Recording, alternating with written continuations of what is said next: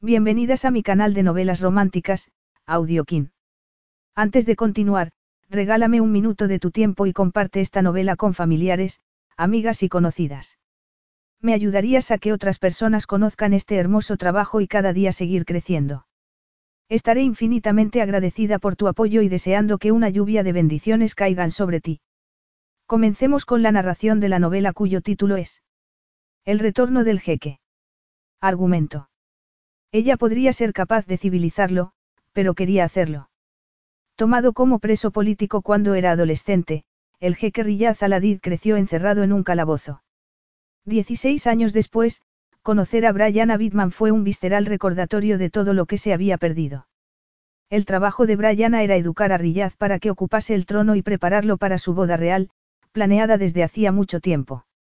Ella sabía que debía apaciguar su lado salvaje, igual que sabía que él ya estaba prometido con otra mujer. Pero la atracción prohibida que ardía entre ellos la hacía querer arrojar su inocencia a los vientos del desierto. Capítulo 1. La primera vez que el jeque Riyaz Aladid vio la luz del sol en 16 años, ella estaba allí. Su cabello rojo parecía arder en medio de un charco dorado, su piel brillaba. Sus labios eran como cerezas, su cuerpo un sueño febril. Habían pasado tantos años desde que vio a una mujer como desde que vio el sol por última vez. Y ahora, de repente, allí estaban los dos.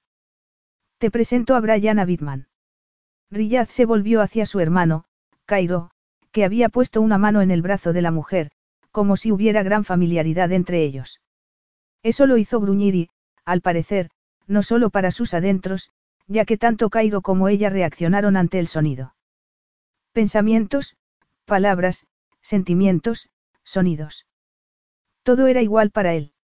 Había estado encerrado en una mazmorra durante 16 años. Una semana antes, Cairo y sus hombres asaltaron el palacio y lo liberaron, derrotando a los intrusos que le habían robado el trono a su padre tantos años atrás. Riyaz había tardado una semana en subir a los pisos superiores del palacio. La libertad era para él un concepto extraño. Había sido libre en su mente durante todo ese tiempo, pero ahora su cuerpo también lo era y los espacios abiertos, la luz cegadora, los sonidos atronadores, todo eso era una tortura. Cairo había ido a verlo todos los días, al igual que los médicos y los psiquiatras. Y ahora, aquella mujer. Aquella mujer a la que Cairo no quería que viese en la mazmorra sino en el salón del trono. Era extraño que le dijesen lo que tenía que hacer. Sí, había sido prisionero durante muchos años, pero nadie le había dicho nunca lo que debía hacer. Le daban la comida y un guardia que se compadecía de él le llevaba libros. No hablaron nunca, pero tampoco había animosidad. Había creado un gimnasio en la mazmorra y encontró formas de mantenerse en forma para que su cuerpo no se atrofiase. Aunque no sabía para qué. No había futuro que planear. No había nada. El tiempo tenía un nuevo significado ahora. Había tareas, obligaciones. De niño, sus días habían sido estrictamente programados porque había muchas expectativas puestas en él. Y, durante su cautiverio, había aprendido varios idiomas, había leído sobre otras culturas. Leía en árabe, inglés, francés. Consumir información, historias de todo tipo, había evitado que perdiese la cabeza. Al menos, no la había perdido del todo. Y allí estaba ahora, mirando a la mujer más hermosa que había visto nunca. Eso era algo que no se le había proporcionado. Mujeres. Uno podía aprender a suprimir sus apetitos. Él lo había hecho mientras vivía en la mazmorra. Había pasado de los platos ricos y elaborados del comedor de palacio a las comidas insípidas y aburridas de un prisionero. Lo mismo todos los días. Había aprendido a que no le importase, pero había días en los que lo superaba el deseo de comer una hamburguesa con queso. No sabía por qué una hamburguesa con queso específicamente. No era algo tradicional en el palacio y, sin embargo, era un recuerdo que se había quedado con él, que lo perseguía. Igual que el sexo. Después de todo, era un adolescente cuando lo encerraron en el calabozo y sus hormonas estaban enloquecidas. A los 16 años, todavía no se había acostado con una mujer, pero pensaba en ello a menudo. Estaba prometido desde niño con una chica estadounidense, Ariel Art, aunque había imaginado que tendría amantes antes de casarse. Fue el padre de Ariel quien los traicionó, Dominic Art, y lo primero que dijo cuando por fin fue liberado fue que quería verla. Cumpliría el acuerdo que su padre había roto. Restauraría lo que había sido destruido. Pero él no deseaba a Ariel en particular. Su deseo tenía una forma genérica y exuberante, muy parecida a la mujer que tenía delante, aquella joven pelirroja. Podía estar días sin pensar en una mujer. Pero había noches, noches en las que el deseo insatisfecho era un dolor físico insoportable. Había vivido en una negación forzada durante años y, a veces, la furia que provocaba eso era imposible de controlar. Lo que quería era echar a todos de la habitación y tomarla entre sus brazos, pero era consciente de su propia fuerza y sabía que carecía de delicadeza. No tenía más que furia y deseo. Y su hermano estaba tocándola. Su hermano, que había tenido libertad durante tantos años. Riyaz era el jeque de Nazul. Había sido educado para dar órdenes, pero había pasado 16 años al mando de la oscuridad de una mazmorra. Ahora había recuperado el poder y, sin embargo, Cairo era quien tenía el conocimiento y los medios para gobernar. Era una realidad extraña. Claro que su realidad había sido extraña desde el principio. Brianna, dijo, saboreando ese nombre. Era sol, limón y frambuesa. Es un placer conocerte, Riyaz, dijo ella. Cairo me ha hablado sobre tú, tu experiencia.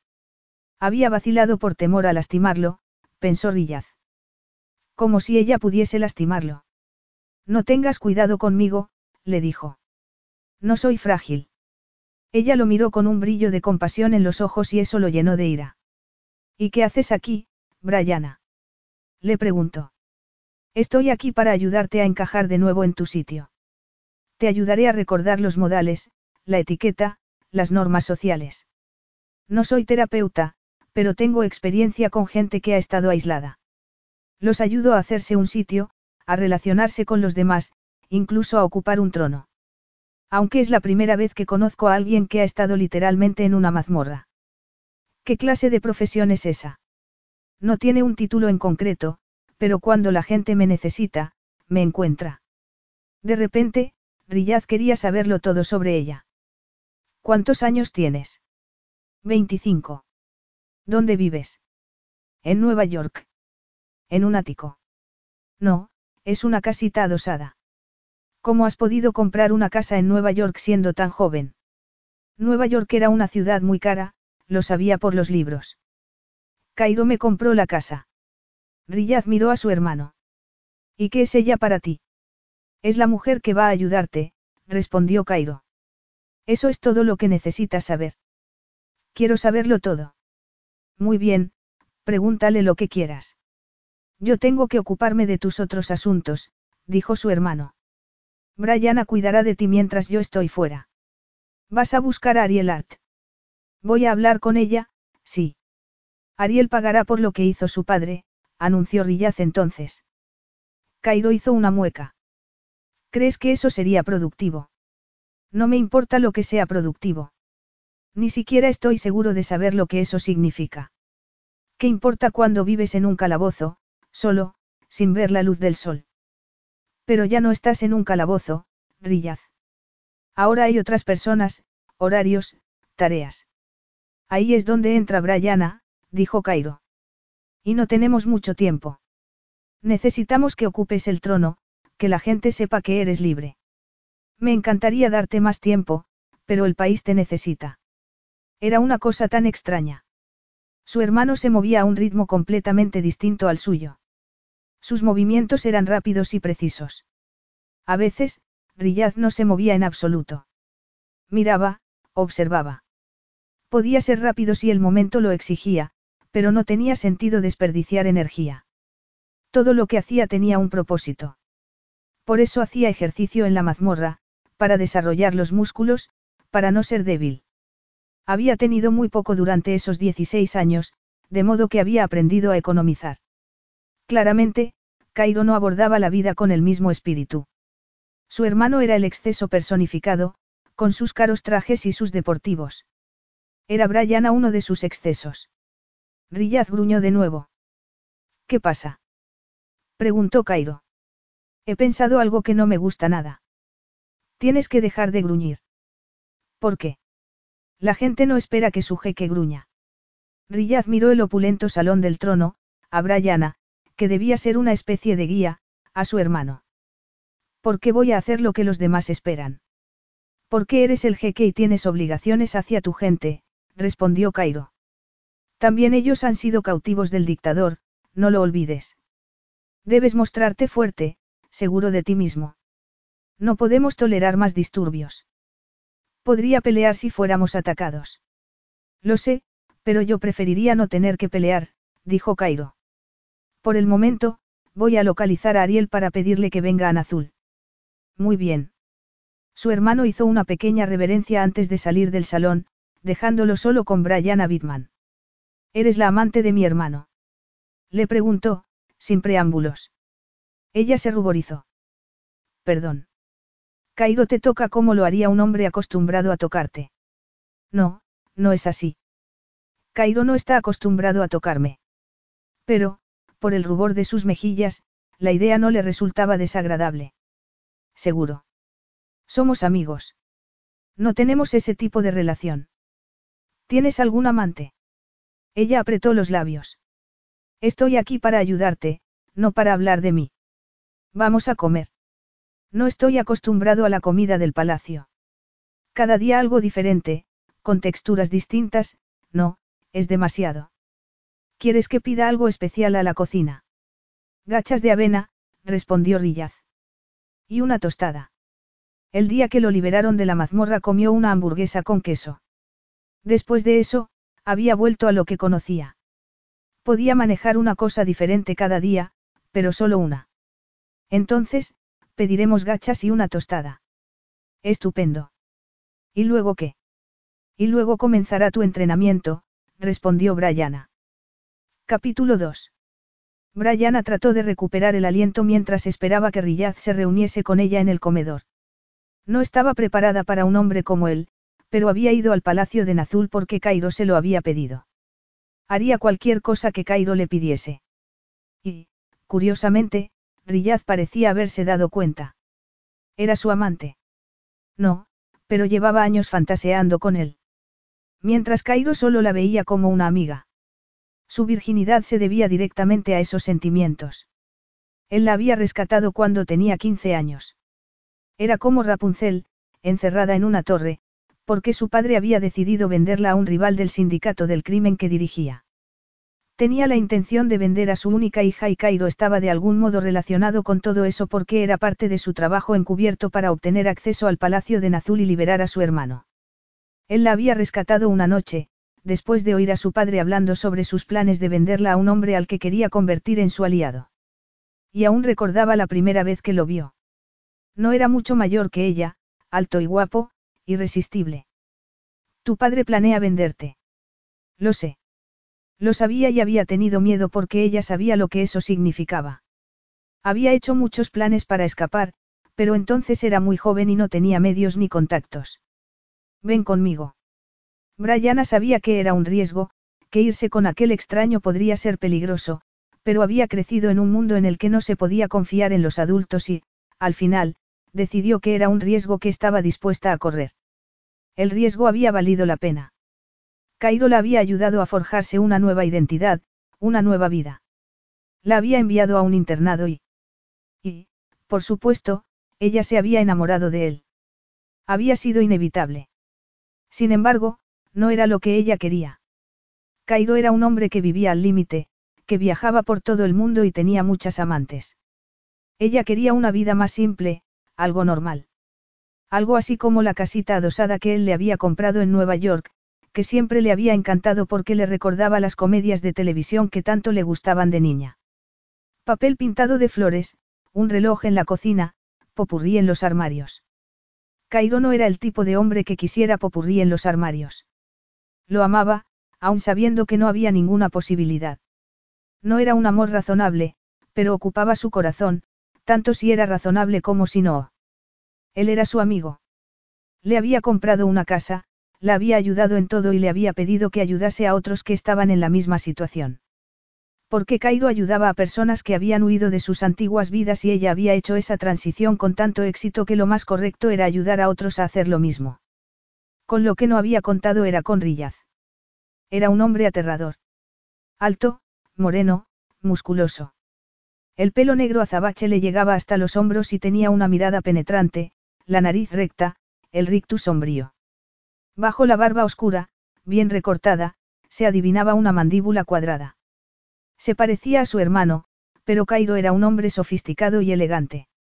Riyaz, en cambio, parecía un guerrero de otro tiempo. Un hombre alto y fuerte que podría sostener una espada con una mano y la cabeza de uno de sus enemigos con la otra. Había algo salvaje en él. Claro que era lógico después de tantos años de cautiverio. Y su trabajo era ayudarlo, no temblar al verlo ni sentirse avergonzada porque hubiera intuido que sus sentimientos por Cairo no eran correspondidos. Qué extraño comer en una mesa, dijo Rillaz, empujando ruidosamente la silla y dejándose caer pesadamente sobre ella con las piernas abiertas. Había algo tan elemental en ese gesto que Brianna se puso nerviosa. Nunca había conocido a nadie que no estuviera sujeto a unas mínimas reglas de decoro. Es difícil sostener la comida, los cubiertos y el vaso sin apoyarlos en una mesa, comentó. Pero no es imposible. Sí, bueno. Nuestro objetivo es aprender a comer en la mesa. Había decidido comer lo mismo que él, pero se arrepintió cuando pusieron frente a ella el plato de gachas. También llevaron una bandeja con frutos secos y pastelillos, pero Rillaz la apartó con gesto de desagrado. Brian arrugó la nariz y tomó unos dátiles de la bandeja. ¿Por qué te ayudó mi hermano? Cuéntame qué te pasó. Ella dejó escapar un suspiro. Una de las normas sociales más importantes es no hacer preguntas personales a alguien a quien no conoces. Si esta fuera una cena de Estado no podrías preguntarle a tu compañero de mesa sobre sus traumas y nadie te preguntaría a ti sobre el tiempo que pasaste en la mazmorra. ¿Por qué no? Es lo único que he hecho en los últimos 16 años y, por tanto, es lo único de lo que puedo hablar.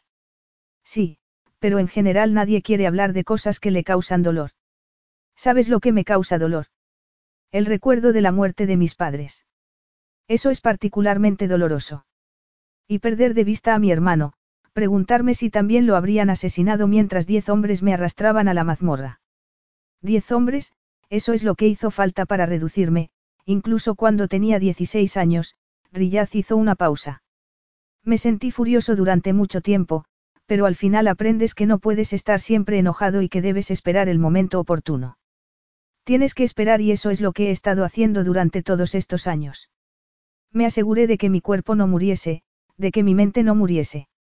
No puedo decir que sea el mismo hombre que entró en ese calabozo, pero al menos no me perdí del todo. Ya veo. Rillaz hizo una mueca que, en otro hombre, habría sido una sonrisa. Ahora sientes curiosidad y quieres preguntar, pero acabas de regañarme por hacer preguntas. Brianna sonrió. ¿Cómo lograste no perder la cabeza? El ejercicio es muy bueno no solo para el cuerpo sino para la mente, así que hacía ejercicio a diario y leía a todas horas. He leído cientos de libros, miles. Me los llevaba uno de los guardias. ¿Sabes lo que me gusta de los personajes de ficción?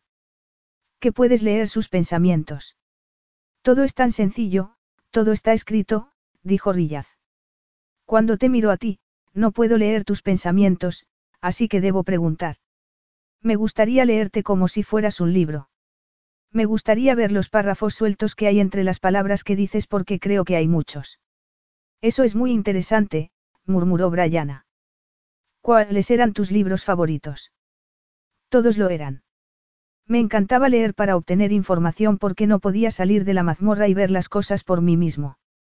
Leía libros de historia y ciencia, pero también leía novelas de acción y espionaje. Y novelas románticas. Riyad torció el gesto. A veces me resultaba difícil. Brianna lo entendía. Libros sobre la conexión humana, sobre el roce de otra persona. A ella le gustaban las novelas románticas, pero a veces eran demasiado dolorosas.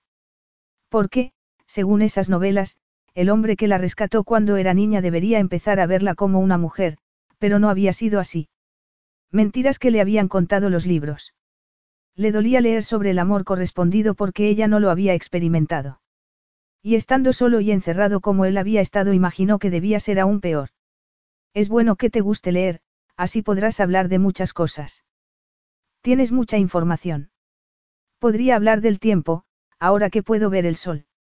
Salvo que él no parecía el tipo de hombre que querría hablar del tiempo y, por un momento, Brianna casi lamentó lo que estaba tratando de hacer porque le gustaba su carácter, franco y diferente.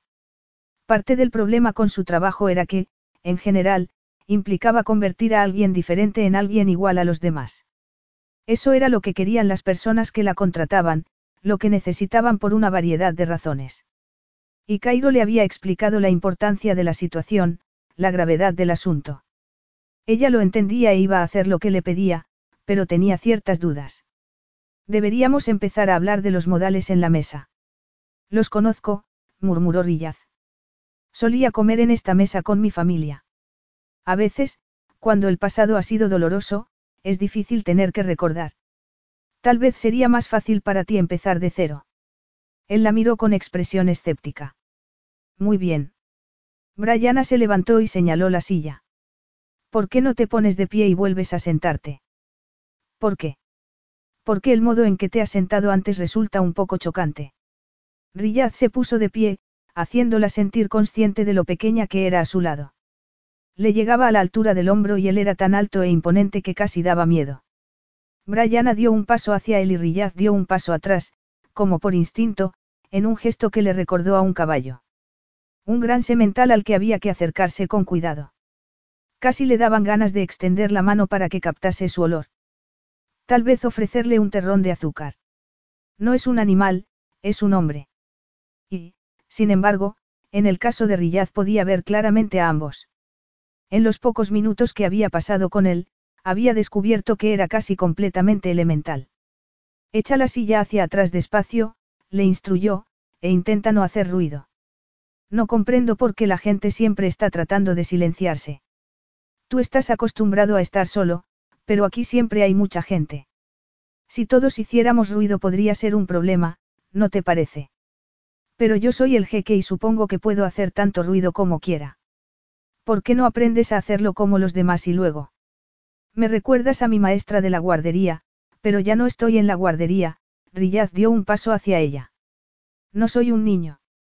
No tienes que hablarme como si estuvieras enseñándome el abecedario. Estaba tan cerca que podía oler su aroma. Jabón y piel masculina. Y algo salvaje. Le temblaban las manos y su corazón latía con una fuerza inusitada. Eres muy guapa, dijo él entonces. No era un halago sino una observación y eso le resultó halagador. ¿Por qué él no mentía? Sencillamente, decía lo que pensaba. Claro que ese era precisamente el problema. Gracias. ¿Sabes cuántos años pasé sin ver nada bonito? Ni una flor, ni el sol, ni el desierto. Ni una mujer. Solo paredes de piedra gris, barrotes de hierro forjado y hombres de uniforme. La misma comida, el mismo espacio. Aquí, en cambio, todo es diferente. Venga, siéntate. Pero con más cuidado. No sé si poseo la habilidad de hacer algo con suavidad, pero lo intentaré. Riyad se sentó sobre la silla sin dejarse caer en ella y sin separar las piernas. Mucho mejor, dijo Brianna. ¿Por qué has pedido la misma comida que yo? Le preguntó él, tomando otro bocado. Me pareció lo más apropiado. ¿Por qué? Porque he pensado que, en realidad, no has elegido comer gachas, sino que, en fin, no eres capaz de comer otra cosa. Y quería que te sintieras cómodo. Te preocupas demasiado por lo que piensen los demás. No me importa lo que tú comas. Muy bien, ahora lo sé para la próxima vez. Vamos a comer juntos todos los días. Durante un tiempo, sí. ¿Y qué otras lecciones vas a darme? No hay un plan de lecciones, solo quiero facilitarte las cosas. Si hay algo que te parezca especialmente difícil, dímelo. Riyad soltó una carcajada. ¿Quieres que te diga si me siento incómodo? ¿Por qué te parece tan gracioso? Todo lo que me rodea me hace sentir incómodo. Estaba cómodo en la mazmorra, Brianna, Riyaz hizo una pausa entonces. Me gusta pronunciar tu nombre. Brianna. Es un nombre interesante. Ah, sí. Nunca me lo habían dicho. Nunca había pronunciado ese nombre. Tampoco yo había pronunciado el tuyo antes de conocerte, así que ya tenemos algo en común. Riyaz asintió. El objetivo de estas lecciones no es que yo me sienta cómodo, sino restablecer el orden en el país. Tenías un plan para mantenerte cuerdo y en forma mientras estabas en la mazmorra, no. Pues esto no es diferente. El objetivo es que ocupes el trono y seas el jeque de Nazul. Voy a casarme, dijo él entonces. Sí, lo sé. Estamos prometidos desde niños y ella honrará el acuerdo. Brianna tuvo que luchar contra una extraña sensación de angustia. Cairo volvería a Nazul para ayudar a su hermano, de modo que no seguirían viéndose como antes. No seguiría siendo parte de su vida. El destino de Cairo era el palacio de Nazul, como el de Riyaz. Como el de la mujer con la que iba a casarse. No había sitio para ella. Debería estar acostumbrada a eso, pero tuvo que luchar contra una extraña sensación de soledad. Bueno, entonces también te prepararé para tu matrimonio. Capítulo 3. El frío del suelo de piedra sobre el que dormía despertó a Rillaz por la mañana. El dolor y el frío eran para él el equivalente a un amanecer. Era la forma en que saludaba al día. Así era como sabía que aún estaba vivo. Pasó las yemas de los dedos por las marcas que había tallado en la pared, en parte para señalar los días, en parte para mantener el control. Cuando lo arrojaron a la mazmorra supo que tenía dos opciones, rendirse al cautiverio o convertir la mazmorra en su reino, un reino que él gobernaba. Entre los muros de su prisión había sido el amo de todo, pero poder salir cuando quisiera seguía siendo una sorpresa. Empezó a subir las escaleras, tenso, guiñando los ojos para evitar la luz. Para lo que no estaba preparado era para ver a Brianna. De pie al final de la escalera, de espaldas a él, con un vestido de color crema que le llegaba por encima de la rodilla. Sus finos tobillos tenían una forma fascinante y sus pantorrillas eran torneadas y atractivas. Y luego estaba la forma en la que el vestido se ajustaba a su trasero, algo que provocó un hambre que no podría saciar con alimentos. Cuando se dio la vuelta fue como si hubiese amanecido de repente. Ah, hola. ¿Dónde estabas? Durmiendo, respondió Rillaz. Un empleado me dijo que no estabas en tu habitación. Estaba en mi habitación. Esa no es tu habitación, protestó ella. Es un calabozo. Riyad se encogió de hombros. El calabozo en el que viví durante 16 años. Prefiero dormir en un sitio familiar y, no me mires así. No me compadezcas, no soy un animalillo al que tengas que rescatar. De hecho, ya he sido rescatado. Durante años había fantaseado con salvarse a sí mismo, con reunir fuerzas suficientes para lanzarse contra los guardias, pero la cuestión seguía siendo que encontraría más allá de los muros de su celda. Siguió acumulando fuerzas, pero sin tener un plan a largo plazo. Esa era la lección que había aprendido, que debía encontrar una forma de vivir lo mejor posible en una existencia que él nunca hubiera elegido, y no dejar que su voluntad de sobrevivir dependiese de lo que pudiera suceder en el futuro. Había aprendido a ir paso a paso, día a día, y así era como se tomaba las cosas ahora. Aunque sabía que los demás empezaban a impacientarse. No te compadezco, dijo ella. Pero Rillaz podía ver que estaba mintiendo. Ah, no. Es que no entiendo por qué te castigas a ti mismo. Imagínate tratando de vivir en el desierto, un sitio muy distinto a Nueva York, sin nada que te proteja de los elementos. Todo es diferente, más crudo, más difícil. He vivido aquí antes, pero no lo recuerdo. No estoy acostumbrado y lo que a ti te parece razonable y cómodo no es razonable y cómodo para mí.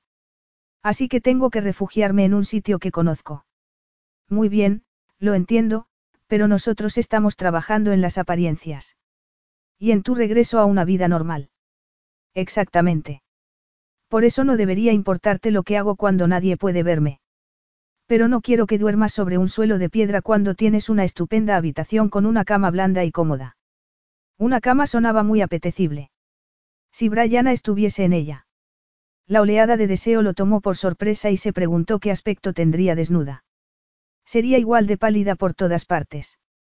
Conocía la desnudez femenina gracias a las obras de arte clásico y ella le recordaba un poco a las pinturas del Renacimiento, tan pelirroja y pálida. Pero lo miraría con deseo o con compasión si la tocaba. No podría soportar que lo mirase con compasión. ¿Cuál es la lección de hoy? Le preguntó bruscamente. Había pensado que podríamos desayunar y luego pasar un rato en la biblioteca. Aquí hay una biblioteca estupenda. El guardia le había llevado libros de la biblioteca del palacio durante todo ese tiempo. Riyaz había temido que la extensa colección de su padre hubiera sido destruida. Los libros eran tan queridos compañeros para él que esa posibilidad era casi tan dolorosa como la muerte. Pero no había preguntado por ello. No había querido saber la verdad. Me gusta ese plan. Quizá más tarde podríamos ver una película. No había visto una película desde que era un adolescente.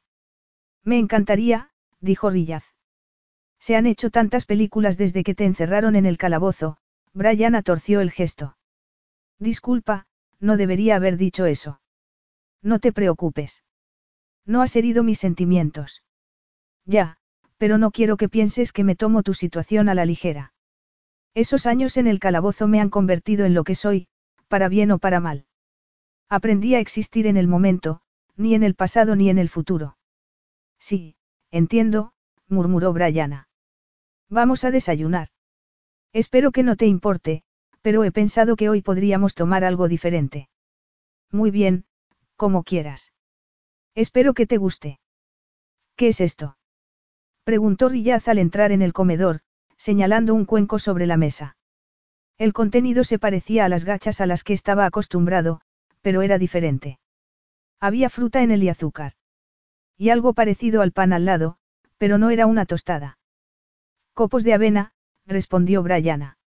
Es parecido a las gachas, pero con una consistencia diferente porque lleva azúcar. Y eso es una galleta. Nunca has comido galletas. Rillaz frunció el ceño. No es un postre. No, es algo así como un panecillo. Más dulce. No sé si me gustará. Yo tampoco, pero si no te gusta puedes pedir tostadas porque no eres un prisionero y esto no es un calabozo. No tienes que comer lo que te sirvan. Brianna lo miraba expectante, de modo que Rillaz tomó asiento como ella le había indicado el día anterior, sin hacer ruido y sin abrir las piernas. El resultado que vio fue un brillo de aprobación en sus ojos y pensó que le gustaría verlo a menudo. No sabía por qué. Probó los copos de avena y descubrió que no eran muy diferentes a las gachas, aunque la textura y el sabor eran más fuertes debido al azúcar. Terminemos el desayuno en la biblioteca, sugirió, por impulso. Salieron del comedor y recorrieron un pasillo que no había recorrido en muchos años. Era tan extraño visitar esas habitaciones. Había estado en la sala del trono, en el dormitorio que le habían asignado, en el comedor. Pero todavía no había salido del palacio. No había explorado el exterior. Tenía una sensación extraña, como si estuviera caminando en dos líneas de tiempo diferentes. El momento presente y unos años antes, cuando era un niño. Entonces no apreciaba los libros, pero había aprendido a hacerlo en esos años. Habían sido su único escape, su única ventana al mundo exterior. Le había dicho que no disfrutaba de las novelas románticas y era verdad, pero solo porque hacían que anhelase compañía femenina. Especialmente cuando se trataba de la descripción explícita del acto físico entre dos amantes. Había leído con gran detalle cómo un hombre podía complacer a una mujer. Y cómo una mujer podía complacer a un hombre, pero a veces le resultaba demasiado fácil imaginar esas cosas y si había algo que lo hacía sufrir durante el cautiverio era anhelar el roce de una mujer. Pero lo anhelaba y estar cerca de Brian agudizaba ese anhelo. Por primera vez tenía cerca a una mujer a la que quería tocar. A la que tal vez podría tocar.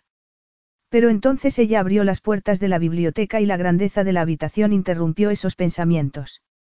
Había libros del suelo al techo, miles de ellos, con escaleras corredizas en torno a los estantes.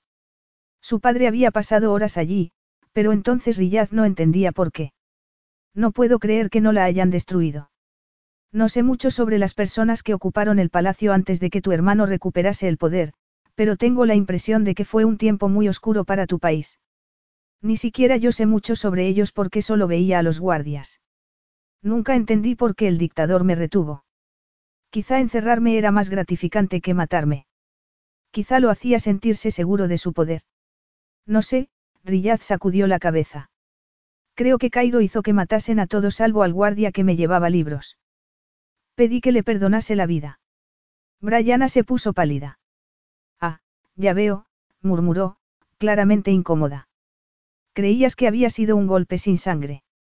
Un golpe de estado nunca lo es. Aunque en este caso fuese un golpe justo para recuperar lo que siempre ha sido de mi familia. Riyad tenía que luchar contra las imágenes de los últimos momentos que había pasado en el palacio antes de ser llevado a la mazmorra. No quería pensar en ello. No quería imaginar la muerte de su madre. Tal vez por eso no había explorado el palacio antes. No había vivido en el pasado durante esos años sino en el presente porque eso era soportable.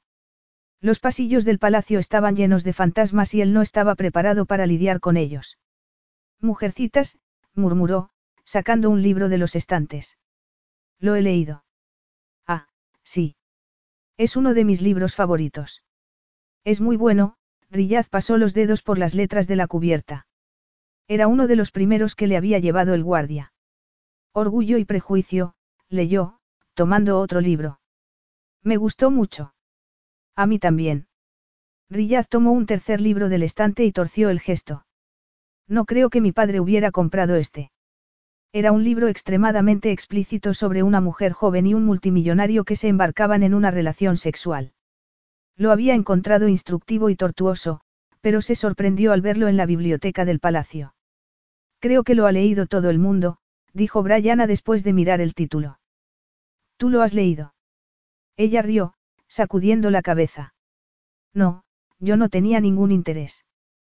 Pero en serio, un guardia te llevó ese libro. Así es, respondió Rillaz. Me pareció informativo, nada más. Brian rió de nuevo y él tuvo la sensación de que reía porque no lo había leído, de modo que no sabía de qué estaba hablando. Aquí hay uno que no he leído, dijo Rillaz entonces, sacando un libro en cuya cubierta había un hombre con una pistola. Una novela de espionaje, imaginó. Parecía una colección y sacó varios del estante porque leía muy rápido y ahora podía elegir lo que quisiera. Podía hacer lo que quisiera, cambiar de opinión por capricho. Y, por primera vez, ese exceso le parecía algo bueno. Junto a él, Brianna comenzó a subir por la escalera hacia los estantes de arriba y Rillaz no podía negar que miró sus piernas. Pero entonces las puertas de la biblioteca se abrieron de golpe y, sobresaltada, Brianna perdió pie. Rillaz la tomó en sus brazos cuando iba a caer al suelo y ella lo miró con gesto de pánico. Y, de repente, lo que veía no era la cara de Brianna sino la cara de su madre. Rillaz la dejó en el suelo, a su espalda, y se giró hacia la puerta, hacia la amenaza, avanzando hacia el intruso con extrema violencia. Jeque Rillaz, dijo el hombre, levantando las manos. ¿Cómo te atreves? Mi jeque, yo solo. Rillaz estaba cegado. Había gente muriendo. Era un pandemonio, el final de todo. Habían asaltado el palacio. Furioso, agarró una silla y la lanzó contra el intruso. Buscaría un arma, cualquier cosa. No se dejaría atrapar. Derrumbó una mesa, otras sillas, buscando algo con lo que defenderse. Rillaz. Oyó la voz de una mujer y se volvió hacia ella, tomándola entre sus brazos para protegerla. Rillaz, soy yo. Soy Brianna y estoy bien. No pasa nada. Estamos en la biblioteca del palacio y estás a salvo. Tú. Estoy bien, no pasa nada. Ella puso las manos sobre su pecho y fue como si hubiera usado un desfibrilador. Como si hubiera sido electrocutado. Era Brianna, mirándolo con un brillo de pánico en los ojos. ¿Qué había pasado? Pensé que. Lo sé y lo lamento. Me sobresalté y resbalé. Debería haberme agarrado a la escalera. Rillaz tocó su cara y descubrió que su piel era tan suave como había imaginado. ¿Estás bien? Sí. Se alejó de ella, consciente del creciente deseo en su interior, y sabiendo que había perdido la cabeza por un momento. Solo le ocurría por la noche. Sufría terrores nocturnos y tenían que asegurarse de que no hubiera nada suelto en su celda porque tiraba cosas. Porque era peligroso para sí mismo y para cualquiera que estuviese en la puerta de la mazmorra. Perdido entre el sueño y la vigilia, no tenía una comprensión firme de la realidad. Y le había ocurrido de día, estando con otra persona. Nadie estaría a salvo a su lado, pensó. Necesitaba la ayuda de Brianna o no sería seguro para los empleados del palacio. Ni para ella. ¿Dónde está ese hombre? Se ha ido, respondió Brianna. No te preocupes por eso. Podría haberte hecho daño. Pero no me has hecho daño. Aún no, pero solo era uno de los muchos monstruos que ella había ayudado a reformar. Quizá todos perdieron la cabeza como él en un momento de locura. Tal vez otro hombre la había sostenido entre sus brazos. Rillaz gruñó. ¿Ahora qué? Debería volver a la mazmorra durante un tiempo. No tienes que hacer eso. Pero la decisión había sido tomada, de modo que se dio la vuelta y la dejó allí sin decir una palabra más. Capítulo 4. Bueno, aquello había sido un desastre y Brianna todavía estaba temblando. La furia de Rillaz había sido impresionante, terrible. Fingir que no estaba aterrorizada era una de las cosas más difíciles que había hecho en toda su vida, pero había visto su expresión de pánico y no había querido empeorar la situación. Se llevó una mano al pecho, sintiendo los furiosos latidos de su corazón, mientras miraba la desmantelada biblioteca. Y luego pensó en lo que había sentido al tocar a Rillaz. Era tan musculoso, tan fuerte, que podría haber desmembrado a ese pobre hombre con sus propias manos. Ciertamente, parecía tener intención de hacerlo. Pensó en cómo la había abrazado, cómo la había apretado contra su ancho torso. No había tenido la intención de lastimarla. Al contrario, quería protegerla.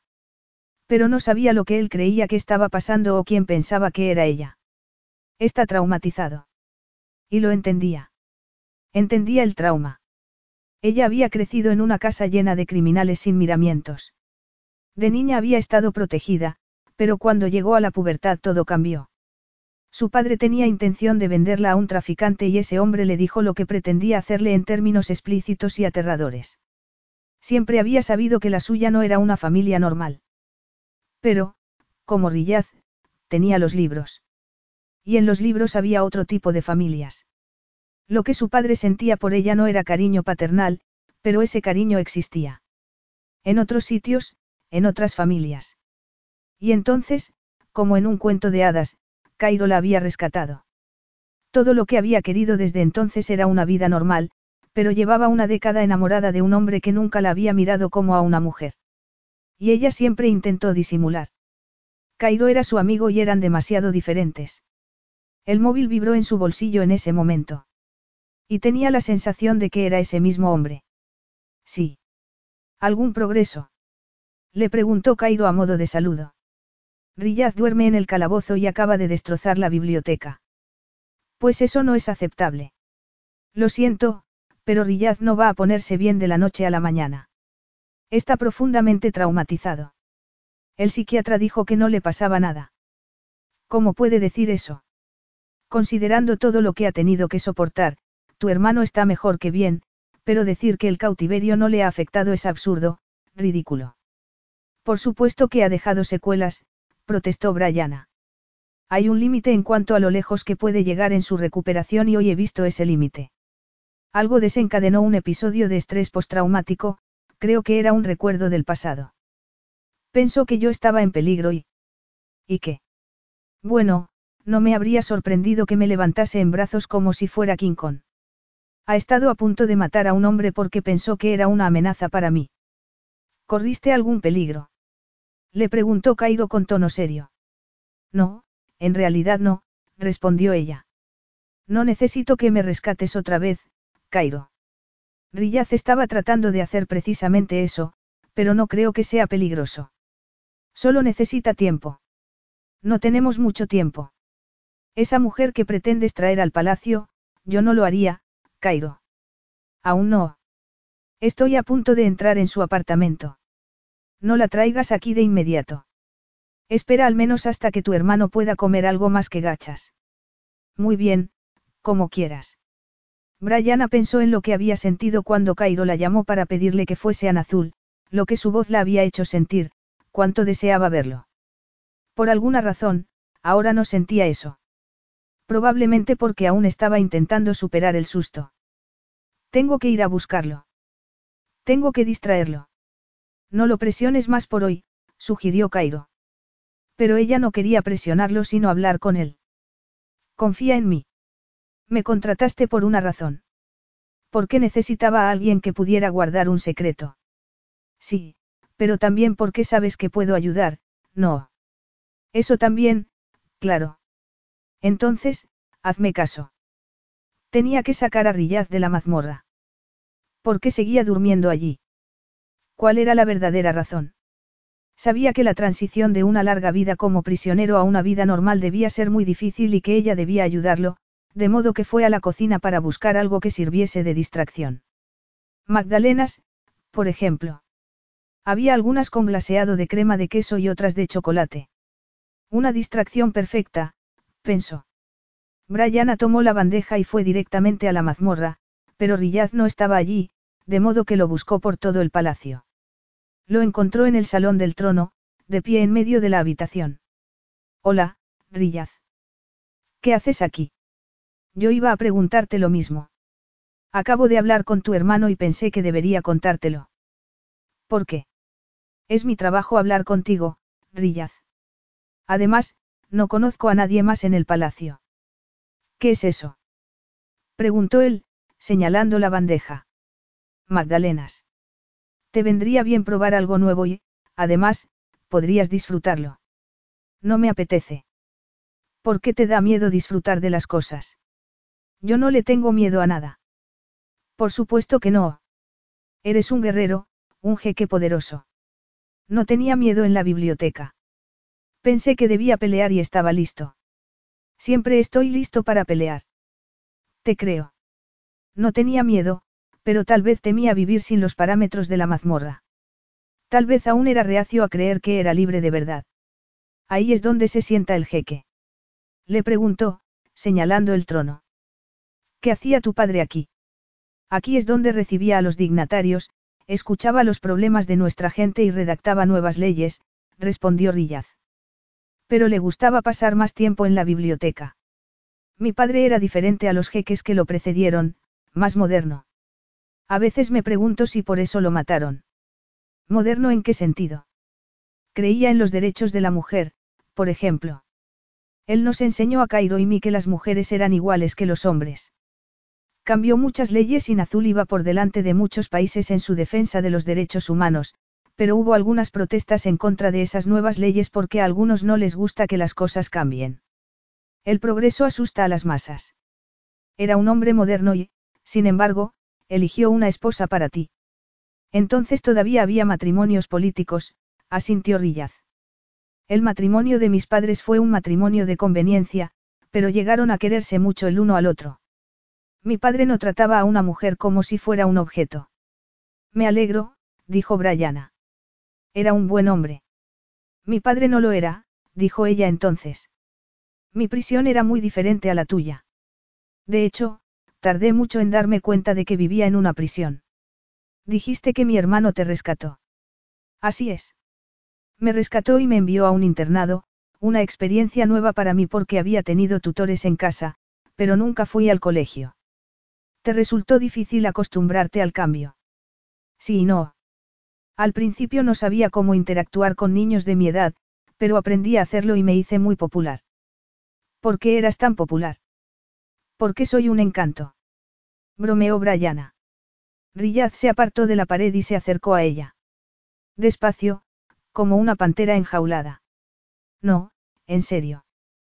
¿Por qué crees que eras tan popular? A todo el mundo le gustaría ser popular, aceptado por los demás. Se pasan toda la vida observando a otros seres humanos y, sin embargo, no son capaces de encajar. Pero tú sí encajas. Yo diría que encajas en cualquier sitio. Supongo que porque cuando vives con un canalla como mi padre, analizar las situaciones puede ser una cuestión de supervivencia. Tienes que descifrar los cambios de humor para protegerte. Su expresión se volvió feroz. Tu padre te hizo daño. Me gritaba a menudo y recibí alguna bofetada, así que aprendí a protegerme. Y supongo que transferí la necesidad de analizar las situaciones a mi experiencia escolar. Y, a partir de ahí, aprendí a ayudar a otras personas. Gente como tú y como yo. ¿Cuántas personas como tú y como yo hay en el mundo? Más de las que podrías imaginar. Personas que han vivido en hogares abusivos o en sectas. Personas que han soportado un matrimonio fracasado durante años. No estás solo, Rillaz. No me importaría si lo estuviera. Por supuesto que no, dijo ella, poniendo los ojos en blanco. ¿Por qué ibas a querer una conexión con otro ser humano? O una Magdalena. Toma una Magdalena. Él la miró, escéptico, y Brianna esbozó una sonrisa. ¿Te da miedo probarla? No te lo daría a ti en mi situación. Tal vez, respondió ella, con el corazón encogido. Riyaz dio un paso hacia ella. Era tan atractivo.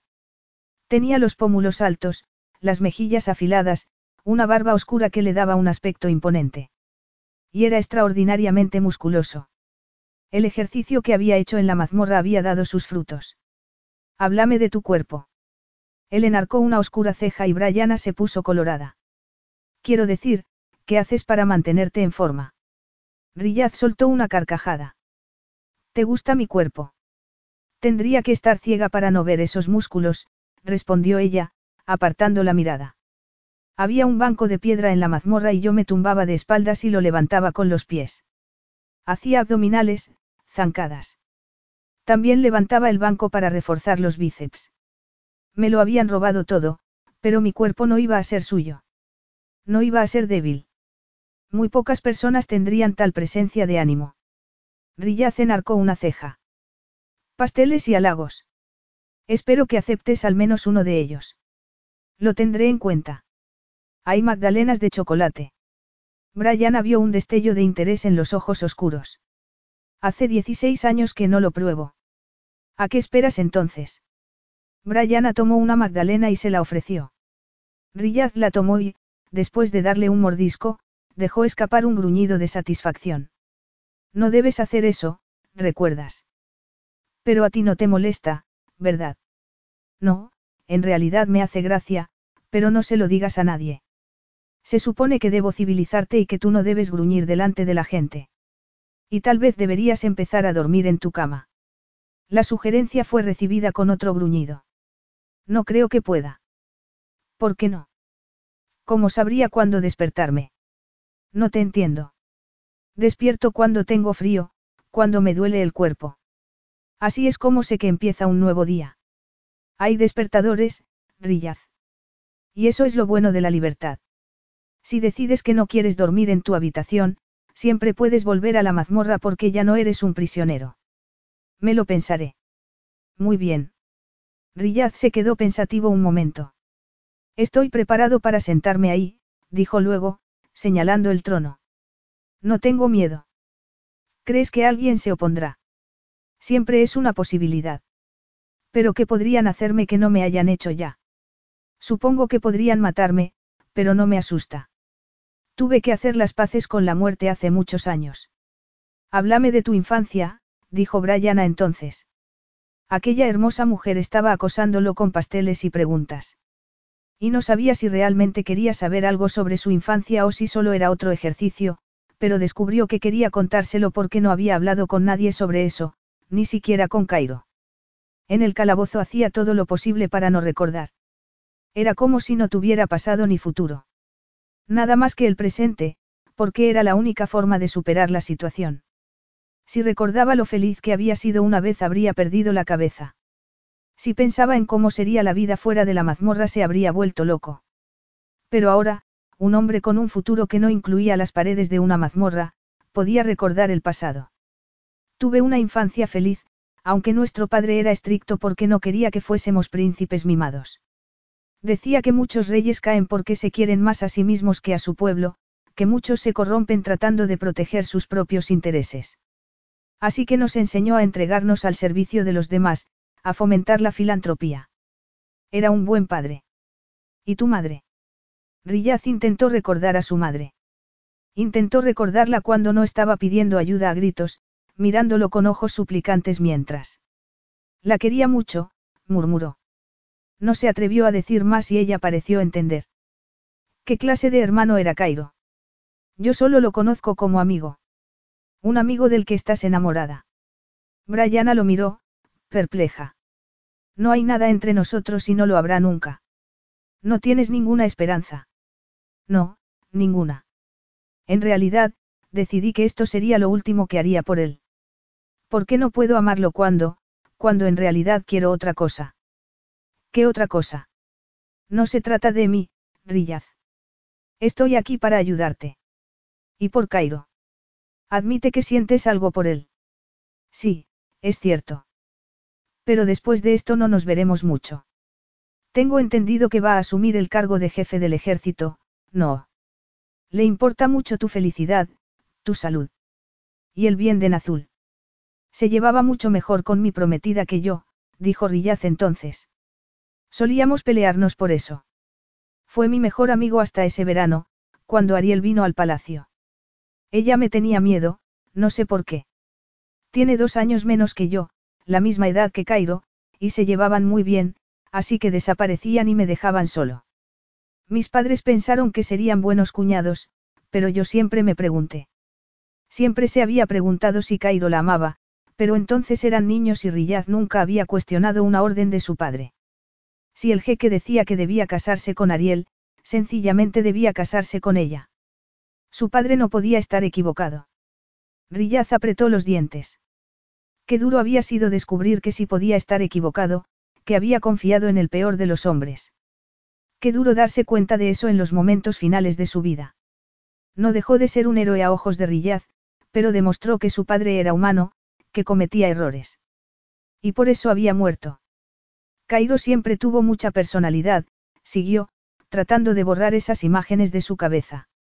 Siempre brillante y divertido, siempre metiéndose en líos. ¿Y tú no? No, yo era el heredero y el heredero no podía meterse en líos.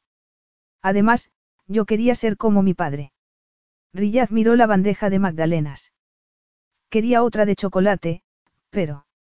Lo que realmente quería, lo que deseaba con todo su ser, era ella. No había probado el chocolate en 16 años, pero tampoco la había probado a ella y se preguntó si sabría igual que su nombre. A limón, frambuesa y sol. Así que tomó otra Magdalena porque ella se la ofrecía y eso era lo más importante. Ella. Tú también deberías tomar una, sugirió. Tengo las manos ocupadas. Riyad le quitó la bandeja de las manos y la dejó sobre el trono. Imagino que eso va en contra de alguna tradición. Si es así lo he olvidado, así que no importa. Al fin y al cabo, soy el jeque. Toma una Magdalena.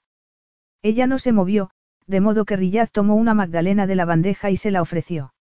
Brianna dio un paso adelante y lo sorprendió inclinando la cabeza para darle un mordisco en lugar de tomarla con la mano. La proximidad de sus labios provocó una sensación electrizante que recorrió su columna vertebral, irradiando hacia la ingle. El deseo casi lo abrumó. Quería tomarla en sus brazos y tumbarla en el suelo. Quería. Vio una chispa de algo en sus ojos y recordó lo que había dicho sobre adivinar los cambios de humor, cómo había necesitado eso para sobrevivir. Y se preguntó si se habría dado cuenta de que la deseaba, de que estaba excitado. O tal vez. Tal vez ella también lo estaba. Está muy rica, susurró Brianna, lamiendo el glaseado. Sí, es verdad. Gracias. Cómetela toda. No voy a comerla de tu mano. Hazlo, le ordenó él. Y que ella le obedeciese aumentó el deseo. Estaba embelesado por el movimiento de su rosada lengua. Era tan guapa. Le resultaba fácil olvidarse de Ariel, a pesar de estar hablando del pasado. A pesar de que los recuerdos de Cairo estaban enredados con los recuerdos de ella.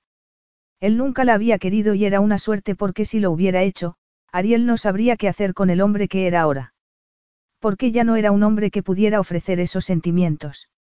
Una vez lo había sido. Incluso podría haber llegado a amar a Ariel, pero esa parte de él había sido estirpada cuando se apagó la luz en los ojos de su madre. Ese momento le había robado muchas cosas. Y los años de cautiverio aún más. La capacidad de amar a otra persona, de sentir intensamente, todo eso había muerto. Y en muchos sentidos estaba agradecido porque gracias a eso había sobrevivido. ¿Cómo habría podido sobrevivir a 16 años de cautiverio si hubiese llorado como un niño? El padre de Ariel traicionó al mío, dijo entonces. Supuestamente, buscaba una alianza con Nazul a través del matrimonio, pero aceptó dinero de los hombres que querían apoderarse del país, los hombres que asesinaron a mi familia. Nos cambió por dinero, Riyaz hizo una pausa. Algunos podrían pensar que Ariel debería ser castigada por los pecados de su padre. ¿Y qué piensas tú? No lo sé. Aún no he decidido qué haré cuando llegue aquí. Ariel solo tenía 14 años cuando asaltaron el palacio. Tal vez era absurdo e injusto culparla por lo que había pasado y, sin embargo, le resultaba difícil no hacerlo. Creo, creo que deberías pensarlo bien, empezó a decir Brianna. Me has dicho que tu padre fue un líder moderno e imagino que él no creería en las deudas de sangre. Deudas de sangre. Suena como algo medieval y aterrador, ¿verdad? Definitivamente. Debes pensar en ti mismo, Riyaz, debes encontrarte a ti mismo. Mi trabajo consiste en ayudarte a ser el líder que habría sido si todo eso no hubiera ocurrido. Ya, claro. Duerme en la cama esta noche, Riyaz. Él asintió con la cabeza. Quizá había llegado el momento. Un rugido la despertó de un profundo sueño. No sonaba como el rugido de un hombre sino como el de un animal y cuando oyó un estruendo saltó de la cama sin pensar. Rillaz. Sabía que era él. Sabía que estaba sufriendo otro de esos episodios. Recuerdos del pasado, traumas. Lo que fuera. Y sabía que debía ayudarlo, de modo que salió de la habitación y corrió por el pasillo. Nadie más iría a ayudarlo porque todos le temían.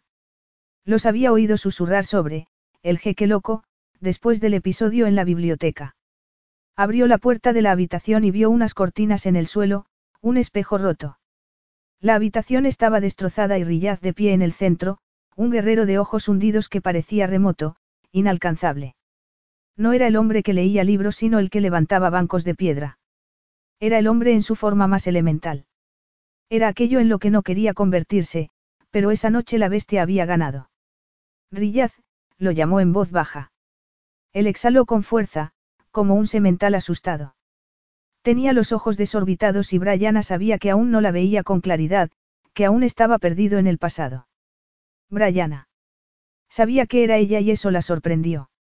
Pero luego se acercó de una zancada y la tomó entre sus brazos con gesto fiero. No te tocarán, no te pasará nada. Aquí no hay nadie. Había alguien. Ya no. Estás a salvo, Rillaz. Él la arrastró al interior de la habitación y la empujó contra una pared, colocándose de espaldas a ella para protegerla de un peligro invisible. Rillaz, cálmate. No pasa nada. No hay ningún peligro, Brianna deslizó la mano por su pecho y su estómago, intentando calmarlo, hasta que, poco a poco, el ritmo de su corazón volvió a ser normal. No pasa nada, todo está bien. Él se giró de repente y puso las manos en la pared, a cada lado de su cara, dejándola sin respiración. Su rostro estaba tan cerca que podía tocarlo y eso hizo. Rillaz. Fue como si la niebla se disipara de repente. Rillaz volvió al presente, pero había una tensión nueva entre ellos. Sin decir nada, empezó a acariciarla de arriba abajo como había hecho ella antes. Estaba de vuelta, pero era más salvaje, más el mismo, pensó Brianna. Cerró los ojos cuando él inclinó la cabeza, pero volvió a abrirlos enseguida. No sabía qué estaba pasando, pero quería verlo. Fuese lo que fuese. Eres tonta. Él es un jeque y va a casarse con otra mujer. Y se supone que tú estás enamorada de su hermano. Todas buenas razones para apartarse. Esto no es lo que quieres. Tú quieres una vida normal y esto nunca podría ser normal. Pero no se apartó. Se quedó allí, esperando. Quizá ninguno de los dos controlaba la situación. Quizá una fuerza irresistible los empujaba y no eran capaces de reaccionar. No sabía lo que esperaba. Tal vez que él reclamase su boca. En cambio, deslizó el pulgar sobre sus labios y luego dejó caer la mano y dio un paso atrás.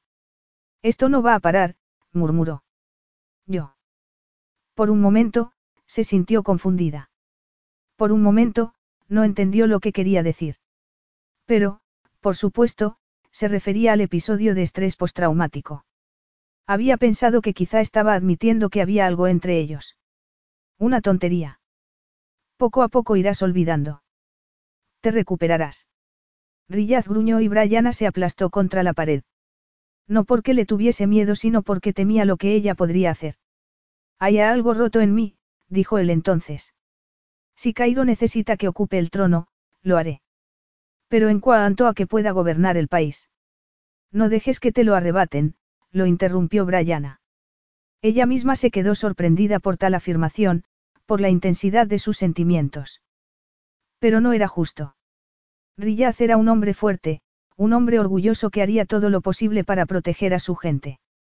Sufres un trastorno de estrés postraumático, Rillaz. Los soldados lo sufren cuando van a la guerra. Muchas personas lo sufren después de haber sufrido algún tipo de abuso. Estoy familiarizado, pero lo llames como lo llames, es inaceptable para un hombre en mi posición. Debo ser lo que mi gente necesita que sea. Tu gente necesitaba que sobrevivieras y lo hiciste. Eso es lo que hiciste por tu país. No tienes que ser perfecto, nadie espera eso. Pero soy un peligro para los demás. No es verdad. A mí no me has hecho daño. ¿Sabes lo que quiero hacerte? Quiero desnudarte y tenerte en esa cama. Brian tragó saliva. ¿Por qué podía verlo? Podía ver su cuerpo desnudo sobre el de ella. Es la descarga de adrenalina. Tienes que dormir, Rillaz. No será aquí. No tienes que castigarte a ti mismo. Tú no sabes lo que necesito. Si lo supieras, esto no habría pasado. Rillaz salió furioso de la habitación, dejándola allí, rodeada de muebles destrozados. Iba a tener que hablar con Cairo, pensó.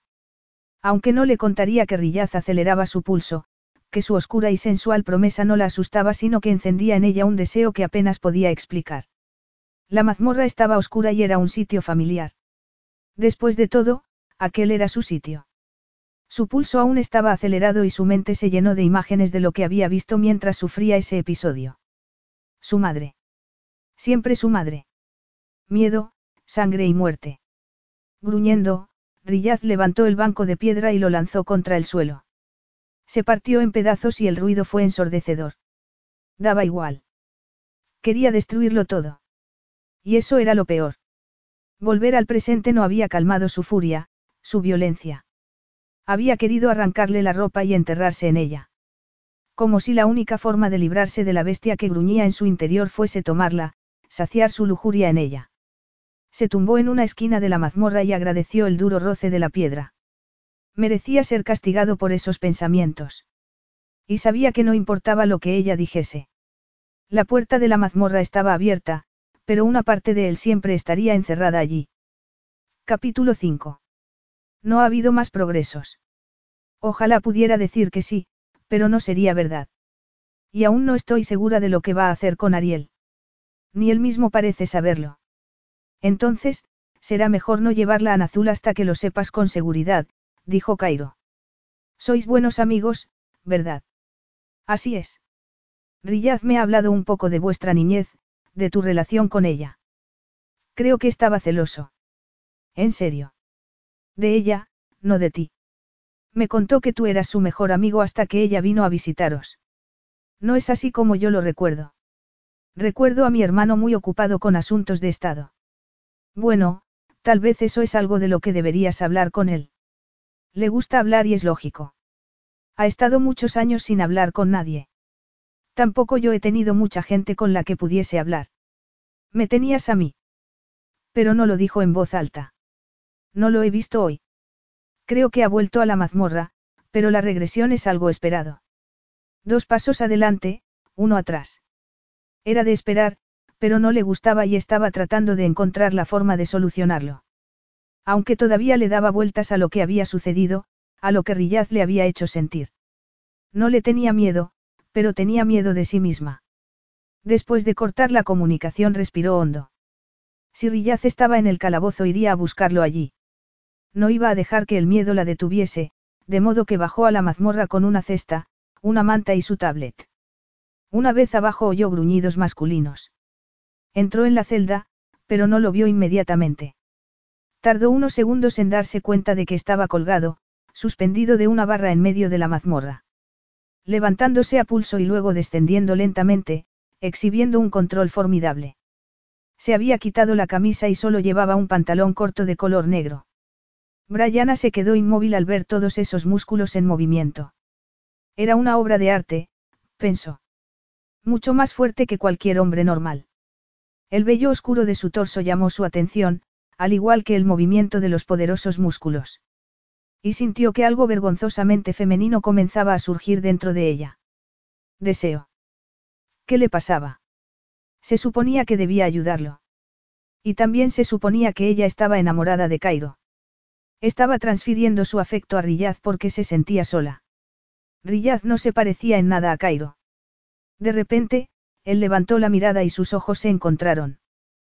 ¿Qué haces aquí? Le preguntó, soltando la barra y dejándose caer al suelo. Su torso brillaba, cubierto de gotas de sudor que rodaban por sus pectorales y sus abdominales. Cuando la miró de arriba abajo, Brianna sintió un latido entre las piernas. ¿Qué le pasaba? Llevaba una década enamorada de Cairo, pero nunca había sentido nada parecido. Te traigo comida, una manta y una película. ¿Y tus libros? No deberías venir aquí. No me dijiste que no lo hiciera. ¿Y si lo hubiera hecho, Brianna? Habría venido de todos modos porque alguien tenía que comprobar si estabas bien. He pasado 16 años solo, sin nadie que se ocupase de mí. No soy un niño y tampoco un perro. Lo sé, dijo ella. Lo siento, yo. ¿Qué película has traído? Es una adaptación de Mujercitas. Pensé que te gustaría. Tal vez. Brianna extendió la manta sobre el suelo de piedra antes de sacar la tablet de la cesta. Siéntate, le dijo. Riyad se limitó a gruñir. Gruñes demasiado, lo regañó Brianna. Tú me haces gruñir demasiado, protestó él, sentándose a su lado. Estaba sudoroso, pero desprendía un olor tan masculino, tan erótico. Debía estar perdiendo la cabeza porque quería enterrar la cara en su pecho y respirar ese aroma. Feromonas. Eso era. O tal vez había alargado el asunto de la virginidad durante demasiado tiempo. Eso era culpa de Cairo. Estaba tan obsesionada con el que se había olvidado de buscar otras relaciones. Y, de repente, un hombre musculoso y sudoroso ponía a prueba su buen juicio. No iba a pasar nada. Estaba ayudando a Rillaz. Nada más que eso. Encendió su tablet y pulsó play para ver la película mientras sacaba la comida de la cesta, pensando que debería haberse cambiado de ropa.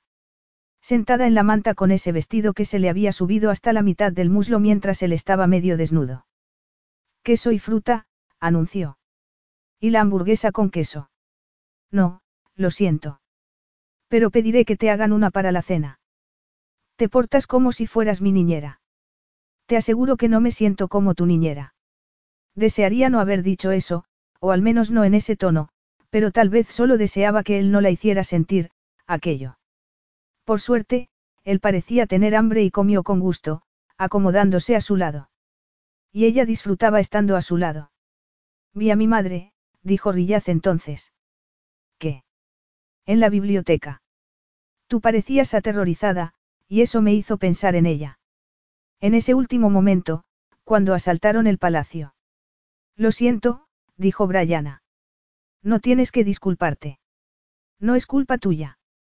Siento que hayas visto cosas tan horribles. El mundo puede ser horrible, Riyad señaló la pantalla. Esta es una buena película sobre una buena familia, pero Beth sigue muriendo. Era un comentario tan pragmático que casi la hizo reír. ¿Por qué tenía razón? Ni siquiera una familia normal te protegía de la tragedia. Aunque ninguno de los dos había tenido una familia normal, de modo que no sabían mucho al respecto. Es una perspectiva muy sombría. Es posible que mi perspectiva sobre el mundo no sea del todo normal. Ya, claro. Había olvidado que había besos en esa película. Las escenas no eran carnales y, sin embargo, ver a dos personas que se unían, se tocaban, era particularmente incómodo en ese momento. Rillaz estaba semidesnudo y ella. Ella no tenía ninguna experiencia con los hombres y él había estado en un calabozo durante 16 años. Se preguntó si habría tenido alguna amante antes de eso. Era posible que también fuese virgen. Ese pensamiento la excitó. Con su falta de experiencia, tenía sentido que se enamorase de un hombre como Cairo porque él sabría cómo tocar a una mujer. Y, sin embargo, Tan pronto como pensó eso recordó lo que había sentido al estar entre los fuertes brazos de Rillaz. Nunca se había sentido tan protegida. La forma en que la había rodeado con sus fuertes brazos. Rillaz quería protegerla. Cualquiera que fuese la amenaza que veía en su mente, su intención había sido mantenerla a salvo. La película estaba terminando y había otro beso apasionado en la pantalla. Y, a pesar de sí misma, miró a Rillaz. Sus dedos casi se rozaban sobre la manta y cuando levantó la mirada sus ojos se encontraron. Riyaz iba a casarse y tendría que aprender a estar cerca de una mujer, a ser más grato, más delicado. Pero no sabía cómo iba a enseñarle eso. Espero que te haya gustado la película. Sí, me ha gustado. Bueno, entonces me marcho. No quiero que te vayas, dijo Rillaz. Quiero nadar un rato en la piscina. Ven conmigo. ¿Por qué? Le preguntó Brianna, con el corazón acelerado. ¿Por qué yo te lo pido? Estar con él era parte de su trabajo, pero necesitaba un descanso. Necesitaba alejarse un poco. Porque quería estar más cerca de él y eso no podía ser. Cairo había ido a buscar a la mujer con la que Rillaz iba a casarse y su trabajo era prepararlo para ese matrimonio. Muy bien, pero tendré que ponerme el traje de baño. Sí, claro, asintió él. Había algo oscuro en su tono, algo que la hacía sentir casi como si la hubiera tocado. Brianna se puso en pie, dejando escapar un suspiro entrecortado. Voy a limpiar todo esto. No hace falta, la interrumpió él. Ve a ponerte el bañador, yo subiré enseguida. Nos vemos en el pasillo. Se había dado cuenta de que ella lo deseaba. Su forma de mirarlo lo dejaba bien claro y podía sentir esa cosa entre ellos, como el fuego. Algo eléctrico. Podía sentirlo en la tensión de su cuerpo, en el brillo de sus ojos. Él la deseaba y no veía por qué no podía tenerla. No amaba a Ariel. No estaba reservándose para ella. Había estado 16 años sin ver el sol y en el momento que volvió a verlo, Brianna estaba allí. Parecía una señal de que era suya. Que era su destino. Deseaba tocarla, besarla. Unos minutos después, Brianna apareció con una bata rosa y Rillaz se dio cuenta de que hacía un esfuerzo para no mirar su torso desnudo. Sí, estaba en lo cierto. La mazmorra había sido su reino durante muchos años. Allí lo controlaba todo. Cuánto se movía, cuánto no. Cuánto dormía, lo que leía, al menos con los libros que tenía en un momento dado. Se sentía seguro. Fuera de la mazmorra no estaba seguro de muchas cosas, pero sí lo estaba de aquello. No hacía falta experiencia para saber lo que los dos querían. ¿Por qué no podían darse placer el uno al otro? Eso era todo lo que quería. Ni siquiera se trataba de su propio deseo, aunque era feroz sino del evidente deseo de Brianna. Cuánto anhelaba verla sonrojarse, verla con la mirada perdida. Por aquí, le dijo. Todavía recordaba el camino, por supuesto que sí.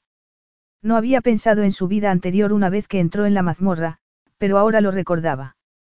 Durante años, había vivido en mundos ficticios, con gente ficticia. Leía sobre el amor, el deseo, el sexo, la ira, la venganza, pero siempre manteniendo las distancias. Porque todo eso estaba contenido en los libros, como los lugares en los que no había estado y los alimentos que no podía comer. No había querido que todo su mundo se redujera a unos muros de piedra. No había querido que eso fuera lo único que podía ver frente a él y la lectura había creado imágenes nítidas en su mente. No había querido pensar en lo que había más allá de la mazmorra. En el palacio, su casa. Una casa en la que todavía vivía, pero que no podía visitar. Así que había tratado de borrarla de su mente. Sin embargo, ahora lo recordaba todo. Recordó la piscina subterránea, con columnas y paredes de mosaico. Había pasado muchos momentos felices allí con su familia porque era un sitio en el que podían relajarse y ser ellos mismos. Estaba seguro de que recordaría cómo nadar. Era un instinto de supervivencia después de todo. Bajaron por una escalera de caracol y entraron en el magnífico recinto, tan hermoso como lo recordaba. Había jugado allí tantas veces.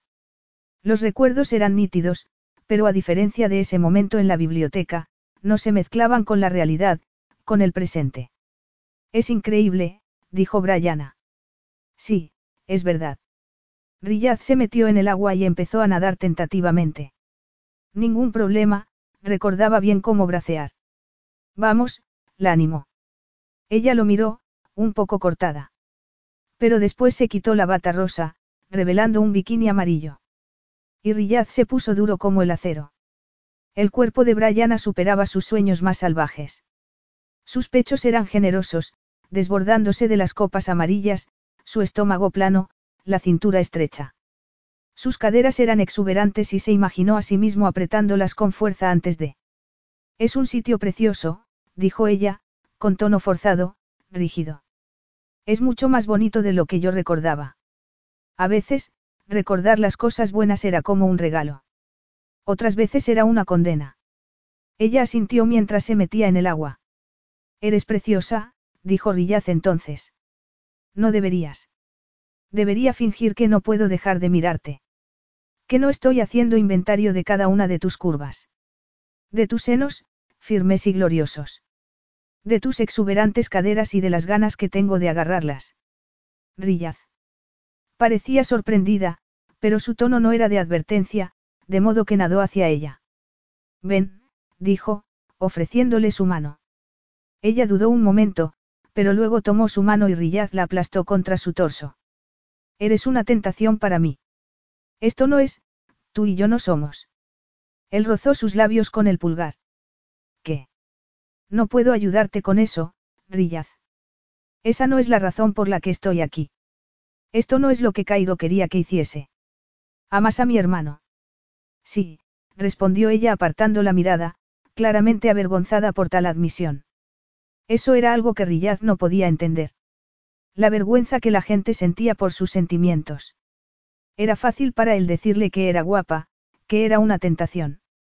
Admitir que la deseaba. Sería absurdo negar algo tan obvio porque estaba excitado y no podía ocultarlo. ¿Y por qué debería avergonzarse? Ella era una mujer muy hermosa y él un hombre al que se le había negado el contacto femenino durante años. ¿Por qué no iba a disfrutar de ese momento? Le daba igual que amase a Cairo y no veía por qué debía avergonzarse de ello. ¿Por qué? Le preguntó, levantando su barbilla con un dedo. Él me salvó, respondió Brianna. Me ha cuidado desde entonces y estoy enamorada de él. Solo somos amigos, pero... ¿Estás enamorada de él o te sientes en deuda con él por lo que hizo? Estoy enamorada, respondió ella. Y, sin embargo, te sientes atraída por mí. Brianna apartó la mirada. He dicho que amo a tu hermano, no que haya nada entre nosotros. Estás diciendo que anhelas las caricias del hombre al que amas, pero como él no ha puesto sus manos sobre ti. Rillaz acarició su espalda, deteniéndose justo encima de la braga del bikini. Cuánto desearía apretar su lujurioso trasero. Y, sin embargo, debía esperar hasta tener pruebas más explícitas de su deseo. Es posible apreciar el aspecto físico de una persona aunque se ame a otra, no. Si no fuera así, la gente no tendría aventuras. Pero esto no sería una aventura. ¿Cómo que no? Tú vas a casarte con otra mujer. Una mujer a la que no amo. Una mujer a la que no le debo nada. Brianna se apartó y él dejó escapar un gruñido. No me gruñas. Quiero tocarte. No estamos tocándonos, estamos hablando. Yo estoy aquí para ayudarte y no es justo que me aproveche de ti. Riyad soltó una carcajada que resonó en las paredes de la piscina. Aprovecharse de mí. Eres diminuta. Si fuera un canalla podría obligarte a hacer lo que quisiera. Tú no podrías obligarme a nada. Tal vez no, pero tú has estado cautivo durante años. ¿A cuántas mujeres has estado expuesto? Tal vez solo me deseas porque estoy cerca y, en ese caso, yo estaría aprovechándome de ti. Eso suena como una excusa. Estás comprometido, Rillaz. A menos que la encarcele por lo que hizo su padre. Ella no es culpable de nada, protestó Brianna, frunciendo el ceño. Rillaz no quería que frunciese el ceño. Lo sé. Pero así como yo soy un símbolo de esperanza para mi gente, esté en mis cabales o no, Ariel servirá como recompensa. Aunque no en prisión, sino como mi esposa. Fuese culpa suya o no lo fuera, no podemos evitar lo que simbolizamos. Yo soy el jeque por quien era mi padre y ella será mi esposa por lo que hizo el suyo. Brianna se hundió en el agua y se alejó unos metros de él. Yo sé muy bien lo que es sufrir por culpa de un padre, ser usada como un peón. Y no es justo. Riyad nadó hacia ella y la tomó por la cintura. Dejó escapar un gruñido al notar el roce de sus pechos y ella apartó la mirada, pero el pulso latía con fuerza en la base de su garganta, de modo que bajó la cabeza y la besó allí. La presión de su boca contra esa piel tan suave lo electrizó. Por impulso, lamió su cuello, deslizando la lengua lentamente hacia arriba para capturar las gotas de agua que rodaban por su rostro. Rillaz. Esto no es, no podemos. Pero te gusta. Hablo en serio, dijo ella, empujándolo para apartarse. No entiendo por qué no puedo tenerte entre mis brazos mientras hablamos. ¿Por qué me has lamido? Y sabes de maravilla. Eso no es justo. Nunca he dicho que fuera justo. Eres demasiado franco, dijo ella. Vas a tener que trabajar en eso. La gente no dice lo que piensa. ¿Por qué no? Es la duplicidad de la gente lo que crea problemas, no la honestidad o la franqueza. ¿Por qué no puedes amar a Cairo y desearme a mí? ¿Por qué deberías avergonzarte? ¿Por qué debería yo ocultar que te encuentro irresistible? Nada de eso tiene sentido para mí. Es la duplicidad lo que mató a mi familia, pero la honestidad no daña a nadie. Que tú ames a Cairo no le hace daño a nadie. Quien no desea ser amado. Es doloroso amar a alguien que no te corresponde. Te sientes como un tonto. El tonto es el por no quererte. Cairo no discrimina cuando se trata de parejas sexuales. Es un pasatiempo para él. Algunas personas corren todas las mañanas cuando se despiertan, pero tu hermano busca una nueva amante. No es muy exigente. Riyaz rió. Me alegro por él. Y cuando te digo que eres hermosa, quiero decir que ninguna mujer me ha hecho sentir lo que tú me haces sentir cuando te miro. Tampoco has visto a muchas mujeres. No, es verdad, asintió él.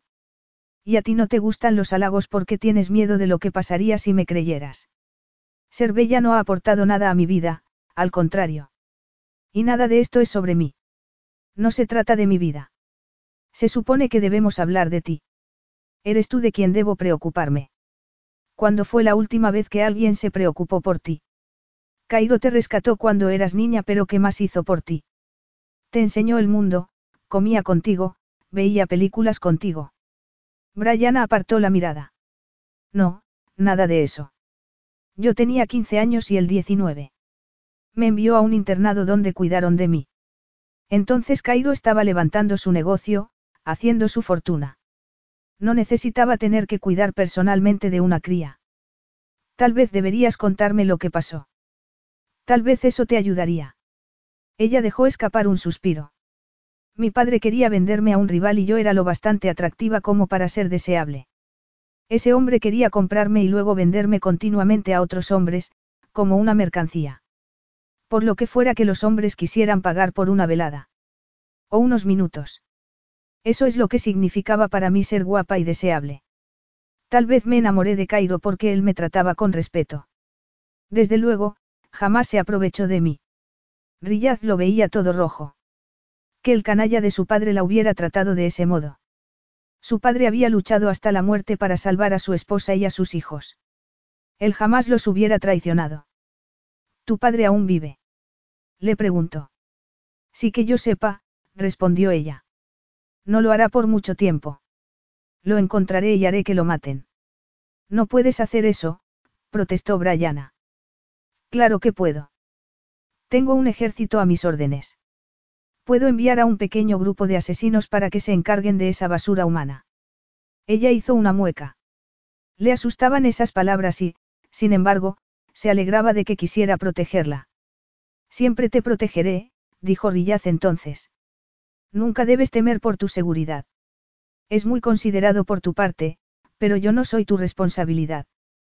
Tú eres la mía. Tu hermano me lo ha pedido y, nos conocemos desde hace dos días. Dos días nada más. El tiempo tenía poco significado para él. No había conocido a nadie en los últimos años y el tiempo que pasaba con ella era algo profundo, importante. ¿Cómo era importante mirarla, tocarla? Aunque no volvería a hacerlo después de lo que le había contado sobre el criminal de su padre. Tendría que ser ella quien diera el primer paso, quien se apretase contra su cuerpo. Y entonces él la abrazaría, la tocaría. Deseaba tocarla por todas partes, besarla por todas partes. Pero debía estar seguro de que era lo que Brianna quería. Te protegeré siempre, repitió. Me comprometo a ello. ¿Cómo vas a hacer eso? La vida ha sido sencilla para mí durante estos 16 años. Es curioso porque, aunque envidie que Cairo haya sido libre para hacer lo que quisiera, también ha tenido que hacer todo el trabajo. Aparentemente, eso ha incluido una cadena interminable de amantes y no niego que me dé envidia, pero yo solo tenía que sobrevivir cada día. Tenía que cuidar de mi cuerpo y de mi mente. Desde que despertaba hasta que me dormía todo era increíblemente simple. Había muy poco que hacer y yo llevaba el control. El objetivo era no perder la cabeza, no doblegarme, y lo conseguí. Sé lo que soy capaz de hacer, Brianna. Ella asintió, pensativa. Creo que te entiendo. Acabamos de conocernos, pero esta es la relación más profunda que he tenido en 16 años. Más profunda que mi relación con Cairo. He compartido contigo confidencias que no he compartido con nadie más, y ahora tú las has compartido conmigo. Es lo más sencillo del mundo prometerte lealtad. Brianna tomó aire mientras lo miraba a los ojos. Esto es un trabajo para mí, nada más. Y cuando termine volveré a mi vida. Oh, más bien, tengo que hacerme una vida. Estoy demasiado apegada a Cairo y eso debe terminar. Quiero encontrar un hombre normal, tener una familia normal, vivir en un barrio de clase media donde los niños puedan montar en bicicleta. Quiero tener hijos, Riyaz. Eso es lo que quiero más que nada, una vida normal. Ya veo, murmuró él. Pero eso no te protegerá. Yo lo haré. Gracias. Lo tendré en cuenta, dijo Brianna, dirigiéndose a la escalerilla. Tu padre te había vendido antes. Estás preguntando si han abusado de mí. Rillaza sintió con la cabeza. Nadie abusó de mí, pero agradezco que lo preguntes, respondió ella. Yo, yo quería que me abrazases, pero sé que es un error. De cualquier modo, te debo una disculpa. Te abracé porque no podía evitarlo, porque eres tan hermosa que quería tocarte y pensé que tú querías lo mismo, pero debería haberte pedido permiso. Y ahora que me has contado esas cosas. Nadie me hizo daño, pero es un error que nos abracemos, que nos besemos. No entiendo por qué. A mí me negaron un montón de cosas mientras estaba encerrado. No entiendo por qué te negarías tú nada. Eres libre, puedes hacer lo que quieras. Eso dice el hombre que opta por comer la misma papilla todos los días. Replicó ella. Te niegas placeres a ti mismo porque crees que es demasiado para ti, Rillaz. Para protegerte a ti mismo. Y yo también tengo que protegerme. Entonces será mejor que te vayas. Deseo protegerte de mí, pero si te quedas, me resultará difícil no tocarte. Sobre todo, sabiendo que te gusta que te toque. Brianna salió del agua y se puso la bata antes de salir del recinto. No sabía qué acababa de pasar, pero sabía que debía alejarse de Rillaz. Su cuerpo seguía electrizado al día siguiente, durante el desayuno. Rillaz no fue al comedor a desayunar y ella no fue a buscarlo. Probablemente estaría de vuelta en la mazmorra, de modo que se sentó frente a un plato de gofres, pensando en lo que había sentido cuando la abrazó. ¿Por qué había compartido confidencias sobre su pasado con él y por qué? Porque había admitido que le gustaba que la tocase. Tal vez porque no quería que se sintiera culpable. Era tan directo y extraño. Hacía preguntas que no haría nadie más. Pero también era noble y sensible, una persona honorable. Por eso no podía mentirle. Por supuesto que había disfrutado cuando la tocó. El recuerdo de sus labios la había mantenido despierta durante horas. ¿Y por qué le había dicho que amaba a Cairo? ¿Por qué le había confesado su sueño de vivir una vida normal? Se suponía que estaba ayudándolo y, sin embargo, había terminado hablando con él como si fuera su terapeuta. Nunca se había encariñado con alguien con quien estuviese trabajando y apenas se conocían, pero había algo especial en Rillaz.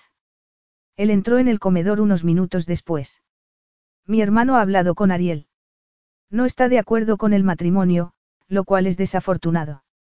Cairo dice que no puede traerla aquí por el momento. Ya veo, murmuró Brianna. En realidad, ella podría tener algo que ver con eso, pero no iba a decírselo. Necesitaba que él se concentrase en su recuperación, sin distracciones, y no iba a decirle que temía por la seguridad de Ariel. Además, ya no estaba segura de que Rillaz fuera peligroso. ¿Qué es esto? preguntó él, señalando su plato. Gofres. Pensé que te gustarían. Vas a sermonearme otra vez sobre lo que creo merecer y lo que no. Bueno, tú me diste un sermón sobre lo mismo. Rillaz torció el gesto. Muy bien. Probaré los gofres. ¿Por qué no te arriesgas a comer y cenar lo que coma y cene yo? Me dejarás abrazarte de nuevo. ¿Con qué fin? No disfrutaste del abrazo. Sí, pero en general cuando un hombre abraza a una mujer tiene un objetivo en mente. ¿Te refieres al sexo? Sí, claro, respondió ella, tragando saliva. Me refiero al sexo. Yo no me opondría al sexo. Rillaz, no sigas. Tendrás que venir a mí cuando decidas cambiar de opinión. Brianna apretó los labios. Sentía como si su cuerpo estuviese hirviendo de deseo y anticipación. ¿Por qué crees que cambiaré de opinión? Puede que no tenga experiencia práctica, pero he leído mucho sobre el amor, sobre la atracción, el deseo, el desamor. He leído lo suficiente como para saber que hay cierta inevitabilidad en el deseo. Cuando te gusta alguien, inventas cualquier excusa para ceder a ese deseo. Nos resistimos por qué. ¿Por qué nos resistimos? Preguntó ella. Su corazón latía con tal fuerza que casi temía que Rillaz pudiese oírlo. Creo que la gente se resiste por miedo. Miedo a lo que piensen los demás, por ejemplo. Aunque a mí eso no me importa. Miedo a sus propias reacciones, y eso puedo entenderlo. Algunas personas han tenido experiencias que les han dejado cicatrices y por eso temen encariñarse con nadie. ¿Y en qué categoría entro yo? Le preguntó Brianna, burlona.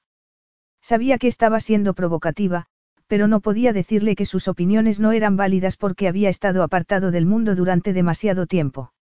Eso sería muy cruel. Rillaz esbozó una sonrisa lenta y seductora. ¿Temes enamorarte de mí? Brianna soltó una carcajada. Veo que tienes un ego más que sano. Y me alegro. Pero eso es lo que te detiene. Porque de lo contrario, ¿qué te importa? Cairo no tiene por qué saberlo. Nadie tiene que saberlo. No podría ocultarle algo así a un hombre al que considero uno de mis mejores amigos. Estás obligada a revelarle detalles íntimos de tu vida. Eso me parece muy extraño.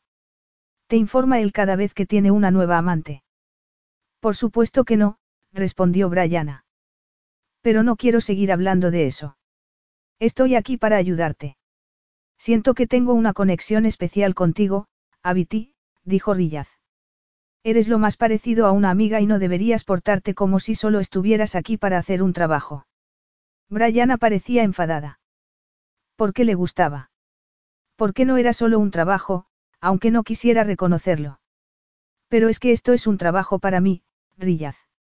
Un trabajo que debo hacer antes de volver a mi vida. ¿Y por qué no dejarte llevar por el deseo antes de volver a tu vida? Esas palabras eran tan seductoras. ¿Por qué yo no soy así? No tengo aventuras con hombres. He tenido muchas oportunidades, pero para mí el deseo no puede separarse de los sentimientos. ¿Y temes enamorarte de mí? No, eso no es verdad. La asustaba sentirse atraída hacia él cuando, supuestamente, Cairo era el dueño de su corazón. Tenía que olvidarse de Cairo, pensó. Había hablado con él la noche anterior, pero solo le dijo que no era el momento de llevar a Ariel a azul. Sería muy guapa, se preguntó. ¿Por qué le importaba si era guapa o no? Cairo tenía multitud de amantes y ninguna de ellas ocupaba un sitio importante en su vida.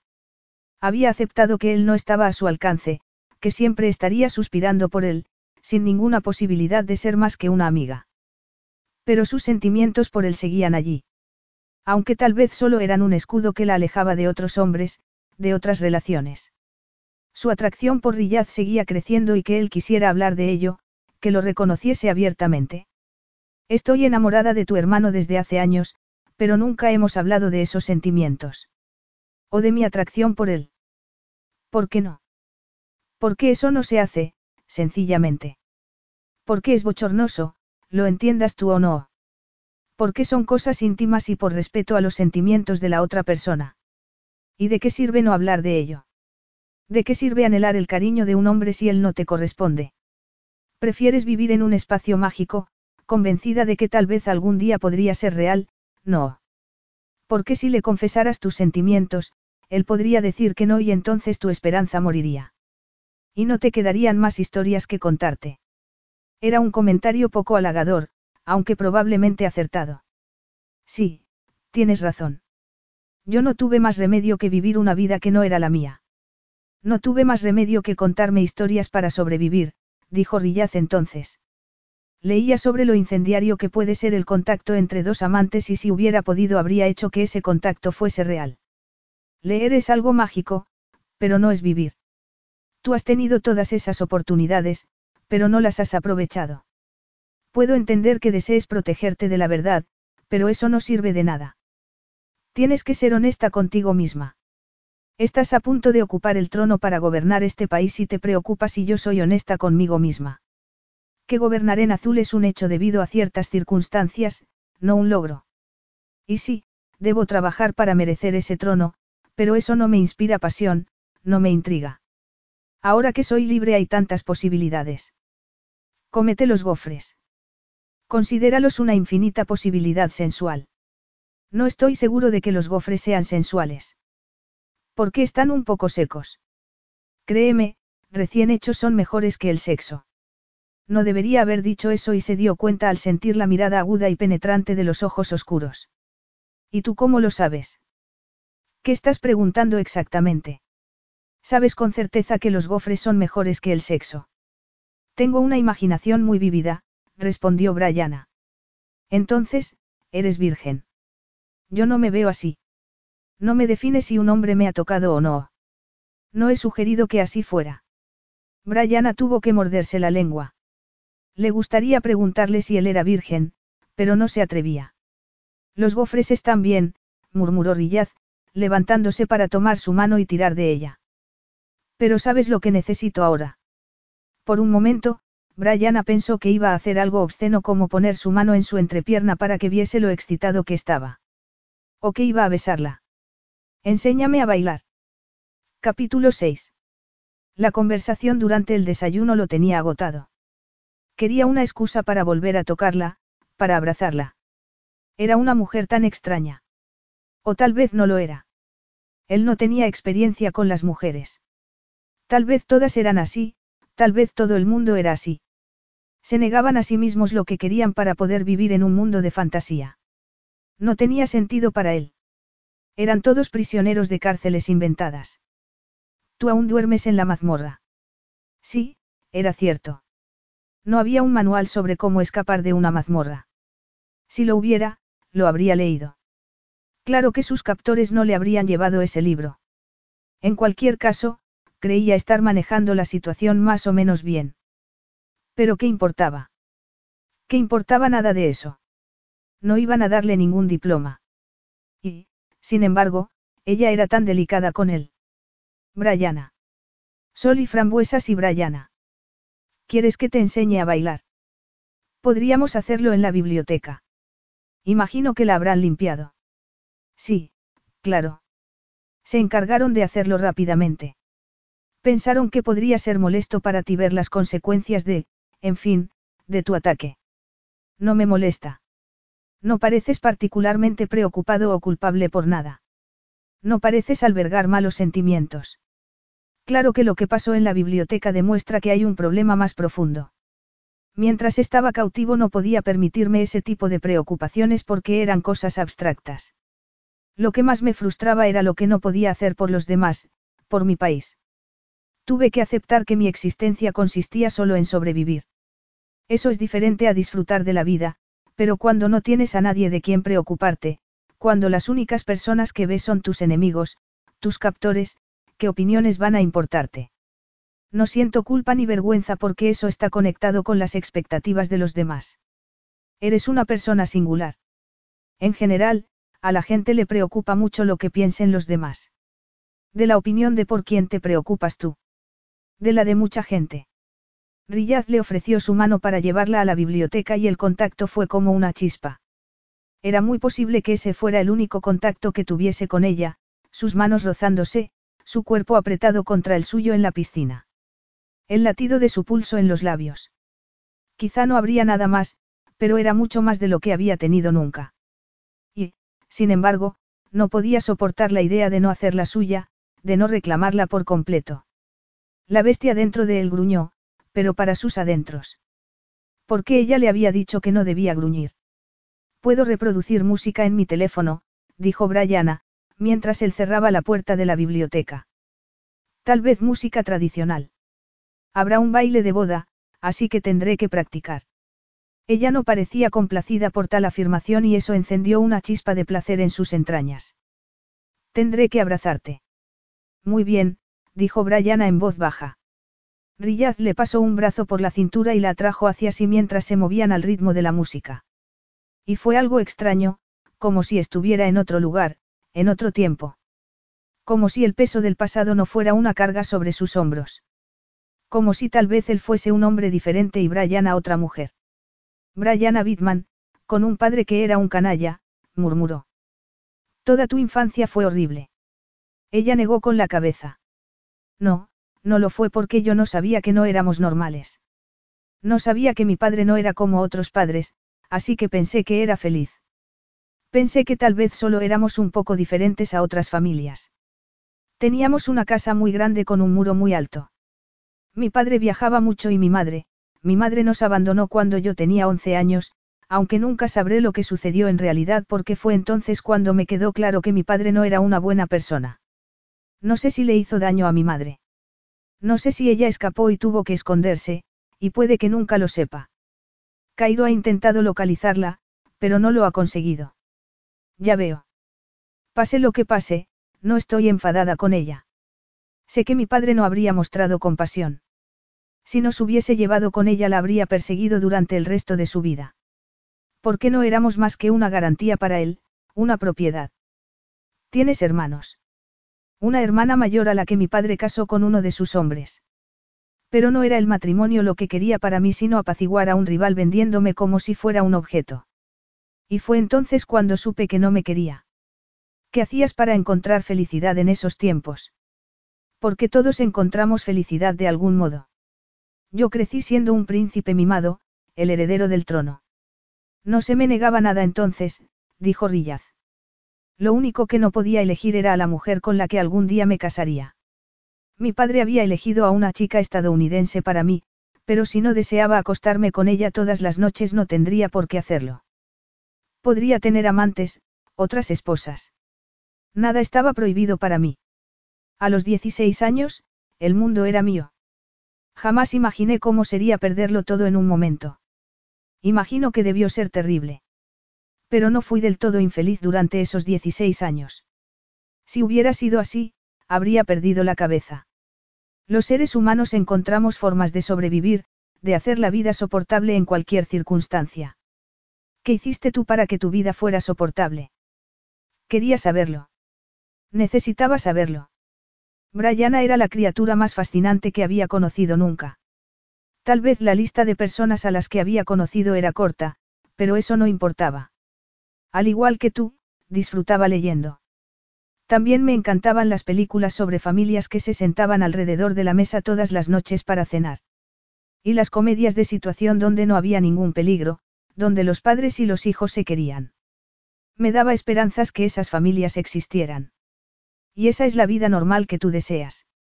Sí, eso es lo que quiero porque no lo he tenido nunca. Y tal vez en parte es culpa mía. La situación con Cairo no es normal y la culpable soy yo por seguir pensando en él. Bajó la cabeza y un sedoso mechón de pelo rojo cayó sobre su rostro. Rillaz alargó una mano y lo colocó detrás de su oreja. Tal vez tú no seas normal y eso no es algo malo. Yo creo que eres una persona singular, Brianna. ¿Por qué quieres encajar a toda costa en esa imagen ideal? Ella dejó escapar un suspiro. Quiero ser feliz. Me gustaría mucho ser feliz. Pero no como nos hemos hecho felices en el pasado. No, no de esa manera.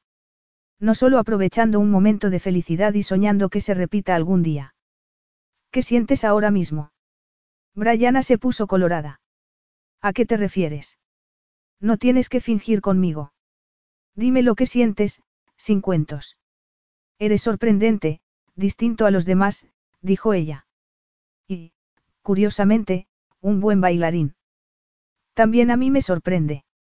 Pero cómo nadar, supongo que es algo que no se olvida, murmuró Rillaz. Pero no me has dicho lo que sientes.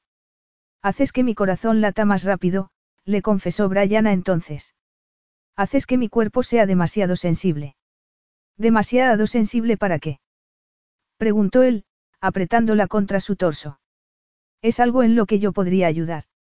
Entonces ella hizo algo inesperado, levantó una mano y tocó su cara con las yemas de los dedos, deslizándolos por sus mejillas. Sigo pensando en esos momentos de felicidad.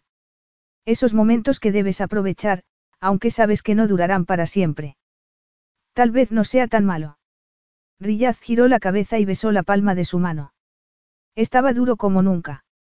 Su deseo era una bestia furiosa y sabía que si la llevaba a la cama tendría que encontrar la forma de tomárselo con calma. Tendría que anteponer el placer de Brianna a su propio placer. Y daría las gracias por todos los libros que lo habían dejado excitado e insatisfecho porque habían sido lecciones. Porque le habían enseñado muchas cosas sobre el placer femenino y la forma en que había que tratarlo. Porque había aprendido que una mujer podía alcanzar el orgasmo una y otra vez, aunque fuese casi imposible para un hombre. Había aprendido cómo hacer que una mujer se excitase, cómo hacer que estuviese desesperada. Eso era lo que quería si iba a tomar a Brianna como amante. No se trataba solo de su propio deseo porque su deseo estaba unido al de ella. Quería que ella lo deseara. Necesitaba que ella lo deseara. ¿Me deseas? Brianna cerró los ojos y un gemido escapó de sus labios. ¿Qué sabríamos nosotros sobre eso? Él rió. Por fin estaba diciendo lo que pensaba en lugar de contenerse. Sé que deseo besarte hasta que me pidas más. Pero también sé que debo tomármelo con calma, juguetear con tus pezones por encima de la ropa, poner mi mano entre tus muslos y acariciarte hasta que te arquees hacia mí, hasta que me pidas más. Solo entonces te lo daré. O tal vez no, dijo Rillaz. Tal vez debería seguir torturándote hasta que estés dispuesta a rogar. Entonces, y solo entonces, empezaré a besar tu cuello, a revelar tu cuerpo lentamente ante mi mirada, a desnudar tus pechos para poder saborearlos. Anhelo tu piel, anhelo meter tus pezones en mi boca y besarlos. Y luego besaría todo tu cuerpo, cada centímetro. Tienes un cuerpo precioso. Verte con ese bikini casi me hizo perder la cabeza, Rillaz contuvo el aliento. Besaría tu estómago mientras separo tus piernas. Ya sabes que yo no siento vergüenza, así que miraría hasta hartarme, hasta que te ruborizases de la cabeza a los pies.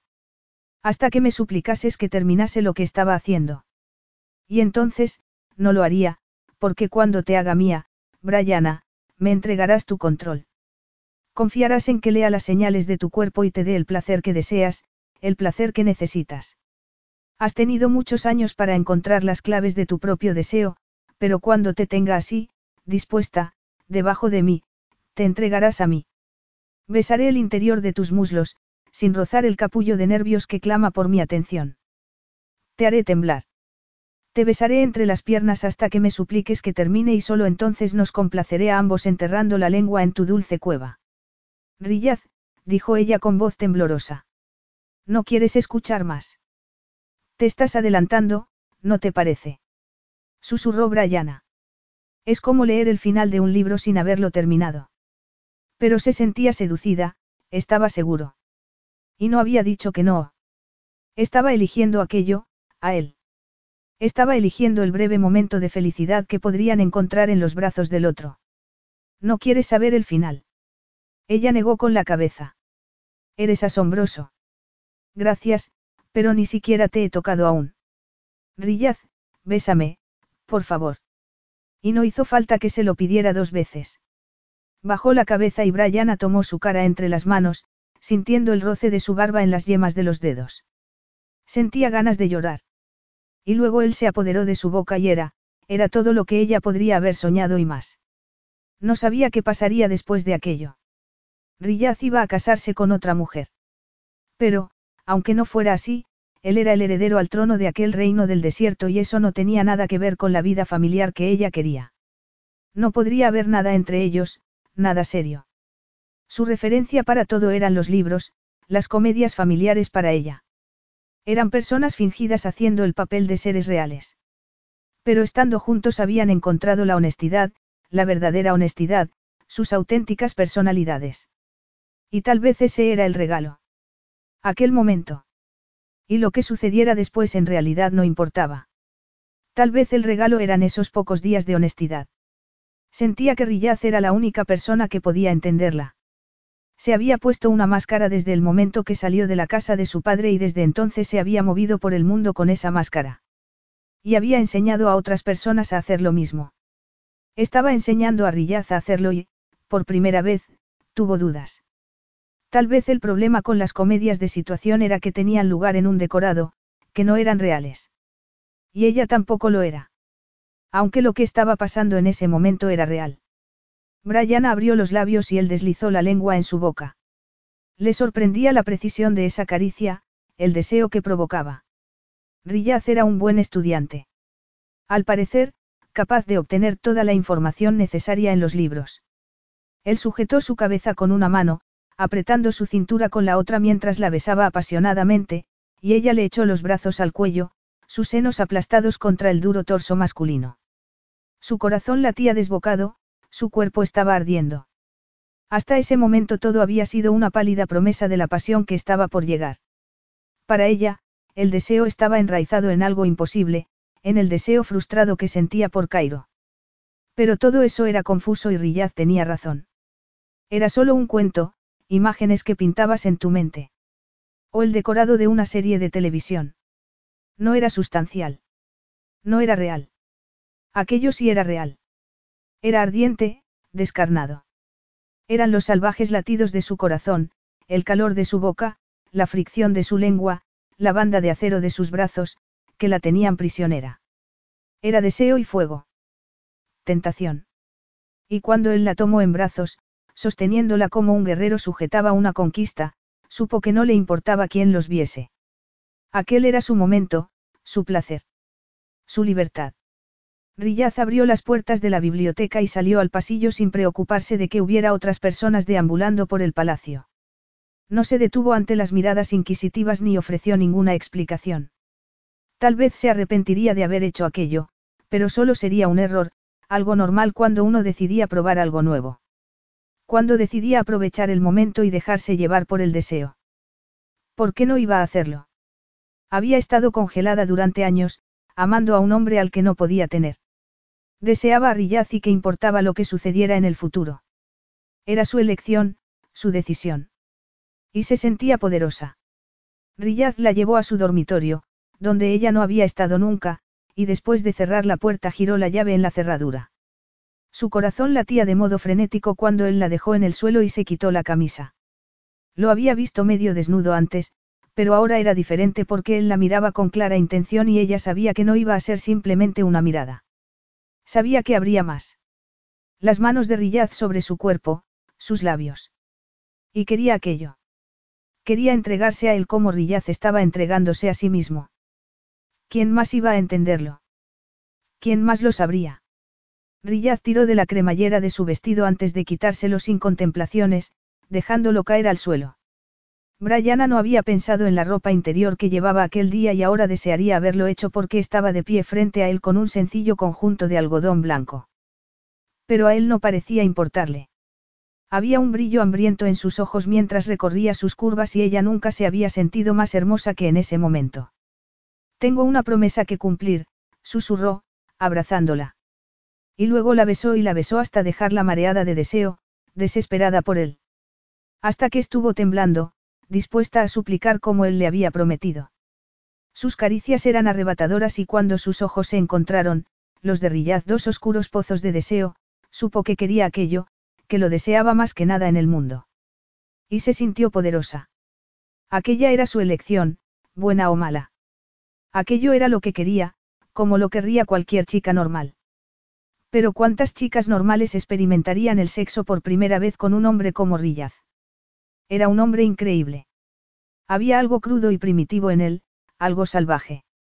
Gruñó, como era su costumbre, y ese gruñido le recordó que, si bien poseía la capacidad de ser racional, que si bien podía hablar de libros y filosofar sobre por qué la gente se comportaba como lo hacía, había algo elemental en él.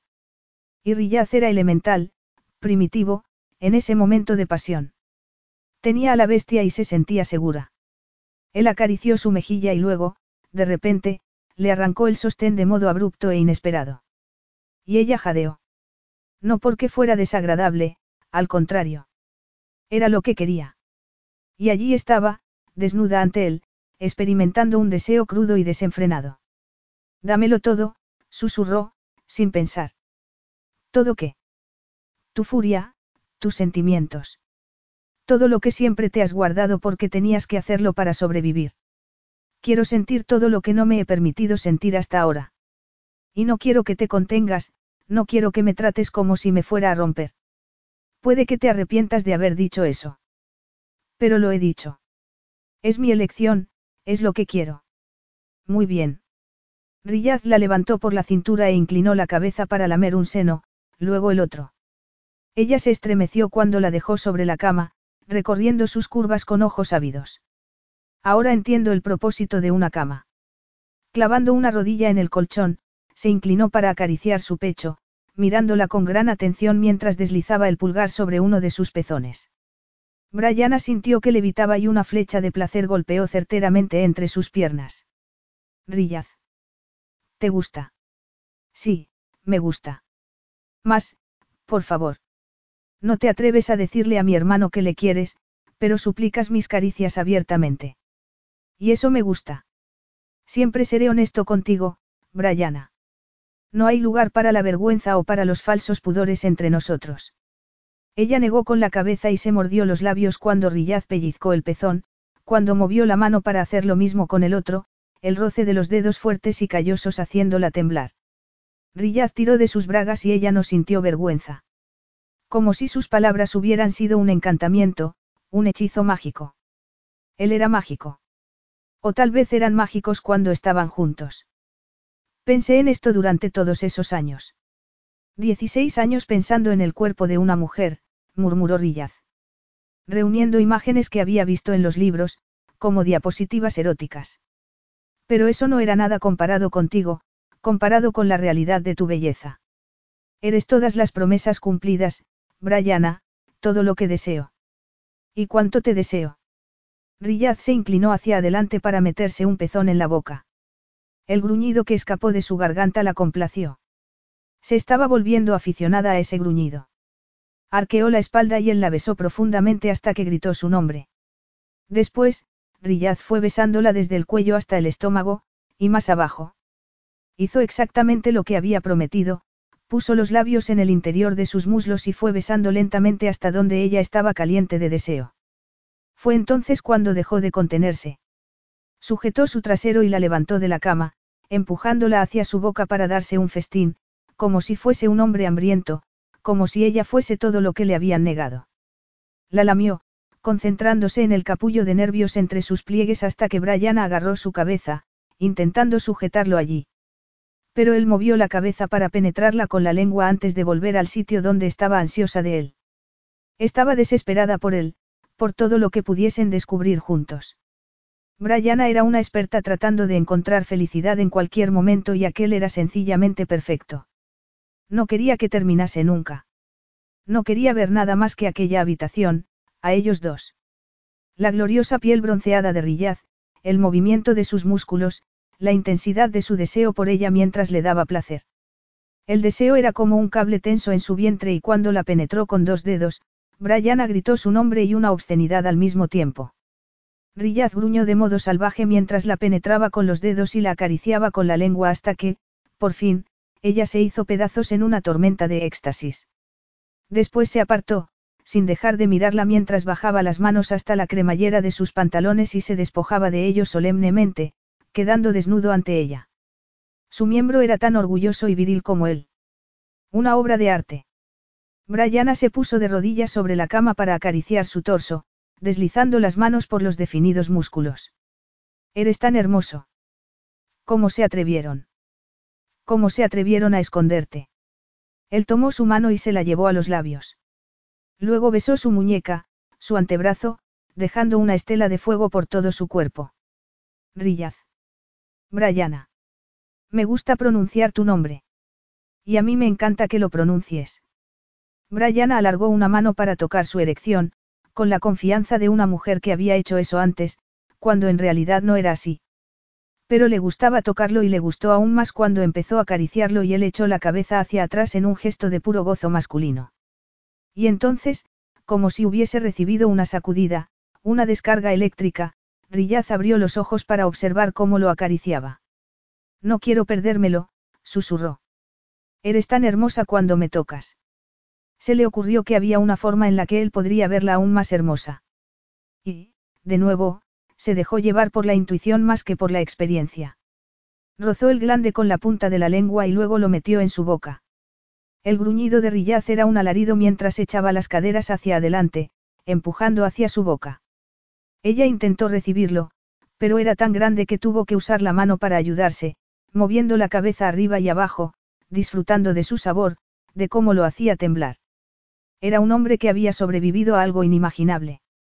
Y ella lo hacía temblar. Había algo maravilloso en eso. ¿Quién necesitaba normalidad cuando tenía aquello? ¿Quién necesitaba normalidad cuando tenía tal poder? Le dio placer con la boca hasta que sintió que empezaba a perder el control. Basta, así no, dijo Rillaz entonces. Necesito estar dentro de ti. Te necesito. La besó en los labios mientras se colocaba sobre ella, separando sus piernas con la rodilla antes de buscar su entrada. Ella gritó cuando la llenó, despacio, cuidando de su inocencia. Se quedó inmóvil después, los tendones de su cuello marcados, los dientes apretados en un gesto de contención. Y ella miró a aquel hombre que estaba tratando de contenerse con todas sus fuerzas para no hacerle daño. Ese hombre que era suyo y solo suyo. Ese pensamiento estalló en su interior como una explosión de fuegos artificiales. Rillaz era suyo. Ninguna otra mujer lo había tenido así. Y estaba dentro de ella. El primer hombre en toda su vida. Pensó entonces en la mujer con la que iba a casarse. Ariel no tendría esa primera vez. Eso sería suyo para siempre. Se estremeció cuando él dejó de contenerse y empujó por fin, enterrándose en ella, cuando el placer reemplazó al leve dolor de la invasión. Riyaz la embestía con fuerza, pero se detuvo cuando ambos estuvieron cerca del clímax. Hizo eso una y otra vez hasta que ella estaba temblando, suplicándole. Quiero terminar, le rogó. Yo no quiero que esto se acabe nunca. Por favor. Brianna levantó la cabeza de la almohada y lo besó en la boca. Él lanzó un gruñido mientras empujaba hacia adelante una y otra vez, como un hombre poseído. Rillaz. Gritó cuando por fin llegó al orgasmo. Él recibió el suyo con otro gruñido salvaje que resonó en las paredes de la habitación. Y entonces Brianna lo abrazó hasta que Rillaz tiró de ella para colocarla sobre su pecho. Mía, dijo, acariciando su pelo. Brianna se acurrucó contra su pecho, experimentando una sensación de paz que nunca antes había experimentado. Mío, susurró. Aunque sabía que cuando amaneciese, esas declaraciones no serían más que apasionadas mentiras. Capítulo 7. Cuando Rillaz despertó, todo era suave y blando. Había un colchón blando debajo de él y una mujer suave recostada contra su cuerpo. No le dolía nada, no tenía frío. Era diferente a lo que había experimentado en los últimos 16 años y, por un momento, se resistió a abrir los ojos. No quería despertar en absoluto porque nunca había soñado con algo tan agradable. Pero la luz del sol le obligó a abrir los ojos y cuando lo hizo vio el rostro de Brianna. Buenos días. Ha sido una noche fantástica, un sexo fantástico. Ella lo miró con los ojos como platos.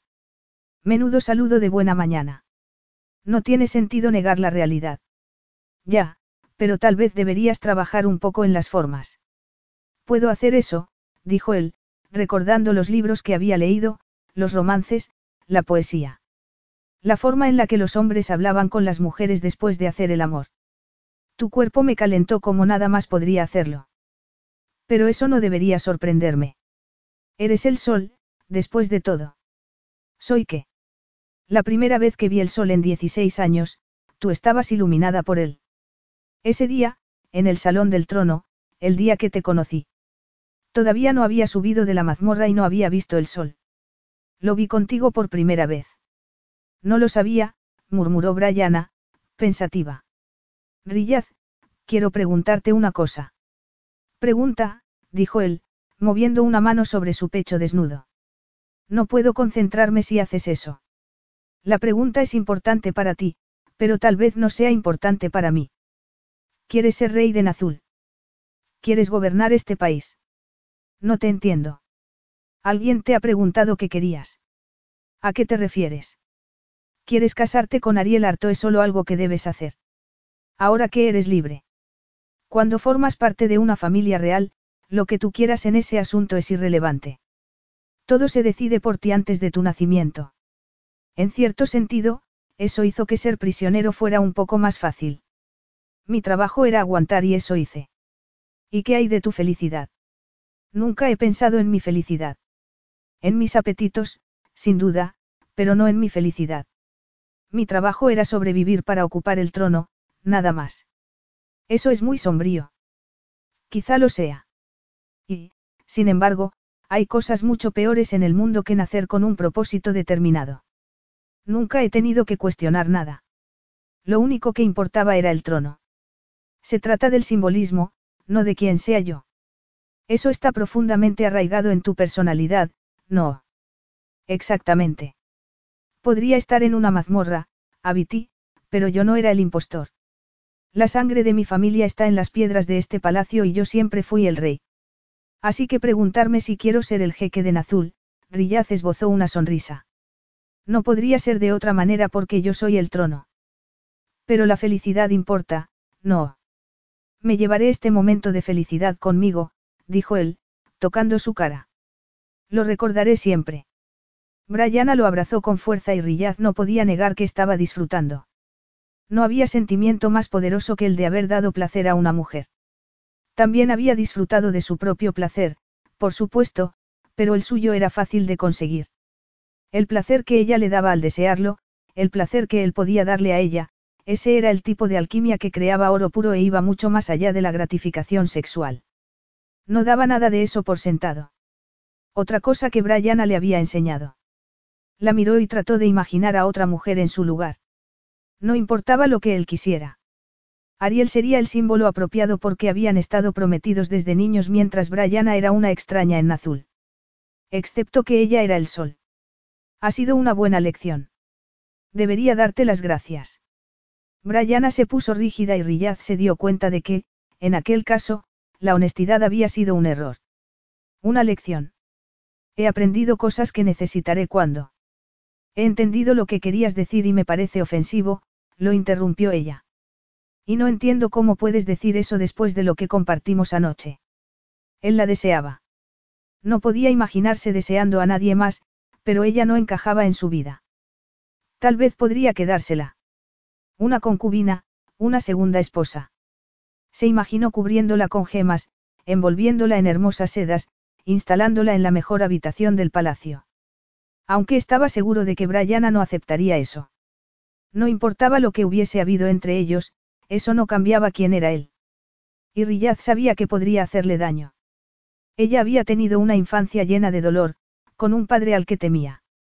No podía someterla a eso de nuevo. Sé que vas a casarte con otra mujer, pero no sabía que solo quisieras experimentar conmigo. No era solo eso. Solo digo que ha sido una experiencia valiosa. Déjalo, no lo empeores, volvió a interrumpirlo Brianna. Me siento como una idiota por haberte confiado mi cuerpo. Pensé que significaba algo para ti. No sabía que solo estuvieras practicando. Anoche te mostrabas feliz. Sí, pero ahora no me siento feliz. Brianna se levantó de la cama y se vistió a toda prisa. Riyad sabía que debería decir algo, pero estaba demasiado cautivado por la belleza de su cuerpo como para articular palabra. Espera, la llamó cuando iba a salir de la habitación. No, hemos terminado. Si solo quieres practicar conmigo, búscate a otra. Nunca había estado con un hombre y pensé que significaba algo. Pensé que... ¿Cómo podría significar algo más? Él se habría quedado en esa cama, con ella, para siempre. Pero no podía ser. Eso estaba claro para él y debería estarlo también para ella. No sabía lo que esperaba y eso lo enfurecía. Estaba cansado de no entender, de modo que la siguió, sin molestarse en cubrir su desnudez. ¿A qué juegas? Le espetó. Te metiste en mi cama sabiendo que iba a casarme con otra mujer. Tú sabes que soy el jeque de Nazul. Solo quería hacerte un cumplido. Pues es un cumplido horrible, le espetó ella. Tú no sabes hacer cumplidos, Rillaz. Puedo decir que eso me ha dolido. Estás desnudo. No importa, soy el jeque. Todo el mundo debería sentirse honrado al verme desnudo. Por favor. Y si no te gusta puedes apartar la mirada. No tengo la obligación de hacer que nadie se sienta cómodo. Brianna lo miraba, perpleja. De repente te has vuelto altivo. Solo importas tú. Yo era la única persona que importaba en la mazmorra. Era más libre allí que aquí. No tenía que pensar en nada ni en nadie, pero lamento haberte hecho daño, no era mi intención, se disculpó Rillaz. He leído mucho sobre sentimientos, pero no sé lo que pasa por tu cabeza ahora mismo y eso me molesta. No sabes lo que pasa por mi cabeza porque los personajes de los libros no son reales. No sé mucho sobre los sentimientos de las personas reales, esa es la verdad. Bueno, pues deja que te dé un consejo. No le digas a tu esposa que aprendiste a complacerla con otra mujer. A las mujeres no les gusta oír hablar de otras rivales en el dormitorio. No entiendo por qué. ¿Te gustaría a ti que te hablase de otros hombres? La próxima vez que me acueste con un hombre, él se beneficiará de lo que aprendí de ti. Tal vez incluso podría ser tu hermano. No me gustaría tener que descuartizar a mi hermano, Brianna, no me tientes. No es peor que lo que has dicho tú, replicó ella. Y luego salió de la habitación, dejándolo encendido de ira. Y otro sentimiento que, de no haber sido él, podría llamar arrepentimiento. Pero él era el jeque de Nazul, hubiese estado encerrado en una mazmorra o no. Estuviese Brianna enfadada con él o no. Nada podía cambiar quién era. Capítulo 8. Brianna estaba furiosa consigo misma. Había sido una tonta. Pensó en llamar a Cairo para ponerlo al día, pero ¿qué iba a decirle? Que había hecho algo increíblemente estúpido y luego se había enfadado con Rillaz por mostrarse tal y como era, sin disimulos. Había pensado que era un hombre torturado por los años que pasó en la mazmorra, pero empezaba a preguntarse si, sencillamente, él era así. Tal vez no era capaz de conectar con otras personas. Tal vez no era capaz de sentir nada. Por eso había sobrevivido. Pero ella había visto su pasión en la biblioteca y recordaba cómo la había abrazado la noche anterior. Cómo le había hecho el amor con una pasión desatada. Riyad tenía sentimientos, por supuesto, pero no sabía si era capaz de volcarlos en otra persona. Podría haberse acostado con Ariel. Hubiera dado igual a quien tuviese en la cama. Tal vez le diría a cualquiera las cosas que le decía a ella. Tal vez podría hacer el amor con cualquier mujer. Siempre había sabido que Cairo era así. Se trataba solo de dar y recibir placer. Tal vez los dos eran iguales. Tal vez eso estaba en su sangre, como el derecho al trono de Nazul. Brianna se duchó y se frotó la piel con un guante de crin, llorando mientras lo hacía porque en realidad no quería deshacerse de su olor. Lo había disfrutado demasiado. Él le importaba demasiado. Estaba enfadada, pero empezaba a cuestionar ese enfado. Tal vez Riyad no había querido herirla al decir eso. Sabía que no había querido herirla. Él no entendía por qué le había molestado tanto. O no le importaba. Riyad no era para ella, esa era la cuestión. Se había quedado atrapada en la fantasía. Se había dicho a sí misma que no iba a ser para siempre, que no quería nada más de él. Pero tal vez no era verdad. Se mantuvo alejada de él ese día. Y el siguiente. Cuando por fin salió de su habitación la tercera mañana, un empleado le dijo que Rillaz no había acudido al comedor en los últimos días. ¿Dónde está? Ha vuelto a la mazmorra. Por el amor de Dios, murmuró ella.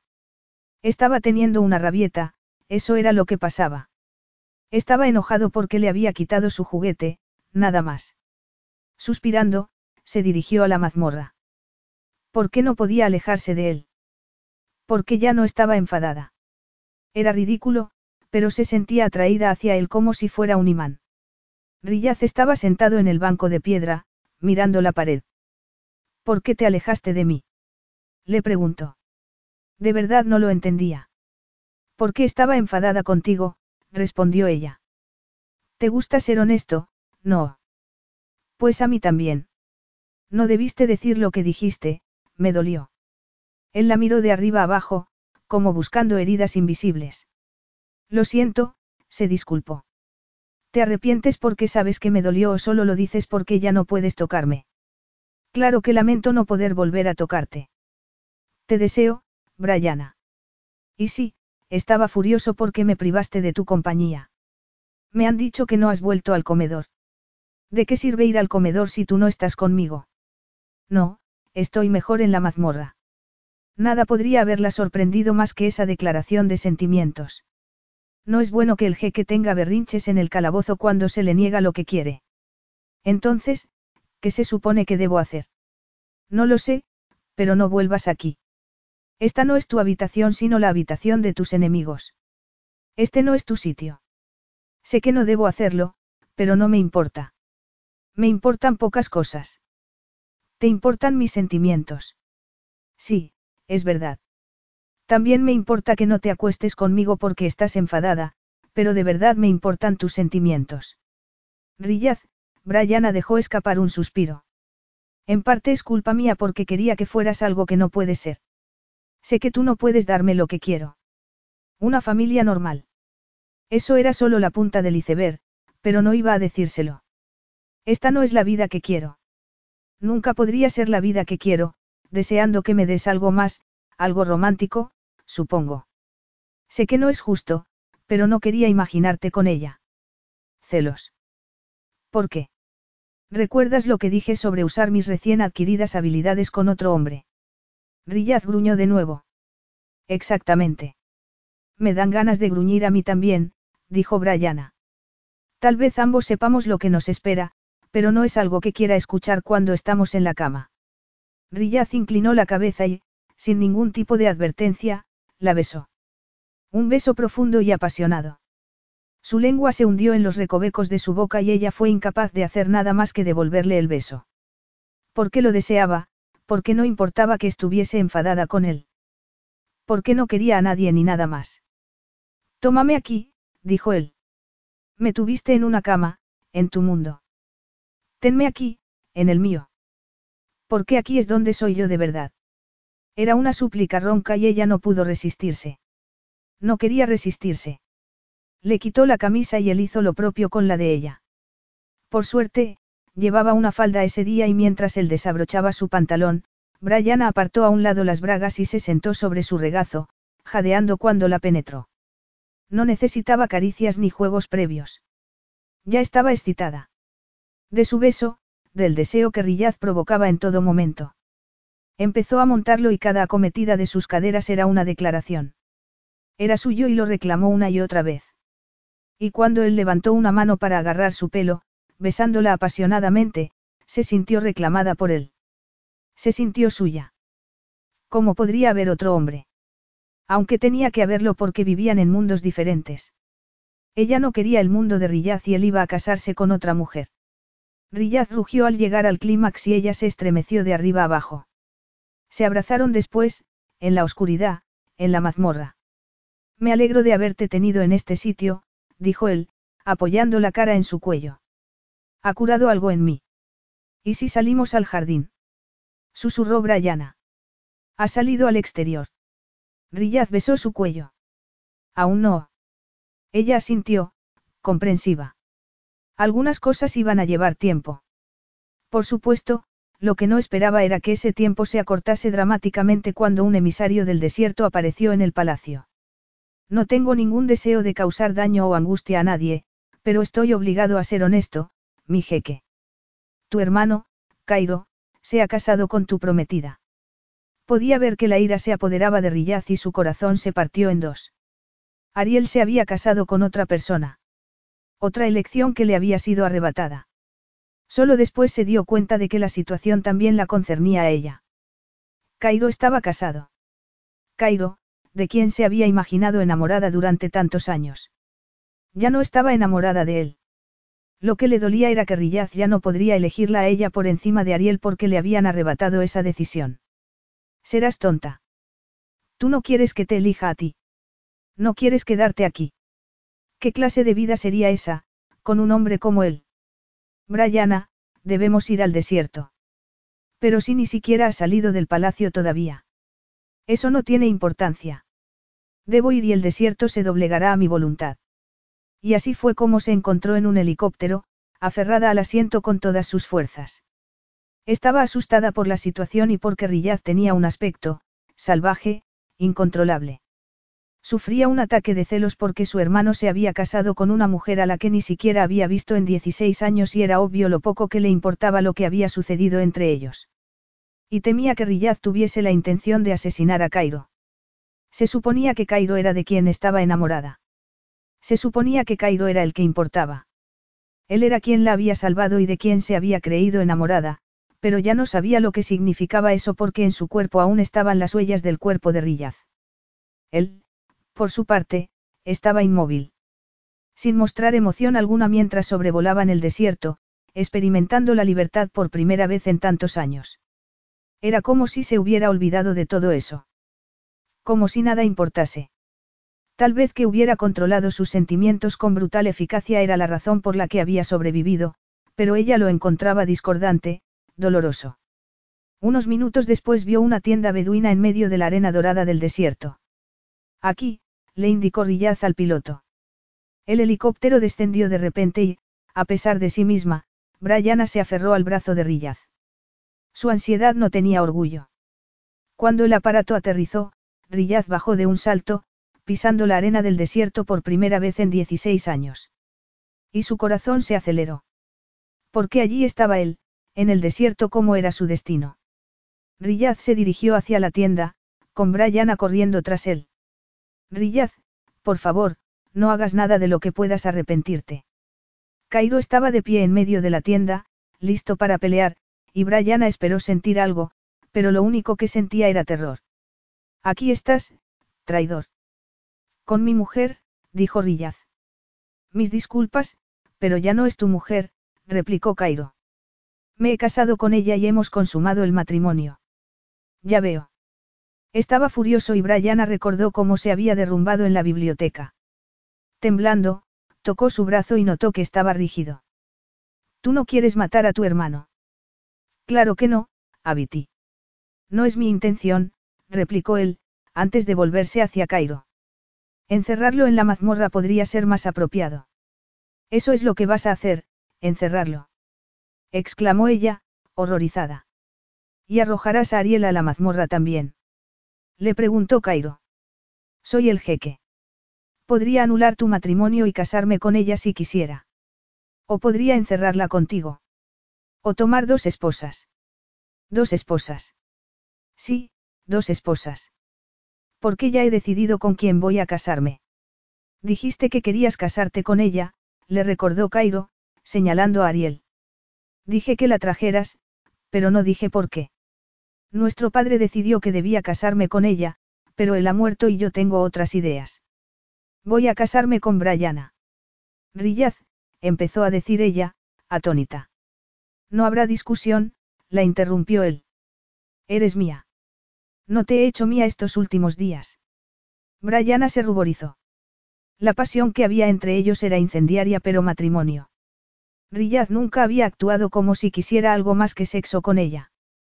Ya veo que la situación es complicada, dijo Cairo. ¿Cómo te atreves a irrumpir en mi tienda nupcial si ya habías decidido lo que pensabas hacer? Yo no he dicho que sí, se apresuró a decir Brianna. No soy tuya, Riyad. Yo no vivo aquí. No soy ciudadana de este país. Ahora eres mía, la interrumpió él. Nuestros cuerpos no mienten. Te has acostado conmigo y serás mi esposa. ¿Quieres dejar de decir esas cosas? Protestó ella, airada. No tienes que airear asuntos privados. Que una mujer se acueste contigo no significa que desee casarse contigo, intervino Ariel. Exactamente, dijo Brianna. Riyaz la miró de arriba abajo. Serás mi esposa. De hecho, tal vez aquí podríamos encontrar a alguien que nos case hoy mismo. No puedes casarte en el desierto, protestó Cairo. Tu boda debe ser simbólica. Tú no puedes darme órdenes. Me alegro de que estés vivo, Rillaz, intervino de nuevo Ariel. Pero eso no te da derecho a actuar como un monstruo. Monstruo o no, iréis conmigo de vuelta al palacio.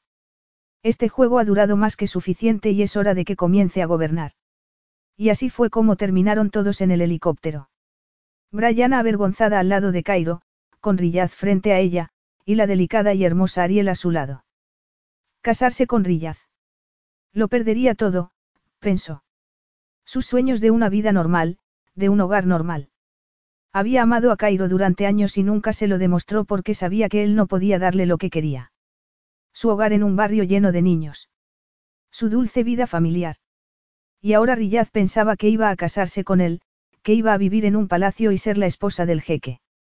Era completamente absurdo. ¿Por qué estaba haciendo aquello? Para salvar la cara porque Cairo le había quitado a su prometida. ¿Qué era peor? Ser obligada a contraer matrimonio y tener que olvidar su idílica fantasía de una vida sencilla o ser obligada a casarse con un hombre que solo la quería para vengarse de su hermano. No tardaron en llegar a Nazul y Riyaz le ordenó a su hermano que entrase en el palacio. Espérame en la biblioteca. El helicóptero se alejó y Brianna se quedó a su lado, observando cómo el sol acariciaba su rostro. No puedes exigir que me case contigo. Claro que puedo. Soy el jeque de este país. Y yo soy una ciudadana extranjera. Eso da igual. Me harías lo mismo que te hicieron tus enemigos, encerrarme contra mi voluntad. El palacio no es una mazmorra, respondió Rillaz. Y luego se dio la vuelta para entrar en el palacio, dejándola sola. ¿Cómo te atreves a acusarme de nada cuando has decidido casarte con mi amiga sin pedirle opinión? Le espetó Cairo cuando entró en la biblioteca. Rillaz agitó una mano, interrumpiendo a su hermano. No me hables de ese modo. Pareces pensar que sabes más que yo, que puedes darme órdenes, pero no es así. Tú has movido los hilos durante años, pero yo no soy tu títere. No vas a manejarme a tu antojo. Eso es mentira. Todo lo que he hecho ha sido por ti. Excepto en el caso de Ariel. La quiero. La quería desde el principio. Sabía que era una traición, una locura, pero no podía controlar mis sentimientos.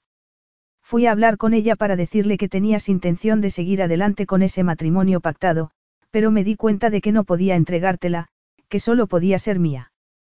Y Riyad no quería a Ariel. En realidad, no quería dos esposas. Quería a Brianna y no había sitio para nadie más. Era solo ella. Solo Brianna. Me harías lo mismo que te hicieron tus enemigos, encerrarme contra mi voluntad. No era lo mismo. No, en absoluto. La tendría, se casaría con ella. Le daría más de lo que nadie le había dado. Tal vez el matrimonio de Cairo había sido una gran decepción para ella, pero él haría que lo olvidase. ¿Me vas a matar? Le preguntó su hermano. No, ya se ha derramado suficiente sangre en estos pasillos, respondió Rillaz. No voy a matarte por una mujer a la que no quiero. Quiero a Brianna. Y ella a ti. Parece quererme lo suficiente cuando estamos desnudos en la cama. A Cairo pareció disgustarle esa declaración. Pero no parece particularmente dispuesta a casarse contigo. ¿Y a ti qué te importa? Te sientes posesivo porque era tu amiga. No voy a dejar que le hagas daño. ¿La quieres? No, respondió Cairo, frunciendo el ceño. No de ese modo. Ella sí te quiere. La propia Brianna lo había dicho. ¿Por qué no iba a saberlo Cairo?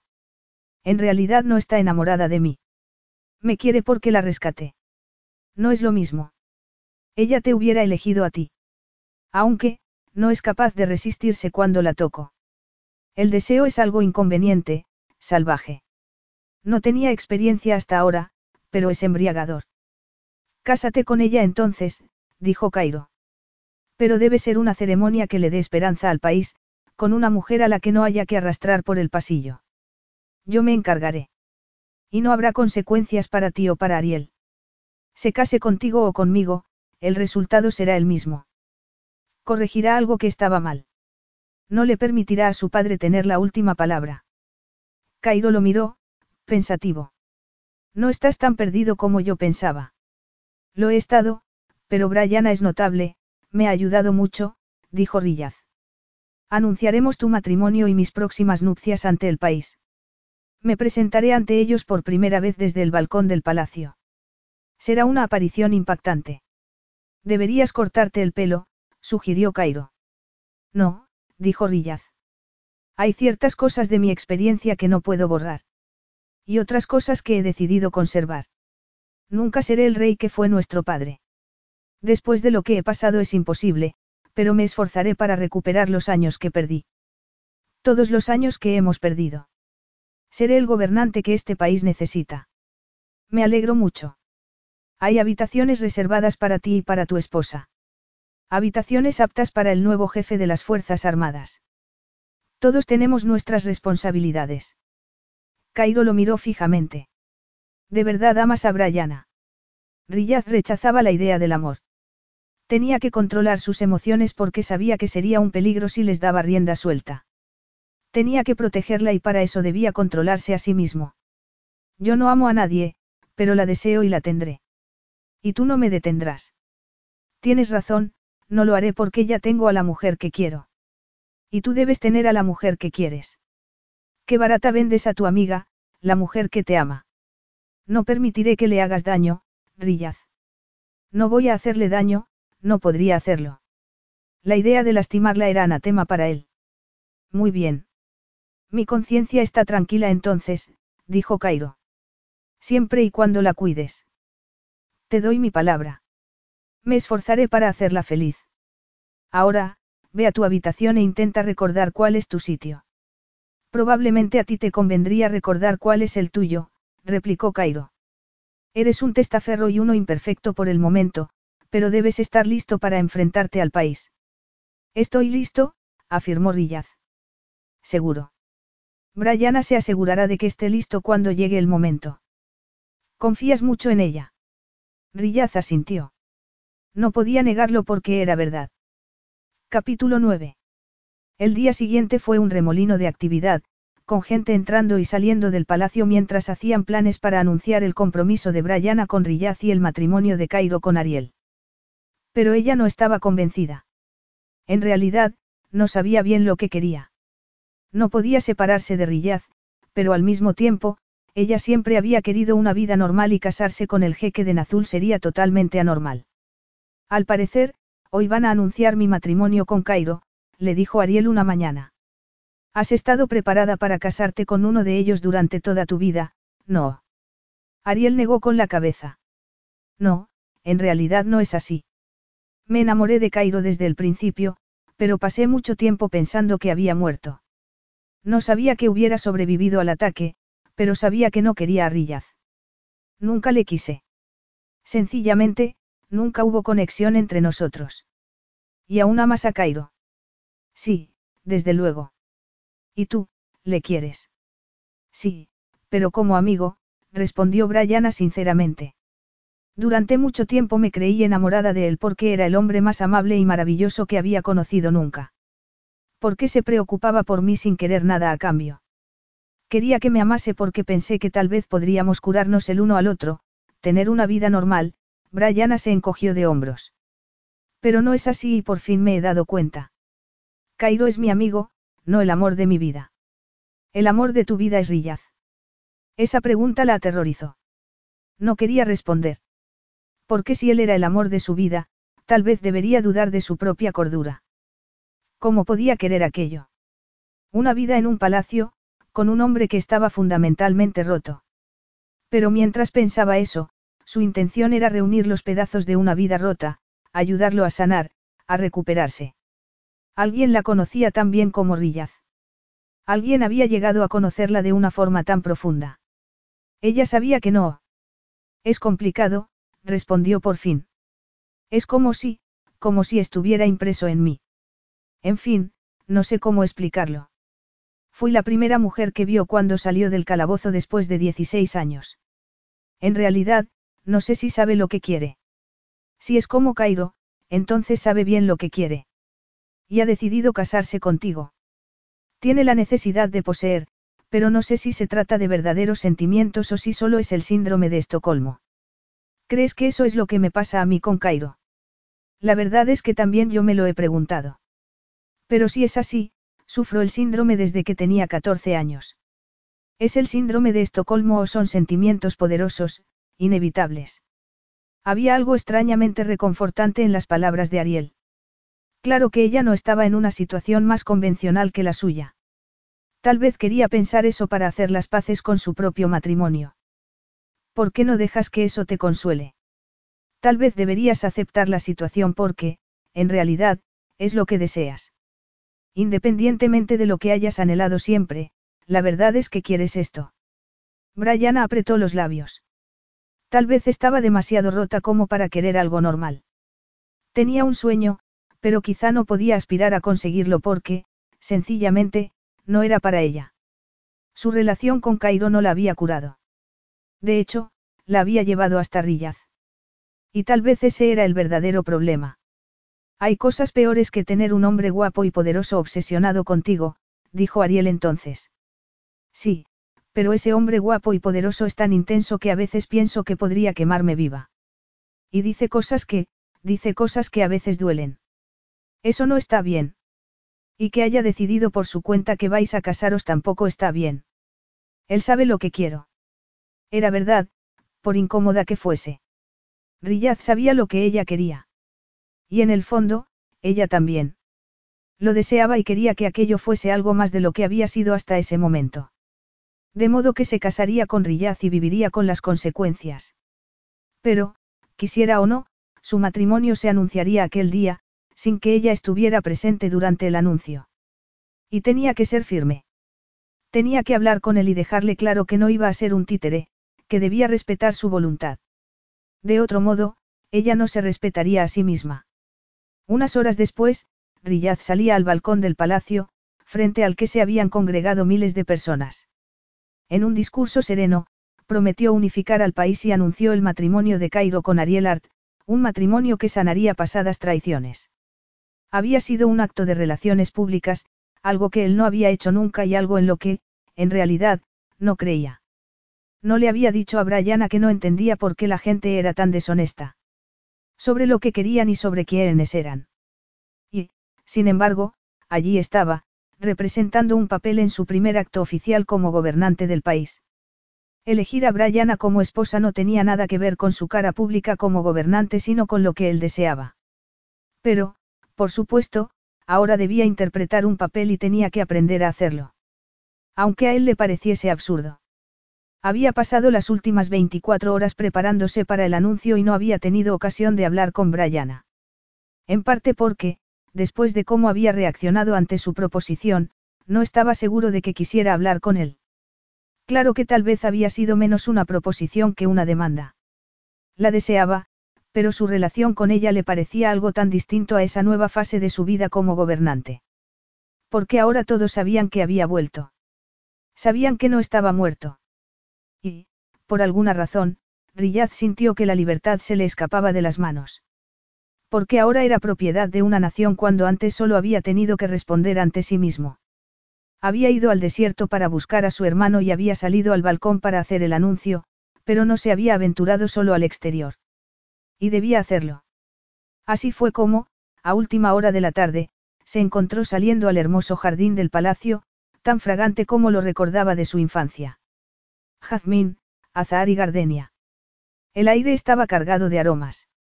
Y sentada en el pretil de una fuente, en el centro, estaba Brianna. Con un vestido blanco, su pelo rojo como una cortina de cobre que caía sobre sus hombros. Brianna, la llamó.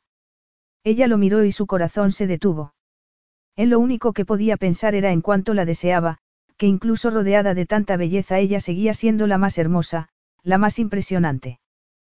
¿Qué haces aquí? Quería visitar el jardín, pero que tú también estés aquí parece, cosa del destino. Vamos a casarnos en ocho días. Ah, sí. En general hay que comprobar la disponibilidad de la novia antes de organizar una boda. Tú sabes lo que hay entre nosotros. ¿Qué es lo que sé? Que necesitas una esposa y yo estaba a mano. Tú sabes que lo que sentimos el uno por el otro es innegable. Estás hablando de sexo, de atracción física. Sí, es verdad. Pero que no hayamos cedido a esa atracción con nadie más es significativo, no. Un poco más significativo para la persona que no ha pasado los últimos 16 años en un calabozo, replicó ella. Riyad la miró, tratando de averiguar por qué era tan recalcitrante.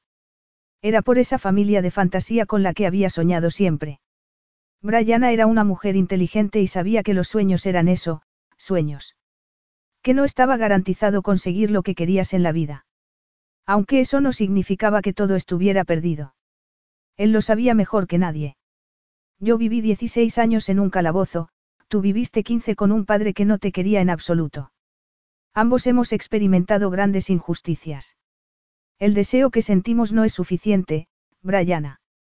No lo sé, respondió ella, con voz entrecortada. Ya no sé lo que debo querer, a lo que debo aspirar.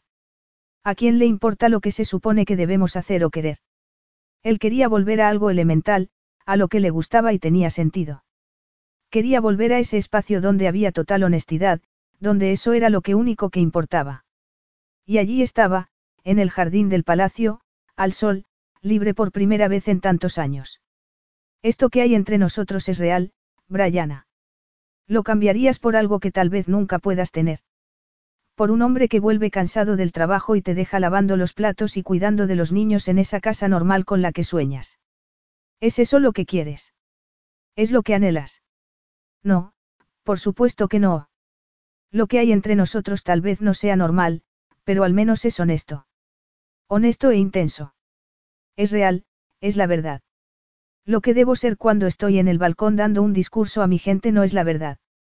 Es lo que ellos necesitan ver, nada más.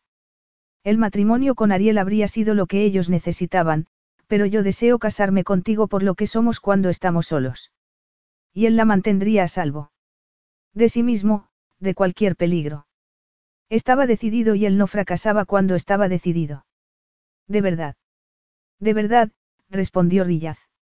Esto es nuestro, no le pertenece a nadie más. Durante años mi vida fue solo mía, aunque no pudiese salir de la mazmorra. Dentro de ese calabozo, mi vida era mía, pero desde que salí mi vida se ha centrado en lo que los demás esperan de mí. Ese es el problema de haber nacido jeque. Pero si voy a sobrevivir a todo esto, no se trata simplemente de que me enseñes a comportarme. Se trata de que me des un espacio donde no tenga que hacerlo. ¿Y tú, Brianna? ¿Quién eres aparte de todas esas exigencias que te impones a ti misma? Enseñas a la gente a ser civilizada, pero tal vez yo debería enseñarte a ser salvaje. Podía ver el conflicto en sus ojos y se acercó a ella de una zancada para tomarla entre sus brazos. Estoy al aire libre, bajo el cielo y el sol, porque puedo hacerlo por fin. Y te tendría desnuda aquí mismo. Porque podemos. Y a la basura con todos los demás. Estamos aquí, solos. Te permitirás a ti misma ser salvaje.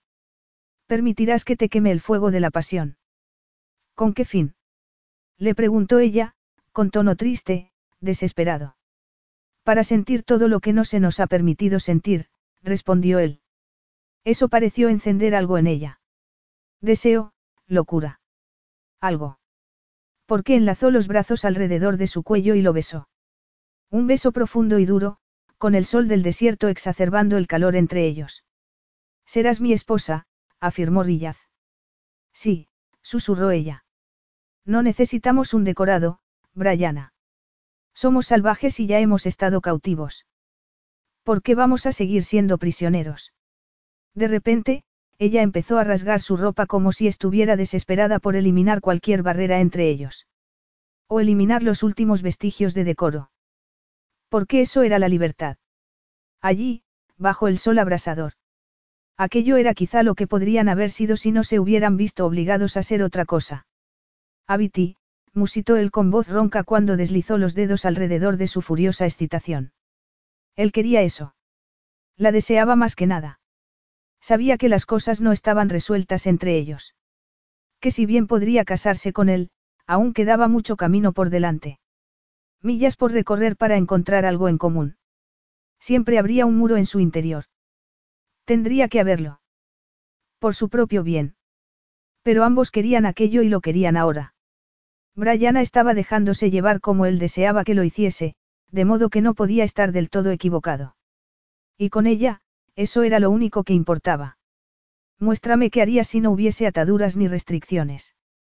Eres esa cosa salvaje que sobrevivió a una infancia con un canalla como padre. Sé esa cosa salvaje. Muéstrame lo que eres. Ella tomó su cara entre las manos y lo besó, deslizando las uñas por su torso, el dolor abrasador y excitante al mismo tiempo. Dámelo todo. Brianna empujó las caderas hacia adelante, su deseo tan imparable como el suyo. Y cuando bajó la mano para tocarla la encontró dispuesta para él. Jadeó su nombre, pero no era suficiente. Quería más. Lo quería todo. Porque habían estado encadenados. No solo durante el tiempo que estuvieron cautivos, sino cuando intentaron regresar al mundo de los vivos. Se habían amordazado a sí mismos y tenían que averiguar qué era real, qué era fingido y quiénes eran en realidad. Se les debía esa libertad. Rillaz introdujo dos dedos en su interior. Córrete para mí, murmuró. Brianna empujó las caderas contra su mano y se hizo añicos. Y no tenía sentido contenerse, fingir que el rugido que se estaba formando en su interior no estaba allí. Él no era un hombre civilizado y nunca lo sería. Con ella, nunca. Porque Brianna era suya, suya. Y tal vez era tan canalla como los hombres que lo habían mantenido cautivo, pero valía la pena si podía tenerla. ¿Por qué iba a negarse nada? No, pensó. Debería tener todo lo que quería y más. Quería tenerla y ella también lo deseaba, tanto si podía admitirlo como si no. Decía querer algo normal, pero no sabía qué era lo normal. Y él tampoco. No tenían un manual de instrucciones. Solo tenían lo que eran. Y lo que eran, estaba roto. La recostó sobre el pretil de la fuente y metió la mano en el agua fresca. La sacó luego para dejarla gotear sobre sus pechos, observando cómo sus pezones se convertían en deliciosas flechas rosadas. Frambuesa, susurró, inclinándose para capturar un pezón entre sus labios. Sí, ella era todo lo que había imaginado desde el primer día. Ácida y dulce al mismo tiempo. Todo lo que necesitaba. Todo. Su cuerpo ardía con el deseo de poseerla, pero no quería ir demasiado rápido. Quería saborear el momento, saborearla a ella. Quería. Brian jadeaba y suplicaba mientras levantaba las caderas, como buscando algo que solo él podía darle. Es posible que desees una vida normal, pero ¿dónde encontrarás esto? Tal vez sea una suerte que no seamos normales. Tal vez estamos destinados a tener más, a tenerlo todo. El sol, la lluvia, el desierto.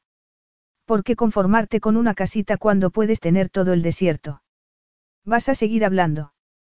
¿Por qué estoy desesperada por ti? Lo sé. Su deseo era tan feroz que lo tenía al borde de la cordura. O tal vez ya estaba loco. Y tal vez no había forma de arreglar eso, pero ella lo deseaba. Y si ella lo deseaba, no podía ser tan malo. Tal vez él destrozaría la biblioteca y ella le llevaría magdalenas. Tal vez él experimentaría un momento de terror en medio de la noche y ella lo calmaría con una película. ¿Y qué le daría él? Aquello, pensó. Y tendría que ser suficiente. Volvió a meter la mano en el agua de la fuente y dejó que las gotas rodasen por sus pechos, su vientre. Brian jadeó cuando el agua fría rodó entre sus piernas. Deseaba que la hiciera suya, pero tenía que demostrar que él era capaz de darle algo que no lograría sola, algo que no podría darle ningún otro hombre. Eso era lo único que tenía. Y se lo daría a manos llenas, pero lo haría despacio, a su ritmo, porque así sería más dulce. Monstruo, musitó ella. Cuando he dado la impresión de ser algo más que un monstruo. Es lo que soy. Rillaz. Me llaman el jeque loco. ¿No crees que será por algo? Tal vez solo sea una bestia. Y entonces bajó la cabeza para devorarla y ella lo sostuvo allí mientras se daba un festín, clavando los talones en su espalda, jadeando de gozo. Sí, gruñó él contra su tierna carne. Había tenido un orgasmo, pero él le exigiría que tuviese otro y otro antes de quedar satisfecho. Empujó dos dedos dentro de ella, sin dejar de acariciarla con la lengua, y sintió que se rompía, sus gritos resonando entre los árboles del jardín. Después levantó la cabeza y se pasó la lengua por los labios. Mejor que el chocolate, murmuró. Rillaz, por favor. Por fin, se enterró en ella y Brianna dejó escapar un grito ronco. Se movió lentamente al principio, haciendo lo posible para alargar el momento. La haría gritar de nuevo antes de buscar su propio placer. Ella se estremecía con cada embestida, animándolo, empujándolo, y entonces perdió el control justo cuando ella gritaba de placer. La embistió una y otra vez, sin contenerse. Solo quería aquello, ahora. La necesitaba. La anhelaba como no había anhelado nada en toda su vida. Apretó sus caderas y empujó con fuerza, derramándose en su interior con un gruñido desesperado. Mía, dijo, inclinándose para besarla. Me necesitas. Necesitas esto porque sin mí, ¿quién te hará sentir así? Nadie, Brianna. No puedes cambiar esto por esa casita normal en un barrio normal. Ya te he dicho que me quedaré, dijo ella, poniendo una mano sobre su pecho. Pero había una nota extraña en su voz y Riyad sintió como si algo empezara a desmoronarse. No podía decir qué era ni por qué. Solo sabía que aquello había sido una solución temporal, no el momento decisivo que él había querido que fuese, y la inquietud se apoderó de su alma, allí, bajo el sol abrasador. ¿Qué sientes estando fuera del palacio? Le preguntó ella, tirando de su falda antes de sentarse en el pretil. No sabía por qué le preguntaba eso. O por qué lo miraba como si estuviese preocupada. Bien. Cuando estoy contigo. Me alegro. ¿Te ha gustado? Le preguntó, levantando su barbilla con un dedo. Ella hacía esas cosas, le preguntaba cómo estaba, se preocupaba por él. ¿Qué eres para ella? Tal vez ese era el problema. Que, por mucho que quisiera, aquello podría no ser suficiente y lo sabía. Pero encontraría una solución, se dijo. Encontraría la forma de hacer que fuera suficiente para ella. ¿Dormiremos en la misma cama esta noche? Le preguntó Brianna. Riyad lo pensó un momento. Probablemente no. Ella asintió con gesto triste. Pero solo quería mantenerla a salvo, tenía que hacerlo. Solo así podrían estar juntos. Él era lo que era. Podría tenerla, hacerla su esposa. Pero solo podría darle una parte de sí mismo, la que no había muerto en esa mazmorra. Capítulo 10. Los preparativos para la boda real fueron intensos. Estaban tratando de hacer una declaración a todo el país y, de hecho, al mundo entero y todo era extravagancia a gran escala. Los vestidos que llevaron para ella eran fabulosos, confeccionados con telas ricas y lujosas. Vestidos para una reina. El menú en el que estaban trabajando era un sueño para cualquier chef y los adornos y las flores prometían ser un espectáculo. Ojalá su relación con Riyad fuera tan sencilla como la planificación de la boda, pensó Brianna. No dormían juntos. Riyad todavía era habitante de la mazmorra a tiempo parcial, y después de lo que había sucedido la última vez que durmieron juntos no sabía si podría convencerlo para que volviesen a hacerlo. Ni siquiera sabía si debían hacerlo. Para empeorar la situación, Ariel, que se había convertido en una buena amiga, estaba pasando por un momento difícil con Cairo. Está muy retraído, le contó. No se acuesta conmigo. Riyad tampoco, dijo Brianna. En el palacio parece un hombre diferente. Creo que estar aquí es negativo para él. Hay demasiados fantasmas. Brianna lo sabía, pero también sabía que no podían hacer nada al respecto. Eran los gobernantes de esos fantasmas, de la gente de aquel país, de todo lo que era bueno y todo lo que era peligroso, todo lo que era triste y todo lo que era feliz. Aquel palacio, en el que habían vivido el peor de los traumas, era el sitio en el que debían quedarse. Y, aunque entendía que debía ser complicado para Cairo, le resultaba difícil ser comprensiva con él. Aquella podía ser la primera vez que Cairo se enfrentaba a sus miedos, pero Riyaz había quedado atrapado allí, con ellos, durante 16 años. Y ahora, a veces, también ella se sentía atrapada. Riyaz no se mostraba distante con ella. De hecho, se mostraba más atento que nunca, a pesar de la falta de tiempo. Durante el día se encargaba de las tareas administrativas y, teniendo en cuenta que había sido un prisionero durante tantos años, lo hacía de modo admirable. Debía estar orgulloso de no haberse dejado vencer por el cautiverio, de haber seguido estudiando, leyendo todo lo que caía en sus manos para que su cerebro no se embotase. Por suerte, aún no había habido ninguna reunión diplomática, pero tarde o temprano habría reuniones con dignatarios de todo el mundo, embajadores y otros líderes. Y ella estaría a su lado. Brianna sacudió la cabeza. Ella nunca había querido una vida como esa. Había querido algo más pequeño, algo normal. Pero ahora era difícil imaginar una vida que no girase en torno a Riyaz, de modo que tal vez no era tan malo. Tal vez solo era diferente y eso estaba bien. Entró en el salón de baile, que estaban adornando para la boda. La ceremonia tendría lugar al aire libre, en uno de los patios del palacio, pero la cena tendría lugar en el impresionante salón. Sería un momento de celebración para todos y no pudo evitar preguntarse cómo se sentiría Rillaz. Parecía decidido a seguir adelante sin sentir nada. Ese pensamiento la detuvo en seco. Riyaz manejaba la situación mucho mejor de lo que ella pudiese haber imaginado, pero también parecía frío, indiferente. Como si estuviese aislado de todo. Tal vez solo así podía superarlo, pensó. Al fin y al cabo, ella había visto lo que pasaba cuando se dejaba llevar por las emociones. Los episodios de estrés postraumático aparecían cuando lo presionaban demasiado y tal vez para protegerse de eso tenía que permanecer distante durante las primeras semanas de su gobierno oficial. Tal vez solo era eso y no debería preocuparse. Ese pensamiento la llevó hacia su estudio, donde sabía que él estaría trabajando. El salón del trono era un sitio ceremonial y usaba la biblioteca para ciertas cosas, pero para el papeleo le gustaba el escritorio en el que su padre una vez había hecho su trabajo. Sí, allí había fantasmas, pero también había historia.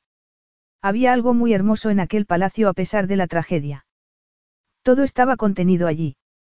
Lo bueno y lo malo, la traición y la muerte, pero también el amor. Desearía haber conocido a su madre.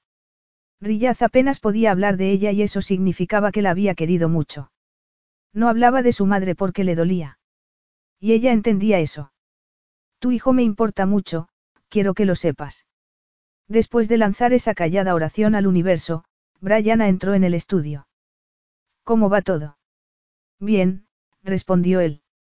No estás trabajando demasiado, ¿verdad? Espero que no.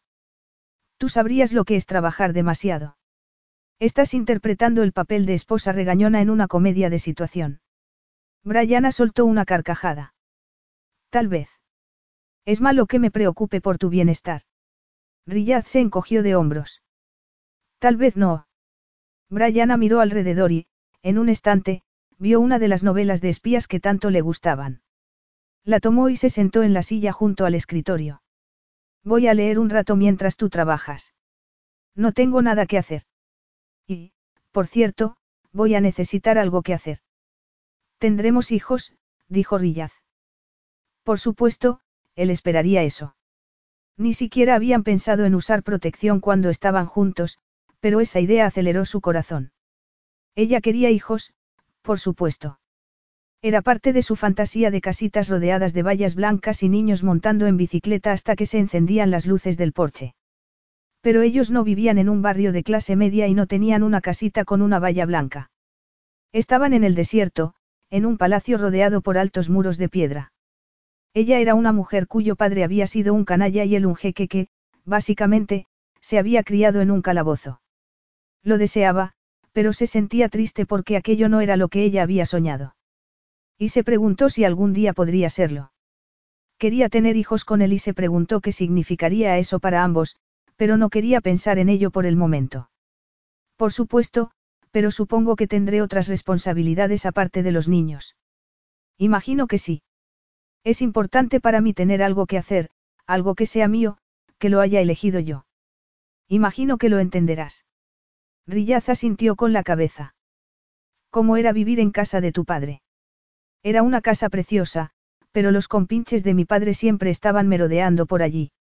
Se dedicaban al crimen organizado, pero no estoy segura de qué hacían, no quiero saberlo, nunca lo supe. Entiendo lo que es querer ordenar tu mundo, tus pensamientos. Yo tuve que hacer eso en el calabozo. Yo no estaba en un calabozo sino en una casa grande y bonita llena de monstruos. Mi habitación era preciosa, pero tenía que cerrar la puerta con llave. En muchos sentidos, yo también era prisionera. Esa no es forma de vivir, dijo Rillaz. Antes, antes del asalto al palacio, yo tenía una familia. Yo nunca la tuve. Puedes tener una hora, dijo él, después de aclararse la garganta. ¿Y qué es para ti la familia? Un recuerdo lejano, pero te mantendré a salvo. Pero tus sentimientos. Debo mantener el control, espero que lo entiendas, la interrumpió Rillaz. Y aunque ninguno de los dos había mencionado la palabra, amor, era eso de lo que estaban hablando. Ella había preguntado, él había dicho que no. Pensé que ibas a leer un rato. Me ha parecido una buena oportunidad para hablar de expectativas. ¿Por qué? Al fin y al cabo, he decidido casarme contigo. Rillaz esbozó una sonrisa. Me alegro porque el día de la boda se acerca y sería un poco incómodo que salieras huyendo. Desde luego. Siendo mi esposa podrás estar a cargo de muchas actividades. Solo dime qué te haría feliz. Puedes encabezar cualquier causa que desees. Eso es algo habitual para cónyuges de gobernantes, ¿no? Sí, asintió ella. Encontraré una causa que me importe y crearé una fundación. Muy bien. Brianna tenía el corazón encogido, pero optó por no pensar en ello. Tenía que confiar en que su inquietud desapareciera con el tiempo. Iba a casarse con él, iban a tener hijos, ella iba a ocuparse de una fundación. Cuando estabas en el calabozo, sabías que saldrías. ¿Creías en eso? Nunca me hice ilusiones. Ni siquiera quise preocuparme por ello. Me limitaba a sobrevivir cada día, Riyaz hizo una pausa. ¿Quieres tener hijos? ¿Qué harías si dijese que no? Ambos sabemos que podría ser demasiado tarde para eso porque no hemos tenido cuidado. Brianna se quedó en silencio durante unos segundos. Yo quiero tener hijos. Yo también. Eso es algo que puedo darte. Algo que puedo darte. Brianna no sabía qué había querido decir con eso. Una fundación y unos hijos. Y se sentía feliz allí, sentada a su lado. Aunque, por alguna razón, no quería decírselo. No sabía por qué era tan difícil. Tal vez porque aquello no era lo que ella había soñado. Ciertamente no era como esas series de televisión que le parecían tan envidiables. Claro que. Tal vez nunca había querido la clásica casita con valla blanca. Tal vez nunca había querido ruidosas cenas familiares y mascotas haciendo travesuras. Tal vez lo que realmente había querido era vivir en una casa llena de amor. Tal vez eso era lo que de verdad anhelaba. Pensar eso la hizo sentir como si una garra apretase su corazón, como si llevara un peso insoportable sobre los hombros.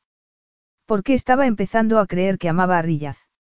Pero en cuanto a si él la amaba o no, en cuanto a si podría o no amar a alguien, sencillamente, no lo sabía y temía preguntar. Un hombre entró en el estudio entonces. Un empleado del palacio que miró a Rillaz con cara de susto. Ariel Art se ha ido, mi jeque. Cairo le ha pedido que se fuera. Riyaz bajó a la mazmorra. Y allí estaba su hermano, sentado en una esquina. ¿Qué estás haciendo? Le preguntó, dejándose caer sobre el banco de piedra. Estoy intentando imaginar cómo fue esto para ti. Todavía duermo aquí abajo, así que podrías pedir permiso antes de entrar. ¿Por qué duermes aquí? Porque hay cosas que no se pueden cambiar de la noche a la mañana, respondió Riyaz. Odio este sitio y, sin embargo, durante muchos años esto es lo único que veía. Había cierta seguridad en este sitio, aunque fuese prisionero. Cairo se levantó para sentarse a su lado. Todo es una especie de jaula. Ninguno de nosotros es verdaderamente libre. No, es verdad. Sé que Ariel se ha ido. ¿Por qué? Porque yo se lo pedí. ¿Y por qué has hecho eso? Sé que estás enamorado de ella. Mira dónde estamos, Rillaz, en una mazmorra.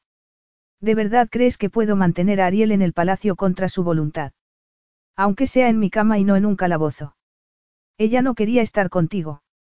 No, pero no fue decisión suya venir aquí. Ni ahora ni hace tantos años. Yo creo que no sabe lo que quiere.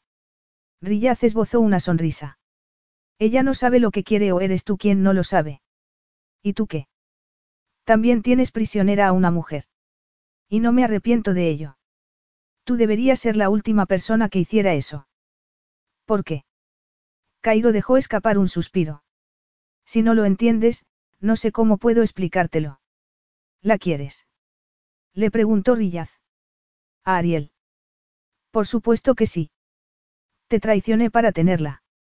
Otra vez. ¿Qué quieres decir con eso? Hay algo que no te he contado nunca, Rillaz, Cairo tomó aire.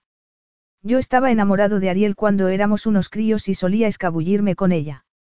Un día nos fuimos al desierto, pero su padre nos pilló. Estaba furioso y exigió que respondiese a unas preguntas. Y yo le respondí. ¿Qué preguntas? Quería saber cómo entrar en el palacio sin ser detenido por los guardias, respondió Cairo. Yo pensé que no tenía más remedio que decírselo para evitar problemas. Temía que le contase a nuestro padre lo que había entre Ariel y yo. Así que tú eres la razón por la que asaltaron el palacio. Sí, respondió Cairo. Eso fue muy estúpido por tu parte, dijo Rillaz, con tono helado. Su corazón estaba helado. Todo en él estaba helado. Cairo había sido el responsable del asalto al trono, de la muerte de sus padres, de su encarcelamiento. Había traicionado a sus padres, a él, a Nazul. Pero si Cairo se había equivocado, también lo había hecho su padre por confiar en Dominicart, por forjar una alianza con él. Estaba furioso y, sin embargo, no tenía intención de hacer nada. ¿De qué serviría? Perdería los estribos y acabaría lastimando a su hermano. Fue más que una estupidez. Fue un error mayúsculo, dijo Cairo. Uno del que me arrepentiré durante toda mi vida. Los chicos de 14 años son estúpidos, murmuró Rillaz. Tú solo tenías 16 y tuviste que sufrir mucho por mi estupidez.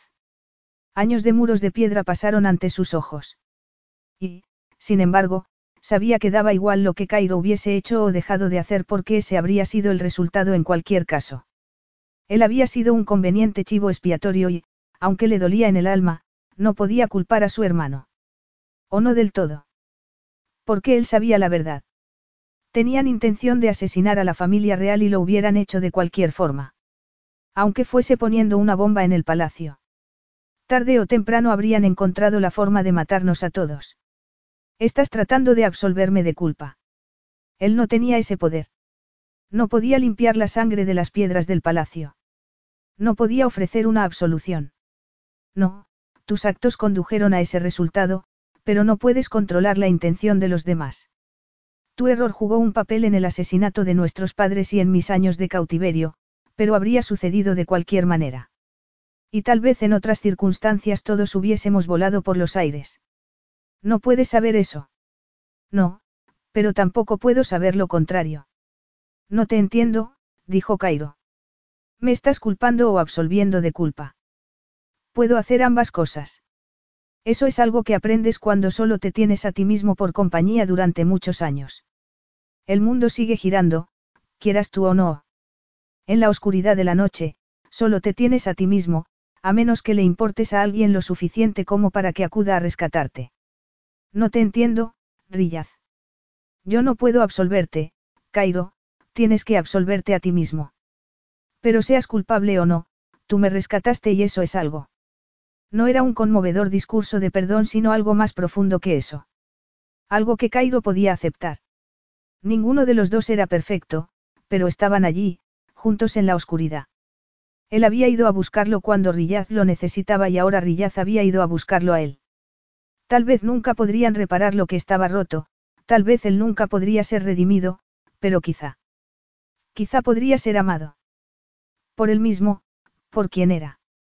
¿Por qué no era eso lo que Rillaz le estaba dando? Ni absolución, ni culpa. Solo aceptación. Tengo que ir con Ariel, dijo Cairo entonces. Por supuesto que sí, asintió Rillaz. No la haré prisionera. No me importaría que lo hicieses. Debería importarte, hermano. Rillaz se encogió de hombros. ¿Cómo iba a importarle si eso era lo que él estaba haciéndole a Brianna? Debía ser honesto sobre eso. No le había dado opción y, aunque por fin ella había aceptado de buen grado. Sabía que le estaba negando su sueño. El sueño de una vida normal. La había reclamado en el desierto, tanto si ella quería que la reclamase como si no. No había preguntado. Aunque, al final, ella hubiera dicho que sí. Cairo había facilitado la entrada de esos hombres en el palacio, él era la razón por la que había sido encerrado, por la que sus padres estaban muertos. Pero no iba a demonizar a su hermano. No tenía el menor deseo de hacerlo, pero sentía algo que no podía identificar, una mezcla de rabia e impotencia. Sentimientos infructuosos. Cairo era el último miembro vivo de su familia, su único pariente. Su hermano. Ve a buscar a tu mujer, le ordenó. Y Cairo lo hizo. Como debía ser. Dejando a Riyad solo con los recuerdos. Había querido tanto a su madre. A su padre. Cairo había cometido un terrible error, pero entonces solo era un crío. ¿Cómo iba a condenarlo? Se sentía entumecido. O tal vez no era entumecimiento sino una comprensión incipiente. Un desprendimiento de todo el dolor y la pena que resonaban en su alma. Aceptar su destino lo había mantenido con vida. La convicción de que no debía sentir nada si quería sobrevivir. Como la convicción de estar protegiendo a Brianna al reprimir sus emociones. No podía amar porque si le abría su corazón la pondría en peligro. Pero allí, con el alma en carne viva, con la ira y el dolor por Cairo, por su padre, por los hombres que habían asesinado a su familia y les habían arrebatado el trono. Allí, con el recuerdo de su madre. No era la ira lo que lo empujaba ahora, sino el dolor por la destrucción de su familia y por la carga que Cairo y él llevaban sobre los hombros como resultado. Era una carga demasiado pesada y no podía aguantar más. Él no podía cuidar a nadie. No podía proteger a nadie. No estaba protegiendo a Brianna sino protegiéndose a sí mismo. Otra vez. Él no era un héroe sino un prisionero. Riyaz no salió de la mazmorra. Capítulo 11. Brianna buscó a Riyaz por todas partes. Excepto en la mazmorra porque no solía bajar allí a esa hora. Y, sin embargo, algo hizo que quisiera asegurarse. Y allí estaba, sentado en la oscuridad. ¿Qué haces aquí, Riyaz? Encontré a Cairo aquí. Le he dicho que vaya a buscar a Ariel. Es muy generoso por tu parte. ¿Por qué dices eso? Brianna apartó la mirada. Sé que debe ser complicado porque ella era tú. Él levantó su barbilla con un dedo, obligándola a mirarlo a los ojos. No la quiero, le dijo. No ha sido complicado en absoluto. Entonces, ¿qué ha pasado? Cairo me ha contado que él fue la razón por la que esos hombres pudieron entrar en el palacio. ¿Qué? Él le dio la información al padre de Ariel porque confiaba en él y porque lo había pillado con ella en el desierto. Se habían escapado, Riyad sacudió la cabeza. Eran dos críos. ¡Qué horror! Imagino que eso debe ser desolador para ti. ¿Por qué? Mi hermano era poco más que un niño entonces. No se equivocó más que mi padre al confiar en Dominicart. Se mostraba aparentemente tranquilo, pero también tenso, inquieto. Había algo que no le estaba contando. Riyaz, dime qué pasa. No hay nada más que contar. Bueno, entonces, podrías subir a cenar al menos. No creo que debas estar solo. Aunque podemos quedarnos aquí, si quieres. No me importa. No, dijo Rillaz. Subiremos al comedor. Había una energía extraña en él, no sabía lo que era y, al parecer, él no estaba dispuesto a contárselo. Había pavo asado para cenar y otras delicias culinarias, pero Rillaz no observó ninguno de los modales que había aprendido. Al contrario, tiró ruidosamente de la silla y se dejó caer sobre ella con gesto de cansancio. Es normal que estés enfadado, dijo Brianna. No estoy enfadado. Todos confiaban en el padre de Ariel, todos los hombres de mi familia. De verdad no estás enfadado. No importa lo que yo sienta. O tal vez sí importe, Rillaz. Se trata de mi hermano. Cairo es mi hermano y no voy a condenarlo por ese error de juventud. No digo que debas condenarlo, sino que no debes ocultar tus sentimientos. Basta, la interrumpió él. Cairo es mi hermano y yo soy el jeque. Todo lo demás da igual. No da igual, Rillaz. ¿Qué más da que seas el jeque? ¿Qué más da que yo deba civilizarte? Deberías ser honesto contigo mismo. Brianna quería amor, se había dado cuenta de eso. Lo que quería era su amor y su confianza. Sé honesto con tus sentimientos porque es la única forma de escapar de todo esto, de dejarlo atrás. Esto no es psicología popular, Brianna. Se trata de mi vida, de mi reino. Pero ahora aquí, conmigo, se trata solo de sentimientos. Por favor, Riyaz, dime qué te hizo sentir esa confesión. Él lo pensó un momento. Me hizo sentir como si, como si sus manos estuvieran manchadas con la sangre de mi madre. Mis padres murieron y él, escapó. Cairo escapó, no. Riyaz la miró con los ojos brillantes. Escapó de la muerte, del cautiverio. Ha sido libre durante todos estos años, ganando dinero y haciendo la vida que quería. Ha tenido todo lo que ha querido. Todas las mujeres que ha querido. ¿Es eso lo que necesitas? ¿Más mujeres? Preguntó Brianna, con el corazón encogido. No, respondió él. Puedo tener un harén si quiero. Yo, déjalo, no importa. Dímelo. ¿Qué estás pensando? Yo estuve en un calabozo, sumido en la oscuridad durante años. Pero no había sido culpa mía. ¿Por qué fui yo el castigado? No lo sé, respondió ella. Deberías decir que Cairo también ha sufrido porque es un buen hombre, porque es tu amigo. Él es mi amigo, pero tú eres mi prometido. Y no necesito defenderlo. Él es tu hermano y le quieres, pero eso no significa que no puedas enfadarte con él. No significa que no puedas sentir furia porque su error os condujo a una tragedia. Imagino que él siente algo al respecto y tú también puedes sentirlo porque, al fin y al cabo, tú fuiste la víctima. ¿Por qué no vas a tener sentimientos sobre algo que te ha hecho sufrir tanto? Los sentimientos no significan nada. Lo único que puedes hacer cuando te han hecho prisionero es sobrevivir. Te sientes como un prisionero. Sigues siendo un prisionero aquí. Rillaz apartó la mirada. Nada de eso importa. Brian torció el gesto. ¿Cómo odiaba aquello? Que los dos estuvieran atados a aquel sitio, él por sentido del deber, ella por amor. No necesito a otras mujeres, dijo Rillaz entonces. Solo te necesito a ti. Y Brianna quería ser suficiente para él. Quería serlo todo. Quería encontrar una forma de restaurar todo lo que había perdido. Entonces, puedes tenerme. ¿No querías cenar? Le preguntó Rillaz, burlón. Le sorprendió ese tono porque él era muchas cosas, pero rara vez se mostraba desagradable con ella. Y pensó que tal vez era reflejo de otro sentimiento. Está sufriendo. Solo te necesito a ti, respondió. De verdad. Tú eres todo lo que necesito. Riyad se levantó y tiró de su mano. ¿Para qué necesitaría a otra mujer si te tengo a ti? La más hermosa de las mujeres. Siempre que lo desee. ¿Por qué eres mía? ¿Por qué vas a ser mi esposa? Había algo fracturado en su tono, algo desesperado. Pero le demostraría que era lo bastante fuerte, que ya no era la niña que había sido, asustada, obligada a vivir una vida que no quería. Ni la mujer que había buscado encajar en su nuevo entorno y había tenido tanto miedo de ser diferente.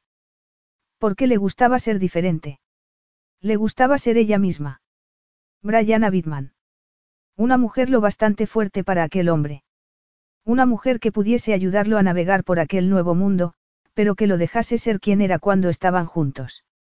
No tiene por qué haber reglas entre nosotros, le dijo. Siéntate como quieras, come como quieras. Sé como quieras. Enójate si quieres enojarte. Nunca tendrás que esconderte para mí, Rillaz. No tenían que actuar el uno para el otro. No tenían que interpretar ningún papel. Ella no era una diplomática extranjera y él no era un profesor al que estuviese tratando de impresionar. Y sí, tal vez partes de ese nuevo mundo serían una prisión y tendrían que hacer un papel, pero no cuando estuvieran solos. Brian abrió su camisa de un tirón. En el comedor. No me digas que no es eso lo que estabas pensando, dijo ella. Rillaz le quitó la blusa y tiró hacia arriba de su falda. Apartó a un lado las bragas y comenzó a acariciarla allí, entre los muslos. Gimió cuando ella puso una mano sobre su erección, cuando bajó la cremallera del pantalón y lo liberó para enterrarlo en su interior. La llenaba perfectamente, como si estuvieran hechos el uno para el otro. Por lo general, no iban tan deprisa. Se tomaban su tiempo. Sabía que él ponía un cuidado excepcional para no hacerle daño. Todo se trataba de ella, de lo que ella quería, de lo que necesitaba. Y eso la hacía sentir especial. Pero en ese momento lo necesitaba rápido y furioso. A él. Solo a él. Gritó de placer cuando empezó a montarlo y él agarró sus caderas, moviéndola arriba y abajo al ritmo que le gustaba. Brianna dejó caer la cabeza hacia atrás. Te quiero, Rillaz. Y fue entonces cuando todo se detuvo. Todo. Al principio pensó que Rillaz iba a apartarse, pero después lanzó un gruñido y el clímax lo sacudió a los dos. Te quiero, susurró. No digas eso. ¿Por qué no? Porque, no es para mí. No me gustan esas palabras. Rillaz. Vamos a la cama. La tomó en brazos y, para su sorpresa, no la llevó a la mazmorra sino a su habitación. La tumbó en la cama y la besó con ternura, sin decir una palabra. Y algo dentro de ella empezó a romperse. No porque Rillaz no hubiera dicho que la amaba sino por el rechazo de su amor. ¿Por qué no dejaba que ella lo amase? Pero él estaba besándola de nuevo, dejando un rastro de fuego por su cuello, bajando hasta su pecho, y le resultaba difícil pensar. Porque él era demasiado y no lo suficiente, todo a la vez. Porque estaba atrapada en la realidad de aquella situación, aquella vida que ella había elegido. Porque el amor era lo que creaba una familia y si él no era capaz de decirlo, si ni siquiera podía aceptar el suyo, entonces ¿qué significaba eso? Pero la alternativa era una vida sin aquello. Una vida sin él. Aunque Riyaz no te ha dado esa opción. Pero Riyaz estaba dentro de ella y solo quería existir en ese momento, en ese espacio donde nada existía más que ellos. Donde ella no le había dicho que lo amaba y él no la había rechazado. Era mejor dejarlo como una posibilidad abierta y maravillosa en lugar de cerrarlo como algo que nunca podría ser. Ella lo amaba. Y no era eso lo más importante. Riyaz la llevó al cielo de nuevo y eso era lo único real. Tenían aquello, se llamase como se llamase. No había respuestas enlatadas del público para hacerle saber cómo debía sentirse. Simplemente había, aquello. Y era bueno, mejor que bueno. Era la vida que había elegido. Tal vez no era normal o perfecta, pero era suya. Y, para su sorpresa, Riyaz la apretó contra su torso hasta que el sueño se apoderó de ellos. Capítulo 12. Riyaz despertó sintiendo una ira ciega, imparable, y el terror de lo que estaba por llegar. Pero en medio de esa ira, algo más se abrió paso. Te quiero. Miró hacia abajo y vio a su madre, rota y sangrando en el suelo. Te quiero.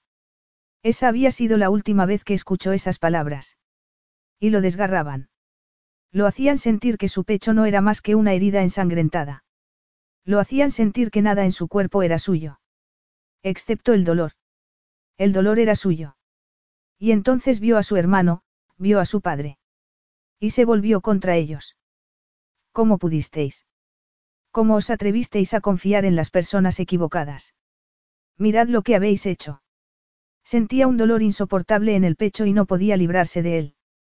Porque estaba en un calabozo y no podía permitirse el lujo de mostrar debilidad ante sus captores. No podía darles nada. No podía mostrar dolor. No podía ser débil. De modo que se guardó el dolor, la furia, el miedo. Pero no funcionó. La rabia todavía burbujeaba. El amor lo hacía débil, el amor hacía que no pudiese contener la marea de dolor que vivía en su alma. Agarró algo pesado y lo arrojó contra la zona de la habitación donde veía a su padre y a su hermano. Pero luego escuchó una voz. La misma voz que había dicho, te quiero. No era la voz de su madre. Rillaz, por favor. Y se dio cuenta de que era Brianna. Y su padre no estaba allí, no era aquel día en el que todo se derrumbó. Estaba con Brianna. Ella había dicho que lo quería. Su padre le había fallado a una mujer que lo amaba. Su hermano también le había fallado a una mujer que lo amaba. Él no lo había hecho. Aún no. Pero estaba en su sangre, en su ADN. Ya le has fallado. La has hecho prisionera. La retenía allí porque había llegado a la conclusión de que aún era prisionero de todo lo que había sufrido. De todo el dolor, la pena y la muerte. Y ahora ella estaba allí con él, en lugar de en esa hermosa casita que tanto anhelaba. Había demostrado que en realidad era como su hermano. Sentía ira contra Cairo por su debilidad, por su cobardía, pero él tenía a Brianna prisionera, de modo que no era mejor que Cairo. No era mejor que los hombres que lo mantuvieron cautivo. Él no había derramado sangre, pero le estaba fallando a una mujer que lo amaba. Una mujer que no debería amarlo porque él no le había dado ninguna razón para hacerlo. En medio de la oscuridad, la neblina se aclaró. Brianna puso las manos sobre su torso para consolarlo. Estaba consolándolo como había hecho otras veces. ¿Y qué le había dado él? Había querido darle placer, pero sabía que no era suficiente. No se había esforzado mucho. Ella quería normalidad. Le había dicho precisamente lo que quería y él no la había escuchado. Le había dicho que quería esa vida que veía en la televisión, esas cenas familiares. ¿Y qué le había dado él? Comidas frías en un comedor solitario. Y luego la había sentado en su regazo y la había hecho suya, allí, donde cualquiera podría haberlos visto. Eso no era lo que había prometido. Pero la liberaría ahora. Tenía que hacerlo. No podía ver la forma de salir de su celda porque no podía soportar todos esos, sentimientos. Pero Brianna no tenía por qué ser una prisionera. Estaba desnuda, de pie ante él sin vergüenza ni miedo. Le había dado su cuerpo. Le había dado un poco de paz. ¿Y qué había hecho él? Tomarla como amante, ponerla a prueba. Ella no se merecía eso. Quiero que te vayas, le dijo. Rillaz, ya hemos pasado por esto. No te tengo miedo. No me refiero a la habitación. Quiero que vuelvas a Nueva York. Vuelve a tu casa. Véndela y compra la casita de tus sueños. ¿Qué? Te dije que tus sueños no eran suficiente, que estabas engañándote a ti misma, pero no debería haber dicho eso. Lo que tú quieres importa, es lo único que importa. No puedo robarte tus sueños. No me has oído cuando dije que te quería. Sí, pero yo no soy capaz de recibir ese amor. Y amarme te niega lo que más deseas. No, dijo ella. Es lo que pensé que quería, pero me he dado cuenta de algo. La normalidad no significa nada. Lo que me faltaba en la casa de mi padre era amor, Brianna sacudió la cabeza. Eso es lo que quiero, amor. Pero yo no puedo dártelo. Es que no lo entiendes. Crecí en un hogar donde había mucho amor, pero eso no nos mantuvo a salvo. Beth todavía puede morir. ¿Recuerdas mujercitas? Esto no es la guerra de secesión y tú no vas a tener escarlatina. Pero yo no podré protegerte, Brianna. Eso es lo que estoy diciendo. La vida normal con la que tú sueñas, eso te protegerá. Dime por qué no puedes amarme, Rillaz. Aparte de los 16 años pasados en un calabozo. Por muchas razones. ¿Por qué no puedes soportar que diga que te quiero? No puedo escuchar esas palabras porque, es el rostro de mi madre lo que veo. Muriendo, sangrando. No puedo. El dolor era demasiado y estar cerca de Brian hacía que el muro que había levantado para proteger su corazón se derrumbase. Rillaz. Te fallaré, ya te he fallado. Pero no volveré a hacerlo. Te irás de aquí y no volverás. ¿Pero por qué? exclamó ella, atónita. Soy el jeque y esa es mi decisión. Capítulo 13. Brianna estaba congelada, paralizada. Y esa parálisis duró hasta que el jet privado aterrizó en Nueva York. Hasta que estuvo de regreso en suelo estadounidense, sintiéndose como una extranjera en su propio país. En su propia piel. Cada vez que respiraba era como si fragmentos de vidrio se clavaran en su pecho y tuvo que preguntarse, ¿por qué? ¿Por qué se había ido sin pelear? ¿Por qué se había alejado de la vida que había elegido?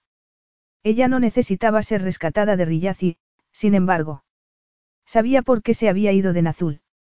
En ese momento, supo por qué. Se había ido porque él necesitaba que se fuera.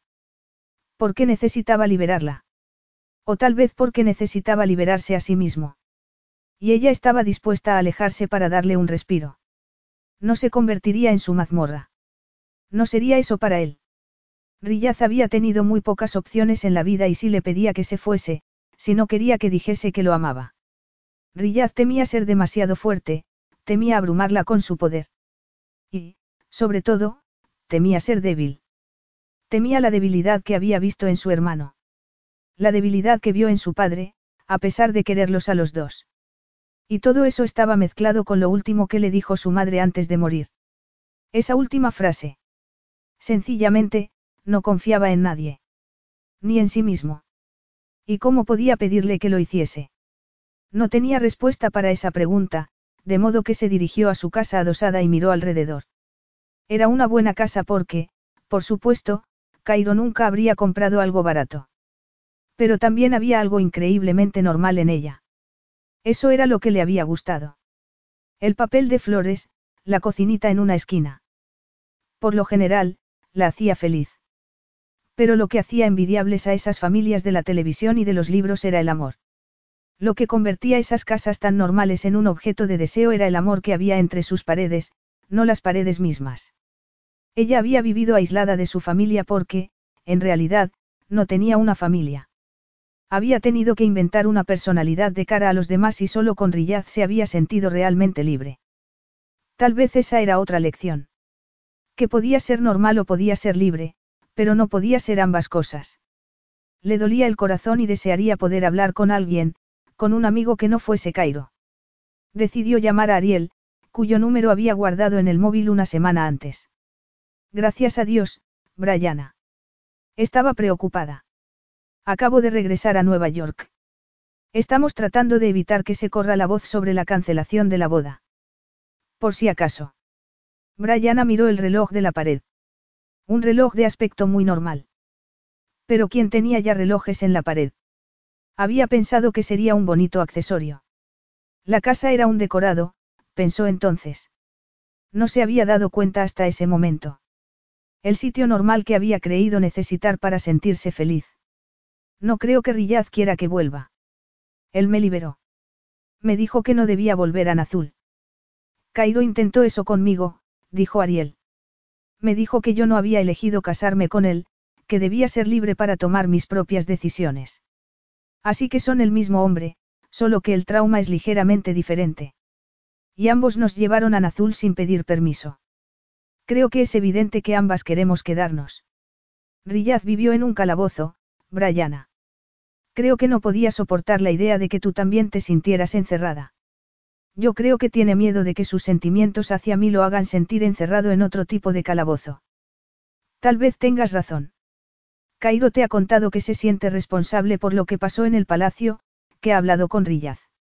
Sí, respondió Ariel. Y me dijo que Riyaz se mostró muy tranquilo. Casi no reaccionó en absoluto, pero yo sé que está destrozado y temo, en realidad, temo que el problema es que no quiere salir de la mazmorra. No quiere estar demasiado enfadado. No quiere sentir demasiado. No quiere volver a amar a nadie para que no puedan volver a arrebatárselo. De repente, Brianna se sentía abrumada por todo lo que Riyaz necesitaba. Por todo lo que quería hacer por él. Y por todo lo que no sería capaz de darle. Ella solo era una chica que había estado interpretando el papel de alguien, normal. Tú lo entiendes, tú le quieres. Tal vez eso es lo único que importa. ¿Qué debo hacer? Le quiero, pero tiene un trabajo que hacer y eso es lo más importante para él. Debe ser el gobernante de su país.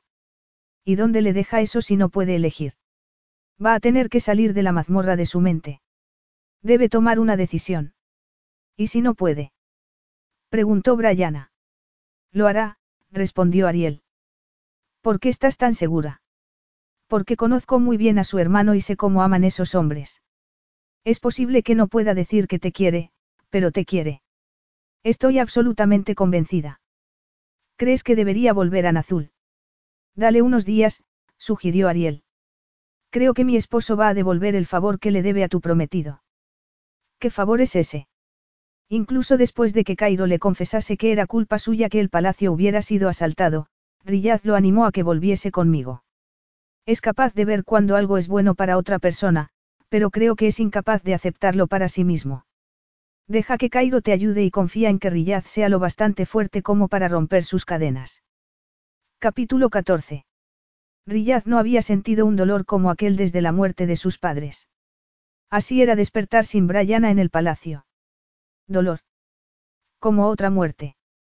Estaba al final de la escalera, mirando hacia la mazmorra, cuando escuchó pasos a su espalda. Así que aquí estamos, en una posición muy similar a la que estábamos hace solo un par de semanas, dijo su hermano. Eso parece. Tú le pediste que se fuera.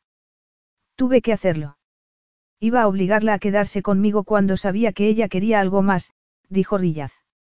Tú la salvaste cuando el criminal de su padre iba a venderla.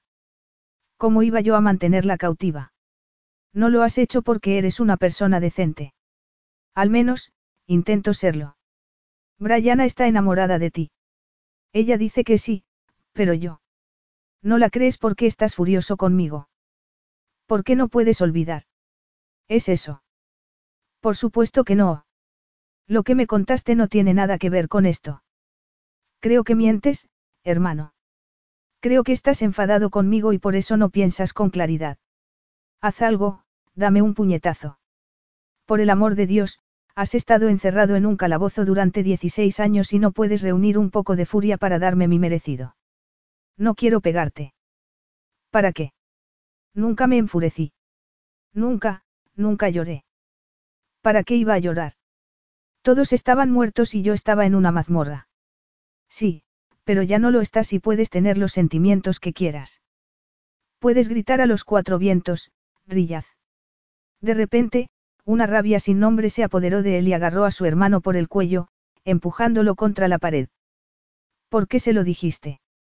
¿Por qué le dijiste cómo entrar en el palacio? ¿Por qué fui un tonto? Cometí un error. Sí, un error. Un error trágico. Puedes enfadarte, lo entiendo. Entendería que me odiases. Rillaz golpeó la pared con el puño. Estoy furioso contigo, pero nuestro padre, él debería haberse dado cuenta. No debería haber confiado en ese hombre.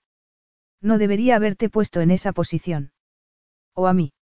Y mamá, él debería haberla protegido. Sí, es verdad, murmuró Cairo. Ella pagó las consecuencias de tantos errores. Y tú también. Así es, pero esta rabia no resuelve nada y no trae a nadie de vuelta. Porque los únicos culpables son los canallas que destruyeron a nuestra familia, a nuestro país. A mí. Tú no estás destruido, Rillaz, dijo Cairo. Si yo no estoy destruido por lo que hice, tú tampoco lo estás. Lo intenté, de verdad. Sabía que debía volver para salvarte, pero era imposible. Mientras tanto, traté de autodestruirme con excesos. Pensé que incluso si regresaba cojeando aquí y te liberaba siendo poco más que una sombra de mí mismo, todo estaría bien. Pero, por suerte, encontré algo mejor que la autodestrucción. Encontré el amor. Rillaz cerró los ojos. Pero. Todo era tan doloroso, tan insoportable. Pero, de repente, se dio cuenta de que no odiaba la expresión, te quiero. Al contrario, la ansiaba. Era solo que su corazón, congelado por la necesidad de sobrevivir, no había sido capaz de ver la diferencia entre un deseo desesperado y un miedo implacable. ¿Por qué eran lo mismo? Porque querer cualquier cosa había sido su enemigo. De repente, la verdad brotaba de su pecho como un chorro de sangre.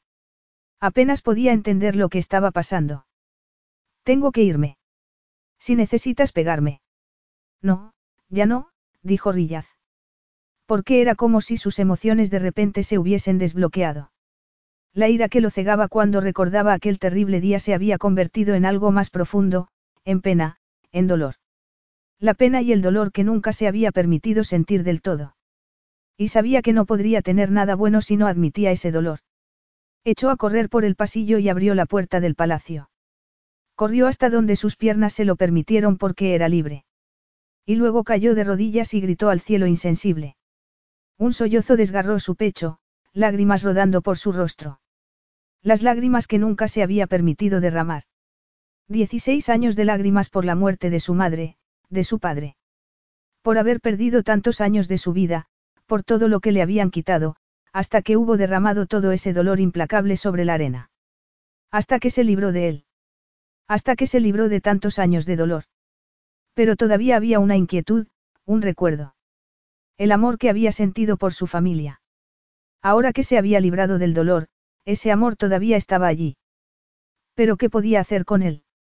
Su corazón se encogió de pena. Por Brianna. Por ellos. Quería que le dijese que lo amaba. Quería oírlo de nuevo.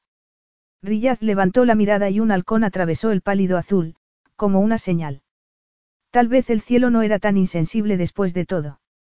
Brianna estaba haciendo lo que sugirió Ariel, esperar. Era difícil, pero tenía que confiar. Sabía lo que había habido entre ellos.